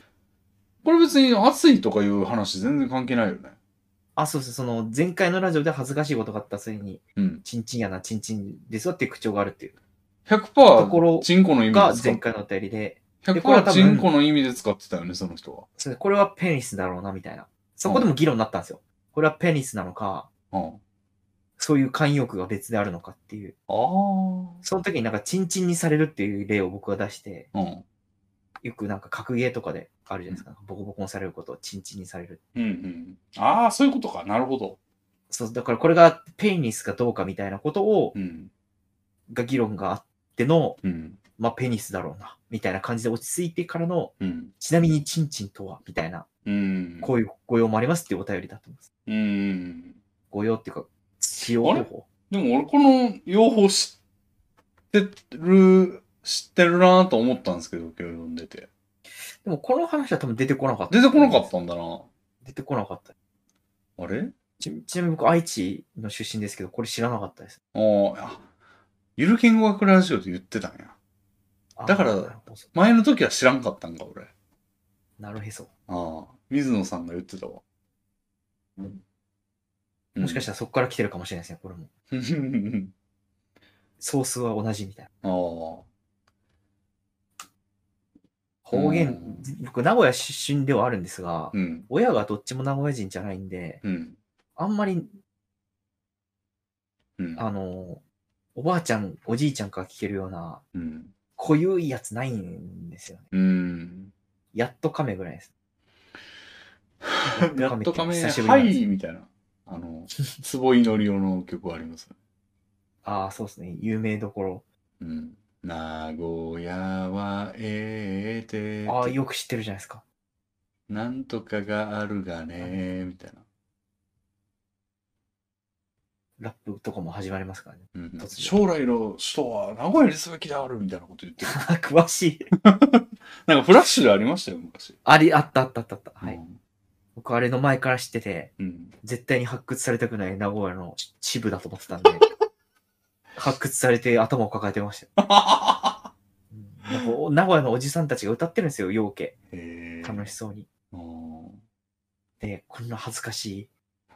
こんな身内ネタの恥ずかしいやつ絶対ネタにされると思ったら、うん案の定ニコニコ動画かなんか、フラッシュかなんかね、発掘さ れて、うん頭を抱えたき。だい、あれでも結構前か、もっと。まあ前やろ僕中な。高校生ぐらいだったかもしれないな。いやー、そんぐらいだと思うよ。俺も見てたの、そんぐらいやもん。うんうんなるほど。岩手の方言を俺何にも知らないですね。あのー、岩手県民との交流がそんなになかったん交で流が、うんしかもその同い年ぐらいだったらそんなにうんうんうん。コテコテで使わないですもんね。コテコテの人一人二人ぐらいいましたけどね、あの、プレゼンの授業みたいなのがあって、はい。その時、こう、なんか、全然学部関係なく、いろんな学部の人がう、んグループというか、クラスに分かれて、みたいなやつでプレゼンやるんですけども、その時に一番最初に、まずとりあえず、あの、自己紹介をしてみましょう、みたいなはい。感じで、なんか、全員ちょっと前で、あの、うん自己紹介するみたいな。時に、もう、コテコテの、多分青森かな。うんまあ、やっぱ岩手なんで、その東北地方の人が結構いるんですけど、人がもう、結構何言ってるかわからんなぐらいの感じでしたね。へえ。うん。すごかったな、あどう、どういうのがあるみたいな例あるれ。ちょ語っと尾が昔すぎてあれなんですけど、多分なんか、どうとか。ああ、どうやったかな。ちょっと試してみますけど、まずは、なんとかは、あの、よく読む本はなん、なんとかです、みたいな。この濁音ばっか、みたいな。あーわざ、わざじは、みたいな。あー、なるほど、なるほど。東北。うちょっと発音も違うかもしれないんですけど、ななんか漢字としてはこんな感じ。うん。私がよく思うのは、なんとかさんの本を、が好きでよく読んでるもらえば、みたいな。ちょっと、 今なんかめちゃくちゃ言ったな。うん。濁音がいっぱいでなんか、えええみたいな。な。岩手。うん。まあ多分もっと北、東うん。うん青森。まあ、岩手より北2個しかないか。青森。青森と北あれ、海道1。個しかなくないですか北海道か。うん。青森の津軽弁が有名なイメージありますね。東北うん。の方言といえば。あれ、津軽やっただから方言も有名どころとうん。そうでないところがあって、うん岩手弁ってあんまりわかんないです。うん。津軽弁とか、名古屋弁とか。あむしろ俺が関西弁バリバリで喋ってるから、なんかその、別の授業の時に、関西なのみたいなことうんを言われましたね。むしろ。ああ。あ、そうなんですよ。って。うんいや、俺その時に、うんあ、の、全然関係ないけど、その授業の話で、その女の子に言われたんですよ。その、うん。あの、関西出身なんですかみたいな。はで、なんか、ちょっとこう、交流持ててうんうん。たんですけど、なんかその、4人グループにされてうん、男に女にみたいな。で、その男の一人が欠席しがちだったんで、俺結構その女性二人とよく喋ってたんですよ。はい。で、その時になんかめ、ちょっと、一緒に共同で制作せなあかんから、さい最後の課題を。あの、はちょっとメールアドレス交換しようってなって。はいはい。その時はまあうん当然あの、キャリア形態の、う んもうバリバリガラケーの、あの、メールアドレスを教えるわけですよ。で、俺その時、エロゲーオタやったんで、あの、コトコとアキっていうグループがいたんですよ。うんあの、コトコっていうのはまあ有名です。はいはい。若干有名ですよね。さくらんぼキッスとか。そうそうそうそう。で、あれ、アイブっていう、まあ、エロゲーを中心に曲提供してた音楽集団がいて、その歌い手の一人やったんですよ、こことこはね。うん。で、秋っていうのもいて、まあいろいろいるんですけど、でそのことこと秋っていうユニットを組んでたん、ユニットでも活動してたんですよ。それが好きで、うん。メールアドレスことこと秋にしてたんですよ、俺。当時ね。はい。で、そのメールアドレスを教えたんですよ。そうんのうんうん女の子に。そしたら、あまあでも、うん う。ん。そしたら、彼女って言われて、名前。で、しかも、二股って言われたんですよ。はあ。コトコと秋やから。コトコっていうこと、秋っていう子、どっちが、どっちの子、なんか、彼女二人いるのみたいなこと言われて、うーん、みたいなことになったことを今思い出しましたね。えー、それボケっすかねこ知ってて言ってるまである気がするな。いやいや、ボケじゃないで。ですす滑った。からボケじゃなくて、多分素だと思いますよ。ああ、まあでも確かに当時あった気がする彼女の名前をメールアドレスするにするあるやろな。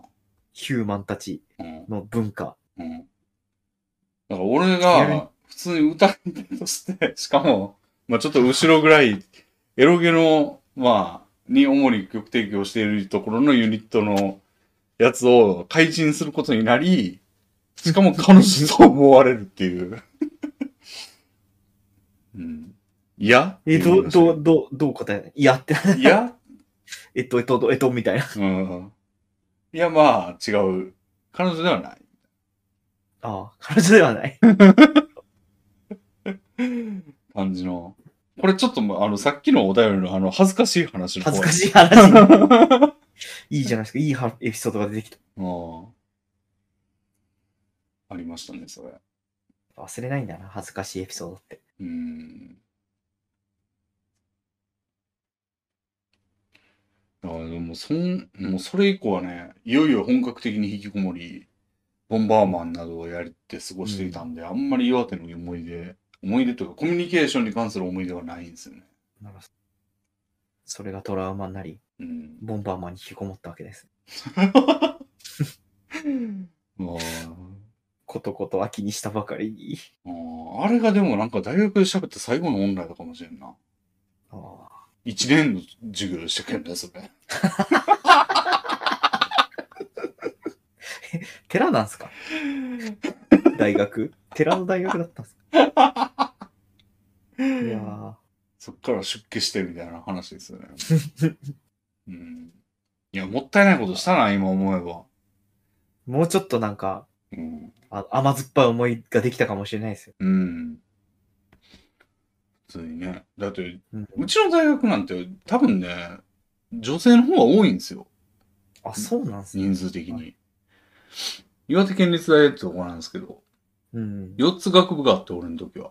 はい。看護学部と、社会福祉学部と、ソフトウェア情報学部と、もう一個何やったかな総合政策学部か。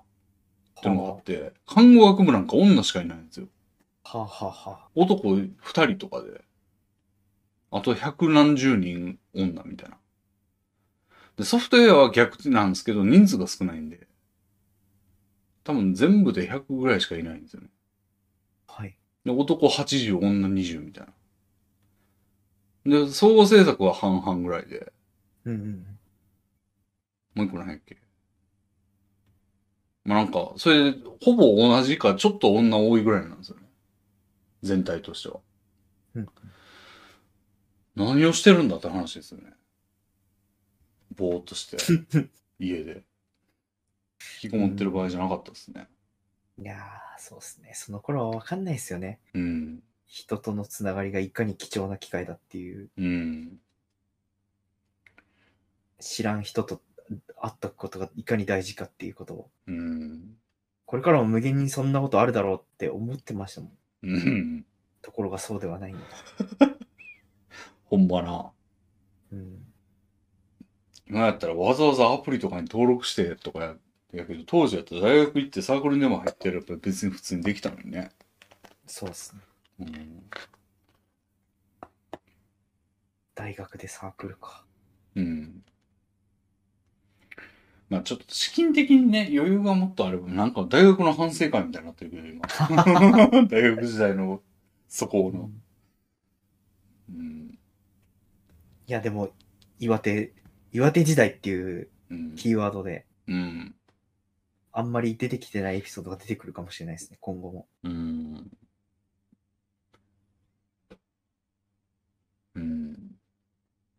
竹内さんは名古屋時代の方言とかはあんまり親がきつくなかったから印象にないって感じ。うそうですね。だから、友達とかは当然名古屋弁喋ってるんですよ。なんとかだわとか、うん。なんとかだが。うん。なんで、うん。あの、親が小学校の時に授業参観で来た時に、うん。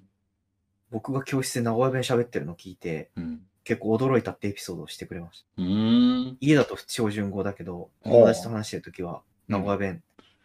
バイリンガルやん。そうですね。でも僕その自覚なかったんですよ。へえ。なんかいつもと違う、だっけ違う、いつもと違う喋り方してて、うんしてたって、うん。母ちゃそが家族に話してて。うん。え、違う話し方してんだみたいな。うん。うん。家でも名古屋弁喋ってんのかなってなんとなく思ってたけど、うん。改めて考えると喋ってないんですよね。へえ。で自然に子供ってうん。環境に合わせてんだなって今思うとうん。あります。うん。あの、なんか、初音茂彦って人、人知ってますあの、えー、なんか聞いたことある。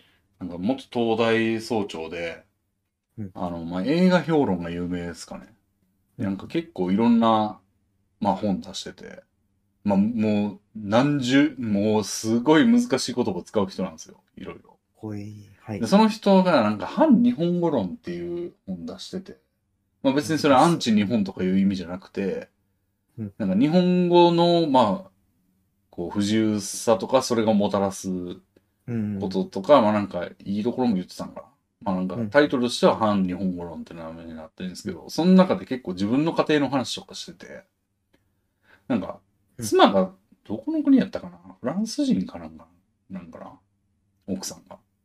うん。で、あの、娘が生まれて、で、なんかその娘は、日本語のを話す父と、フランス語を話す母に囲まれて、うんなんか両方同じぐらいの感じで習得していったみたいなこと書いてて、うん。うんなんかかっこよくないめっちゃ。うん。かっこいい。両方流暢に話すようになるんですって。うん。で、あの、相手によって使い分けてる。じあ自分しかいないときには、日本語で喋って、うん。お母さんと一緒にいるときはフランス語で喋るみたいな。めっちゃかっこよくない、うんめっちゃかっこいい。竹内さんも一緒ですよ。そうですね。それがなんか、すごいミニマムなうん発露の仕方してるだけで、うん。もしかしてその子供も自覚なしでやってるのかもしれないですね。当たり前のこととして。うん。へえ、いいな。うちの、うちもフランス人と、なんよか日本人の。いいなじゃないですよ。竹内さんも一緒やって言ってんですよ。でも僕は名古屋人。でもレビンさんもそうじゃないですか。別に日本語しゃ、日本、東京、俺はもう全部関東、関西弁でしたよ。子供の頃。ああ、うんあ、そういえば、なんかちょっと話してないですけど、その、関西の人って関西弁を貫き通すのはなんか、なんでなんでしょうね。うーん、俺はめんどくさいからですけど。結構東京に来ると、うん。例えば東北の人はうん。あんまり、ズーズー言わなくなるっていう。はいはいはい。うーん。松本人志のおかげ、傘に来てんじゃないですか。メジャーでしょみたいな。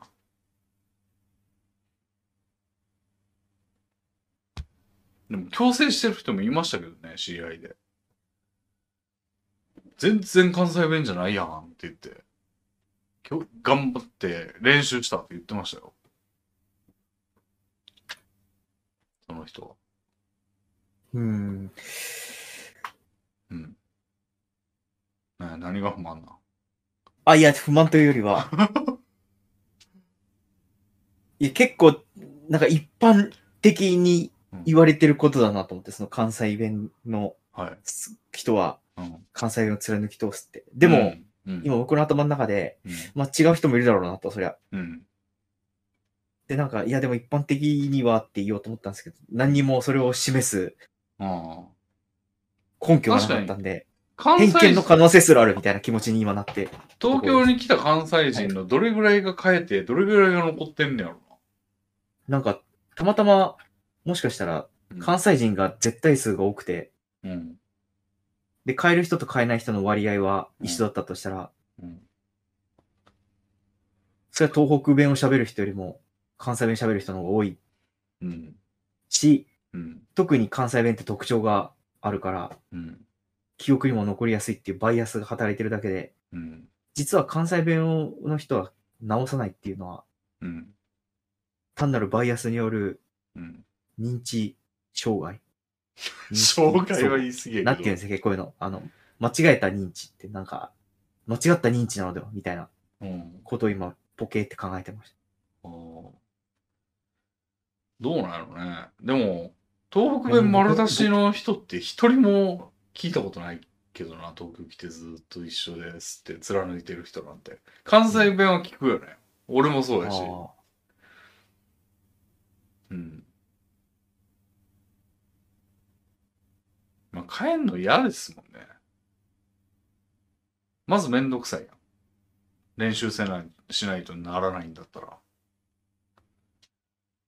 めんどくさいし、うんうん。うーん。まあなんか別に、そんなおかしく思われないんだったらこのままでいいか、みたいなうーん。ことやから、やっぱ松本人志の影響じゃないですか。うん。うん。松本人志、すごい。すごい。さすが。今もなお、うんトップを走り続けている。ワイドナショーはやめちゃったけど。結構悔しそうでしたね。ワイドナショー辞めたとき。うん。爆笑問題の太田に揶揄されてましたけどふん。怖そう、狙っていかないとね、み たいな。言われてましたけど。うん。爆笑問題の歌って不思議な人ですよね。あー同じパターンの人って他に見たことないな。ああのー。パターンの人。あんまよく知らないですけど、どういう人なんですかいや、なんか変な人なんですよ。もうなんか爆笑問題の太田的な人としか言いようがないというか、メンタルが強く見えて弱くもあり、うーん。でも絶対自分のブラシはしないし、うーん。少なくともコロコロ言い分を変える系の人には見えないです。うーん。例えばなんか戦争についてとかで、戦争ってなくならないじゃないですか。人と人とがいる限り、いさかいが起こってみたいな。うん。でも、そう思ってることがうん。なくならない発端の一つであって、おう。まずは戦争はなくなるんだって思うことが大事なんだとかっていうことを言ったりするんですね。おう。不思議じゃないですか。おう。それを、そこの意見って結構なんか、ほ、ほへーって感じの意見じゃないですか。うん。で、これを、このススタンスで、ワイドショーの司会とかに、上り詰めてるというか、っうん。ていうところもなんかすごい不思議だし、うん。なるほど。いや不思議な人です。へえ。なるほあど。んまりお笑い芸人としての功績を僕あんまり知らないんで、俺も知らなラジオとかめっちゃ人気ですよね。い。うん。確かにね。カーボーイ、爆笑カーボーイ。はい。ずっと続いてますよね。あの、笑い方もうん、やや、聞き苦しい寄りだと正直思うんですよ。ギャッギャッギャッギャッって笑うんですよね。いや、マジマジです、マジです、マジです。そんななんかウルトラマンの敵みたいな笑い方そうそうそそううそう。ですね。よっぽど聞き慣れないと、うわ、何これってなると思うんですよへ。ー音声コンテンツで。うん。でも、爆笑問題のカーボーイはもう、そんなことは一切言われず、うん。かなりの地位を占めてて、はあ。うんど、なぜいや、なんていうの、これ別に僕、なんであんな魅力がない人好きなんだって言ってるわけじゃなくて、うん。へすごい世界観だってなる。え。なるほど。爆笑問題のカーボーイをす5分見てれば聞ける。るんで、うギャッギャッギャッギャッってな。興味があればうん。聞いてみて。なる爆笑問題のカーボーイを聞くためには、あの、ラジコなどが必要なわけで、ほど。ああ。でもラジコでい決しけてる。 YouTube に上がってる違法なやつを見てみるの。うん。ラジコはあれですよ。あの、あれ、あれさんが、あの、再生してくれますよ。言ったら。あ、へえ、すご。うん。うん。なるほど。 さっき、はい。ちょっと話戻っちゃうんですけど、はい。蓮見茂彦っはてい。いうはまあ、先生の反日本語論って話あったじゃないですか。い。は僕こういうのを聞くと最近、チャット GPT をパッて開いて、い。うん。小学生でもわかるように説明してくださいって やってみるんですよね。はいはい。そしたらめっちゃ小学生に説わかるように説明してくれるんですよ。あすごいなと思います。でも合ってるかはわかんないけど。うーん。簡単に言うとうん、蓮見氏は、日本語が文化的な要素と深く結びついていることを指摘し、その影響が不平等を生み出す可能性があると主張しています。へえ。あんまり小学生に伝わるかわかんない小ですけど学生わかるんかなうんああ。うん。もうちょっとレベル落としていった方がいいかもしれない。うん。なるほど。便利だなと思いますよ。うん。確かに、俺もちょっとした質問は結構投げますね。うんなんか、結構これ読んどいてくださいみたいに言われたやつ、もう全部これで済まして、うん。で、知ってるふりできるっていう。うんなるほど。映画監督とか、うん。本とか。知らん分野のことを聞くには結構いい。まあ、大嘘こかれてる可能性もあるけど。そうなんです。だか結構いら、い大ですね嘘こかれてるから。まあでも、ググるのもか変わんないからな、大嘘こかれてる可能性があるな。いうん。や、でも、ググるのはなんとなくネットリテラシーが働いて気づくけど、うん。気づく要素がないか、こういう。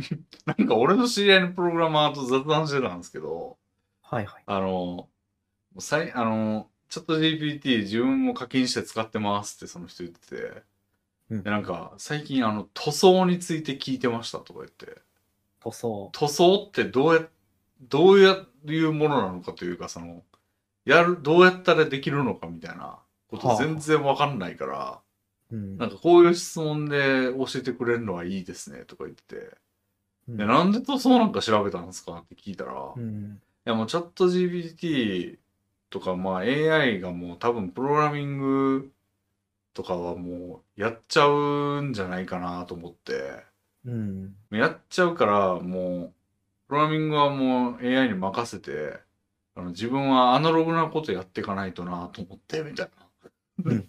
それで塗装なんですって。なんかものづくりとか、そういうう職人的なやつにちょっと興味が出て、みたいな。 ああ、それで塗装、マジっすかみたいな。 でちょっと、おも、すごいなと思いましたけど。いやーもうなんかみんな、このチャット GPT にうん。あがあがあがめたて祭り、うん。恐れていますよね。俺全然そうは思わないんですけどね。俺これなんかあれなんですかね。よくいる、なめ、なんか技術を舐めてるやつなんですかね、その。あーあ、この前、あうの、ん。例の言論はい。さんがうん。放送してる生放送に、うん。清水亮さんっていう方、知ってますか、いや、まあわいからっんしゃるんですけど、うんまあプログラマーの人うん。で、僕もまあ知らない、知らなかったんですけど、まあうん。プログラマーの結構有名な人で、うん。その人が AI を説明するって番組をうん。見てて、うん。まあ正直半分以上ちんぷんかんぷんだったんですけど、うん。その、えっと、要はチャット GPT は、うん。いや、これでもあんま知らないで、こう、言うのあれだけど、まあまあ、その、うん。出す側は、うん。そんなに大した技術だと思わず、うん。どっちかっていうと、あの、絵の方の AI うんが話題になったじゃない。うん。あれに、あれが出たから、うんちょっと焦って、なんか別の勢力側の人が、うん。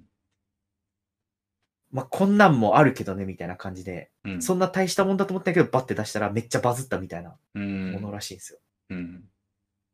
だからそれが、ものすごいもてはやされてて、うん。ウームなんだよな、的なことを、ものすごくこう、僕のバイアスとなんか頭の重さがかかった、あの、感じで伝えると、その清水亮さんって人がうん。言ってて、うんまあ、。これを、今僕30秒ぐらいで話したけど、これ6時間以上ある放送のやつな んで、あの、ウームなんだよなって言ってました、でも。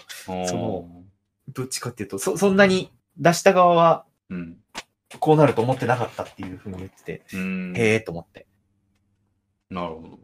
だから、どうなんですかね、NFT とかみたいに、とか、メタバースみたいに、うん。メタメメタバースか、あってるマルチバース、メタバース、マルチバースは宇宙的な、メタバース的な感じで、一瞬ちょっとバーって盛り上がるけど、そのうち、みんな忘れちゃうんですか、いや、なんまあもちろん NFT とかメタバースも今もやってる人いると思うんですけど、うん。かかつてのようにはならないという。なんか現段階って、なんか、でき、そんなできてなくないですかな、ないなーって思うんですよね、まだ全然うん。なんか、リプレイスするほどじゃないというか、今の人間の仕事をうん。まあでも、え、え、絵に関しては、まあ、ちょっとなってるもんな。うん。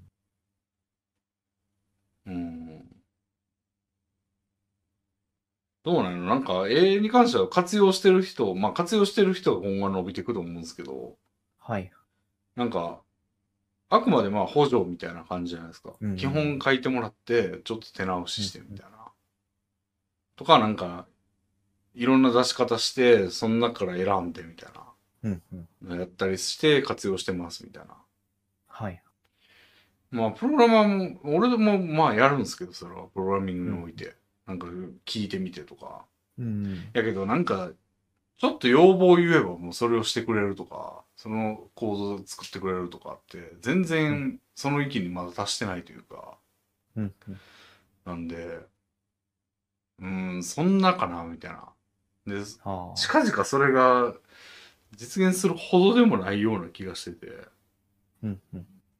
なんであんまりね、信用してないんですけど、信用してないというか、なんかこの前、とある記事を読んだら、は絵が急速、そそれもチャット GPT というか、文章は難しいみたいな話で、い。うーん、絵よ絵より文章の方が広まるのは難しいだろうっていうのがあって、うーでん。なんでかなっていうのが、うん、なんかやっぱエロだと、急速に広がるのは。うん、女エロが関わった時に文技術はめっちゃ行くから、うん今もう、なんか、絵の AI って、うんエロ絵が急速にこう、発展を促してるみたいなとこあるらしくて。うんなんかもうあの、アダルトサイトとかにうん。 AI が描いたみたいなコンテンツがはいはいはい。もうあるらしいんですね。うんもうすでに商用利用までもうん。う行ってるっていうスピード感。うんだから、あの、絵っていうのは、人の、なんだ、絵うん、感性にパッて見たときに刺激して、うんそれがエチエチ内だと、うんもうその充足するから、人満足させちゃうから、急速に広まって、欲望を満たしていくからうん発展するんですって。でも文章はそんな簡単じゃない、そそういうもんじゃないから、うんあんま取り掛かる人が少ないよ、みたいな。うんネットのハテナ記事かなんか見ましうんた。確かにみたいな。やっぱエロかみたいな。うんまあね。そうでなんすかね。もうコスプレイヤーとか出てきてるじゃないですか、ツイッターに。AI が作ったコスプレイヤーみたいな出てきてるんですよ。ああいや、僕がめっちゃ調べたわけじゃなくて、これは。ああ、はいたまたまなんか誰か。あれも、ありますよね。広告の、なんか、広告で、多分出会い系アプリの広告とかだと、女の人がバッてこう、写真で写ってるみたいな。うんやつあるけど、あれが AI やんっていうパターンありましたね。AI のあー AI 使ってるやん、みたいな。その点のところ拡大してみると、あー、わかりますね。手がなんか、うんにょにょにょってなってるから、うん。でもまあ、なんかパッと見はわかんないみたいな。うん。割と使われてますよね。確かにバストアップとかにしたら手映らないから、バレない気がすうる。ん。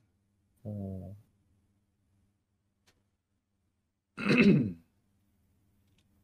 すごいですよね。そういう、すだごかいら映画は結構実用されてるのか。うん。ちょっと話がすいません。は脱線、い。いえいえ脱線侍。うん。ちんちんの話だったな、元は。そうですね、チンチンの話が。うん。まあ、こんなもんでいいでしょう、ちんちんは。うんもう1時間以上チンチン中心とした話をしてました。あの、俺チンチンおの、便りが2個続いた。ちんちんお便りじゃないけどな、前のは。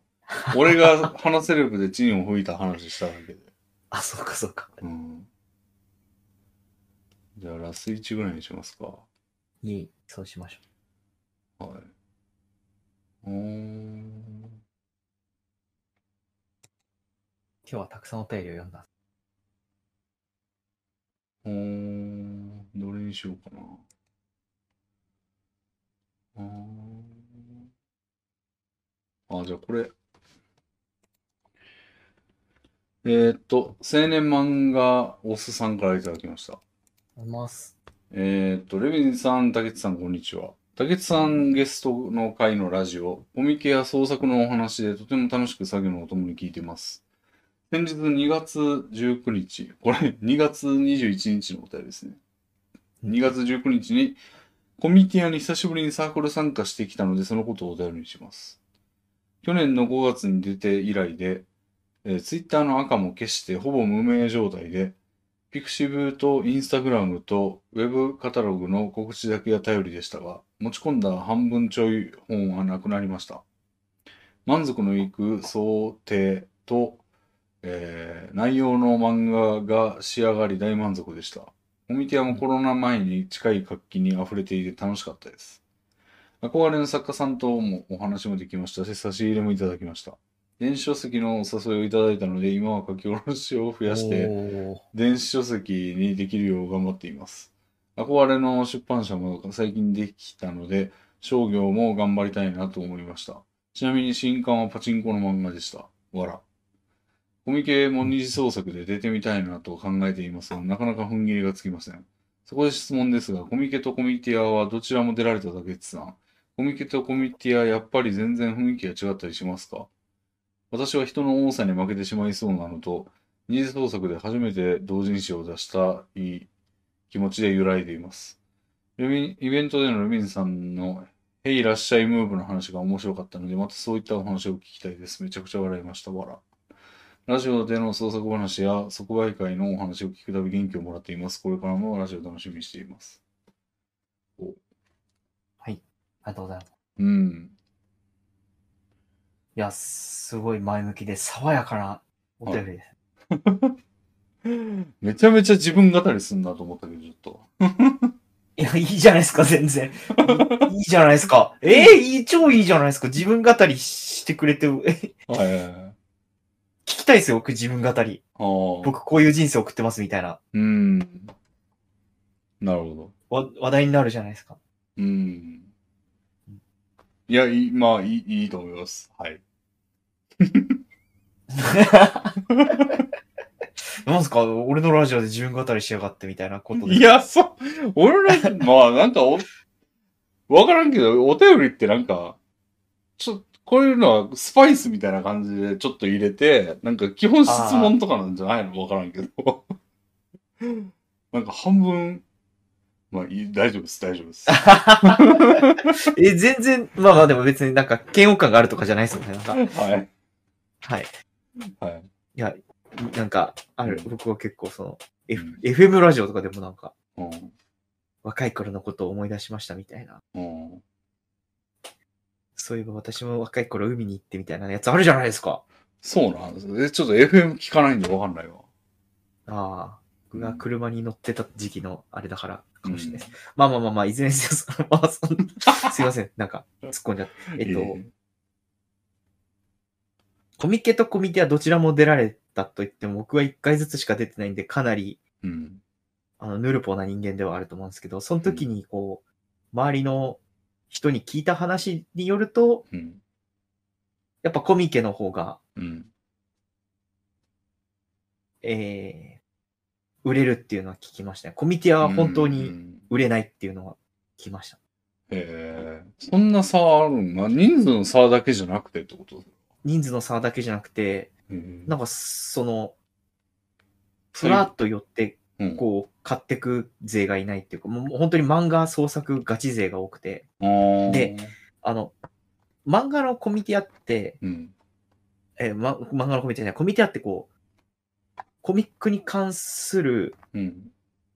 販売のイベントでもありながら、うん。それは人、イベントのひ一側面であって、うん。他にもその、そうす漫画創作に関するちょっとした講演会があったり、でも今回で言うとその、ひらめき漫画教室で僕が行った漫画教室のうん。イベントがあったりしたり、うん。あとその、創作のグッズがあったり、うん。えー印刷所のブースがあったりとか、はえー、あとその、持ち込み、あ。うん。持ち込みができる場所があるんですよ、その場に。うん。うん。各編集ブースみたいなのがあって、各出版社の。はいはいはそこにその場にその漫画を持ってって、い。うん。アドバイス聞けたり、うん。コミュニケーシションを取れるっていう持ち込みブースみたいなのがあるんですよ。ョン。なるほど。ガチ勢向けイベントやな。あ、そうそうそうです、そうです。うん。あ、漫画楽し、漫画、なんか面白そうな漫画見見に行こうってっていう人ももちろんいるんですけど、うん。多分。なんか漫画のに関するフェスティバルみたいな感じなんだと、おお僕が聞いた感じそんな風に。うん。コミケはやっぱお客さんに対して、うん。コミケの方がお客さんとその、なんか、うん。売る人っていう関係性がある感じがうん。しましたね。なんかコミケはみみんな友達、みんななんかみんな戦友みたいな雰囲気流れてる。戦、何戦友というか。戦友戦う友あ、戦う友か。え、でも売れないんだ。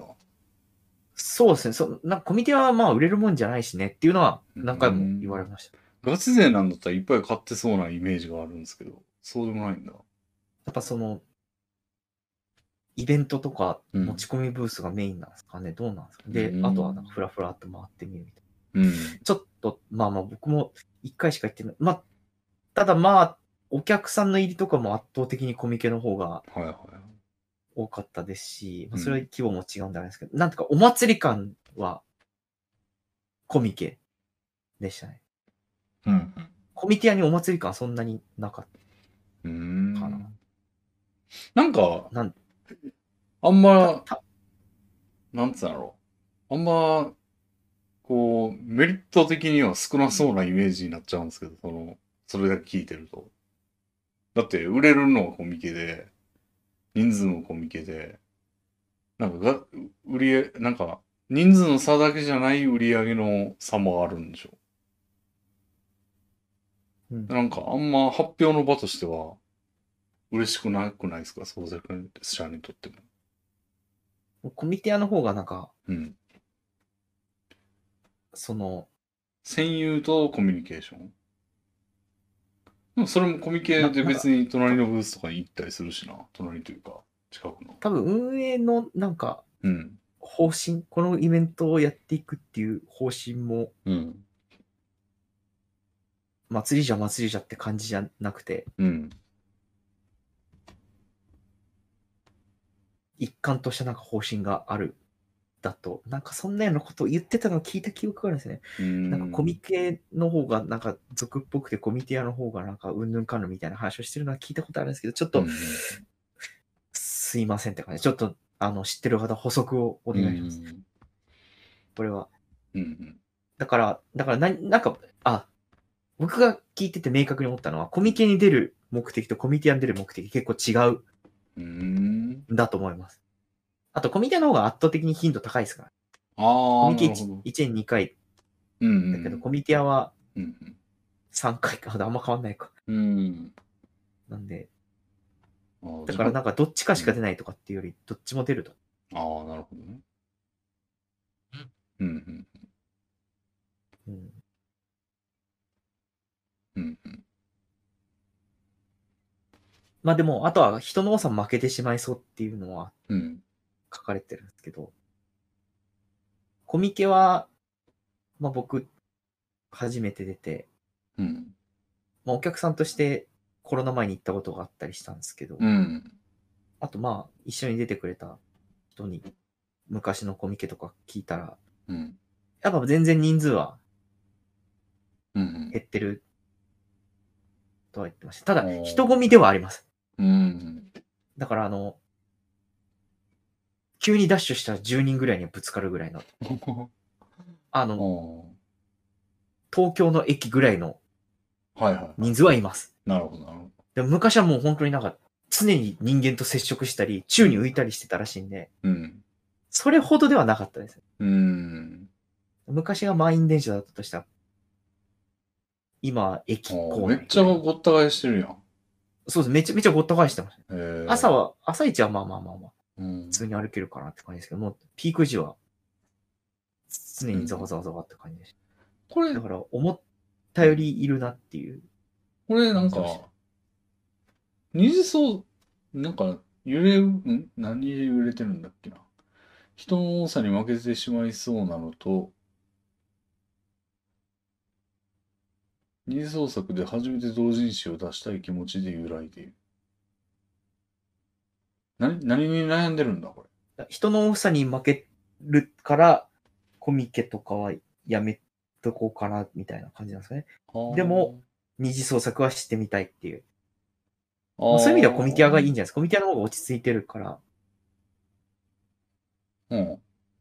初めて出す。いや、でもあんまいい加減なこと言えない な。正直、ちょっとさ、あの、文化的に非常に、うん。え、これ、二次創作をすること自体に悩んでるってことなんかどっちでそうじゃないですにか、。同人誌、二次創作で出るならどっちがいいのかなっていう悩みじゃなくて、二次創作すること自体を悩んでるってこそうじゃないですか。でも人が多いと嫌だなっていう。とうん。人が まあ、まあまあまあ、なんか、うんそんなに深い感じの悩みじゃないじゃないですか。出しますよ。この方は。あ、はうん。いいと思います。ただ、あ、うん。何を聞かれてるのか分かんなかったというか、な二次創作が怖いっていうことなのか、コミケとコミティアどっちがいいのかみたいなことじゃなくて、ああ、でもそれもあるんですよ。コミケとコミティアって雰囲気違いますかっていう質問と、はいはいはい。その雰囲気の違いによって、うん。どっちに出ようかなとか、人が多いのは嫌だなっていうとか。うーんことじゃないですうんほうほだから二次創作は出したいんですよ。ううんでも人が多すぎたら嫌だな。出すとしたらコミケかな、コミティアかな、みたいなうん感じなのかなって僕は捉えました。ああなるほどなるあほど待てよ、パチンコの漫画か。いや、待てよ、パチンコの漫画ではないのか。二次創作。でもパチンコの漫画とかも全然あると思うけど、うんジャンルはなんか、いろいろあるだろうか。コミティアにパチンコの漫画で出たってことかパチンコの漫画は二次創作じゃなくてオリジナルってこ何の二次創作なんでしょうね。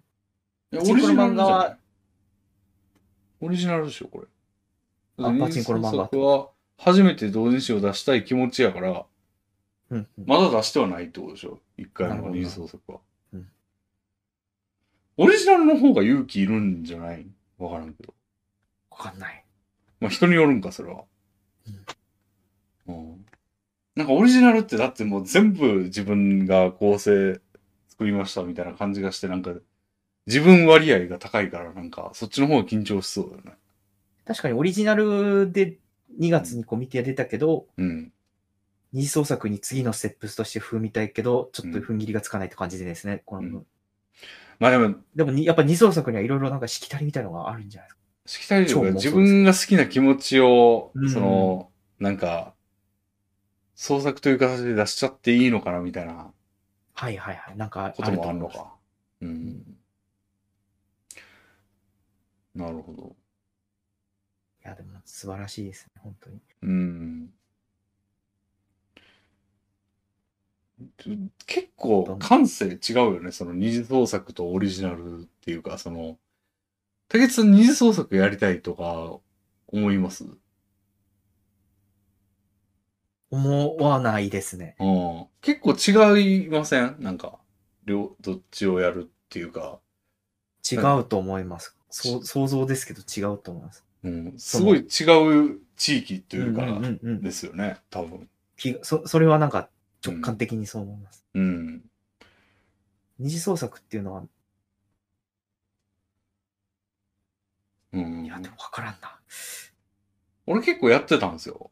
あの、うんうん。 SS とか言って、あの、エロゲの SS とかがいたんですけど、うんうん。まあなんか、ない話というか、本編には全然ないけど、こんなこともあるかみたいな話を書くみたいな。でもあれやってたのもな、俺ちょっとじゅ動機が超不純というか、なんかそれのコンペっていうのが開催されてていっぱい。はい。あの、そその、匿名で、俺あの、チェッカーでもやったことあるんですけど、その企画。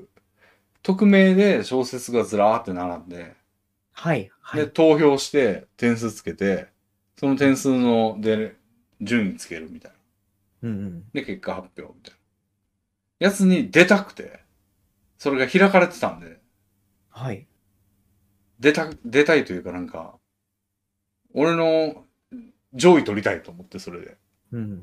なんでやってたのがほとんどなんですよ。だからあんまり、普通にこの世界の別の話作ってみたいなとかじゃなくても、それに出るためみたいな、にやってたみたいなとこがあって、あ割と動機が不純なんですよね。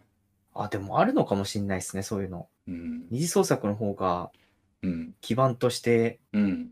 固定の客層とか、あとそのうん賞とかうんがセットされてるから、当時そういう意味では二次創作の方が手出しやすそうな感じしますね、なんか。うん当時鬼のようになんか、カノンの SS とかうん。書かれてたんですよ。でそれでなんか、もう企画が、なんていうの、盛り上がりまくったんで、その、界隈が盛り上がりまくってたんで、そういう企画もポコポコ生まれてた。うんうん。で、カノン SS コンペみたいなのがあったんですよ。で、それに、とにかく出たくて、あの、はい上位取りたいと思って、うんなんか、手軽な文学賞じゃないですけど、まあ結局ほ、ほぼ上位にはいけなかったんですけど、俺は。うんなんかそればっかのためにやってて、ね、とそっから派生して、オリジナル SS コンペみたいな、その、オリジナル小説のコンペみたいなのもあって、それには、より満を持して出るが、まあ上位にはいけずみたいなああ。ことやってたんですけど、割と、それやからなんか俺も二次創作を本当にしたとは言い難いというか、なんかファン心から、割と純粋な感じで二次創作したっていうのはあんまないんですけど、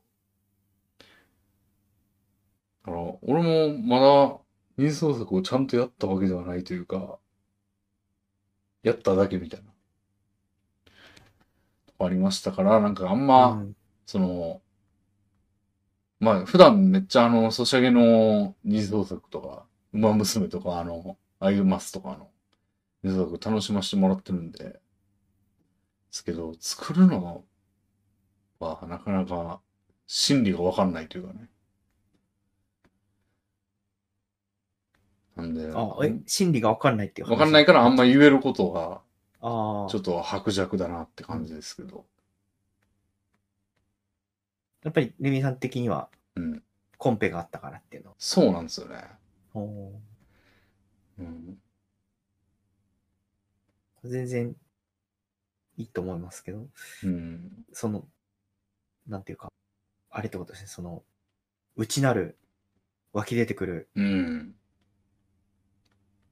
気持ちエとネルギいーう、的なものではないかと。そう、的なことはあんま言えないなと思って。うん。うん俺もリ分ビからん。ドー、リビドーじゃなかったわけですね。ああ。エロも、エロも書いたことあるけど、あれも、どうなるんかなみたいな感じの興味というか。うんうん。エロも書いたことありますよ、俺。おおドラクエ3のね、あの、僧侶がやられる話を書いて、ー。好きだったんですか好きでしたね。ああ。うん。そそ僧れどこ侶いのうん。デザインが好きだったからですかそれともやっぱ、シチュエーションが、怪我されるシチュエーションが。まあ、見た目が好きだったスポんでしょうね。それね、あの、どっかに寄稿したんですよ。ほいあのそういうのを、いっぱい寄稿されるサイトがあったんですよね、当時。うん何々様の作品です、みたいな。感じで、エロ小説がいっぱいずらーって並んでるみたいな。とこがあって、そこに寄稿したんですよ。うんだから、あ、掲載された、されたと思って。しばらくはウォッチしてたんですけど、なんか、確かアクセス数とか見れたと思うんですよね、それ。なんで、しばらくウォッチしてたんだけど、そのうち見なくなり、もう今どこにあるかわかんないですね。ああ、まあそうう。ん。当然使い捨ての名前で投稿したと思うんで、もう名前もわかんない。あ、じゃあもうん。う、どこかインターネットの海に漂ってるか、うん。ジオシティが消えるとともに消えるみたいな感じ に なってる。ると思うわ、それ。うん。そうね。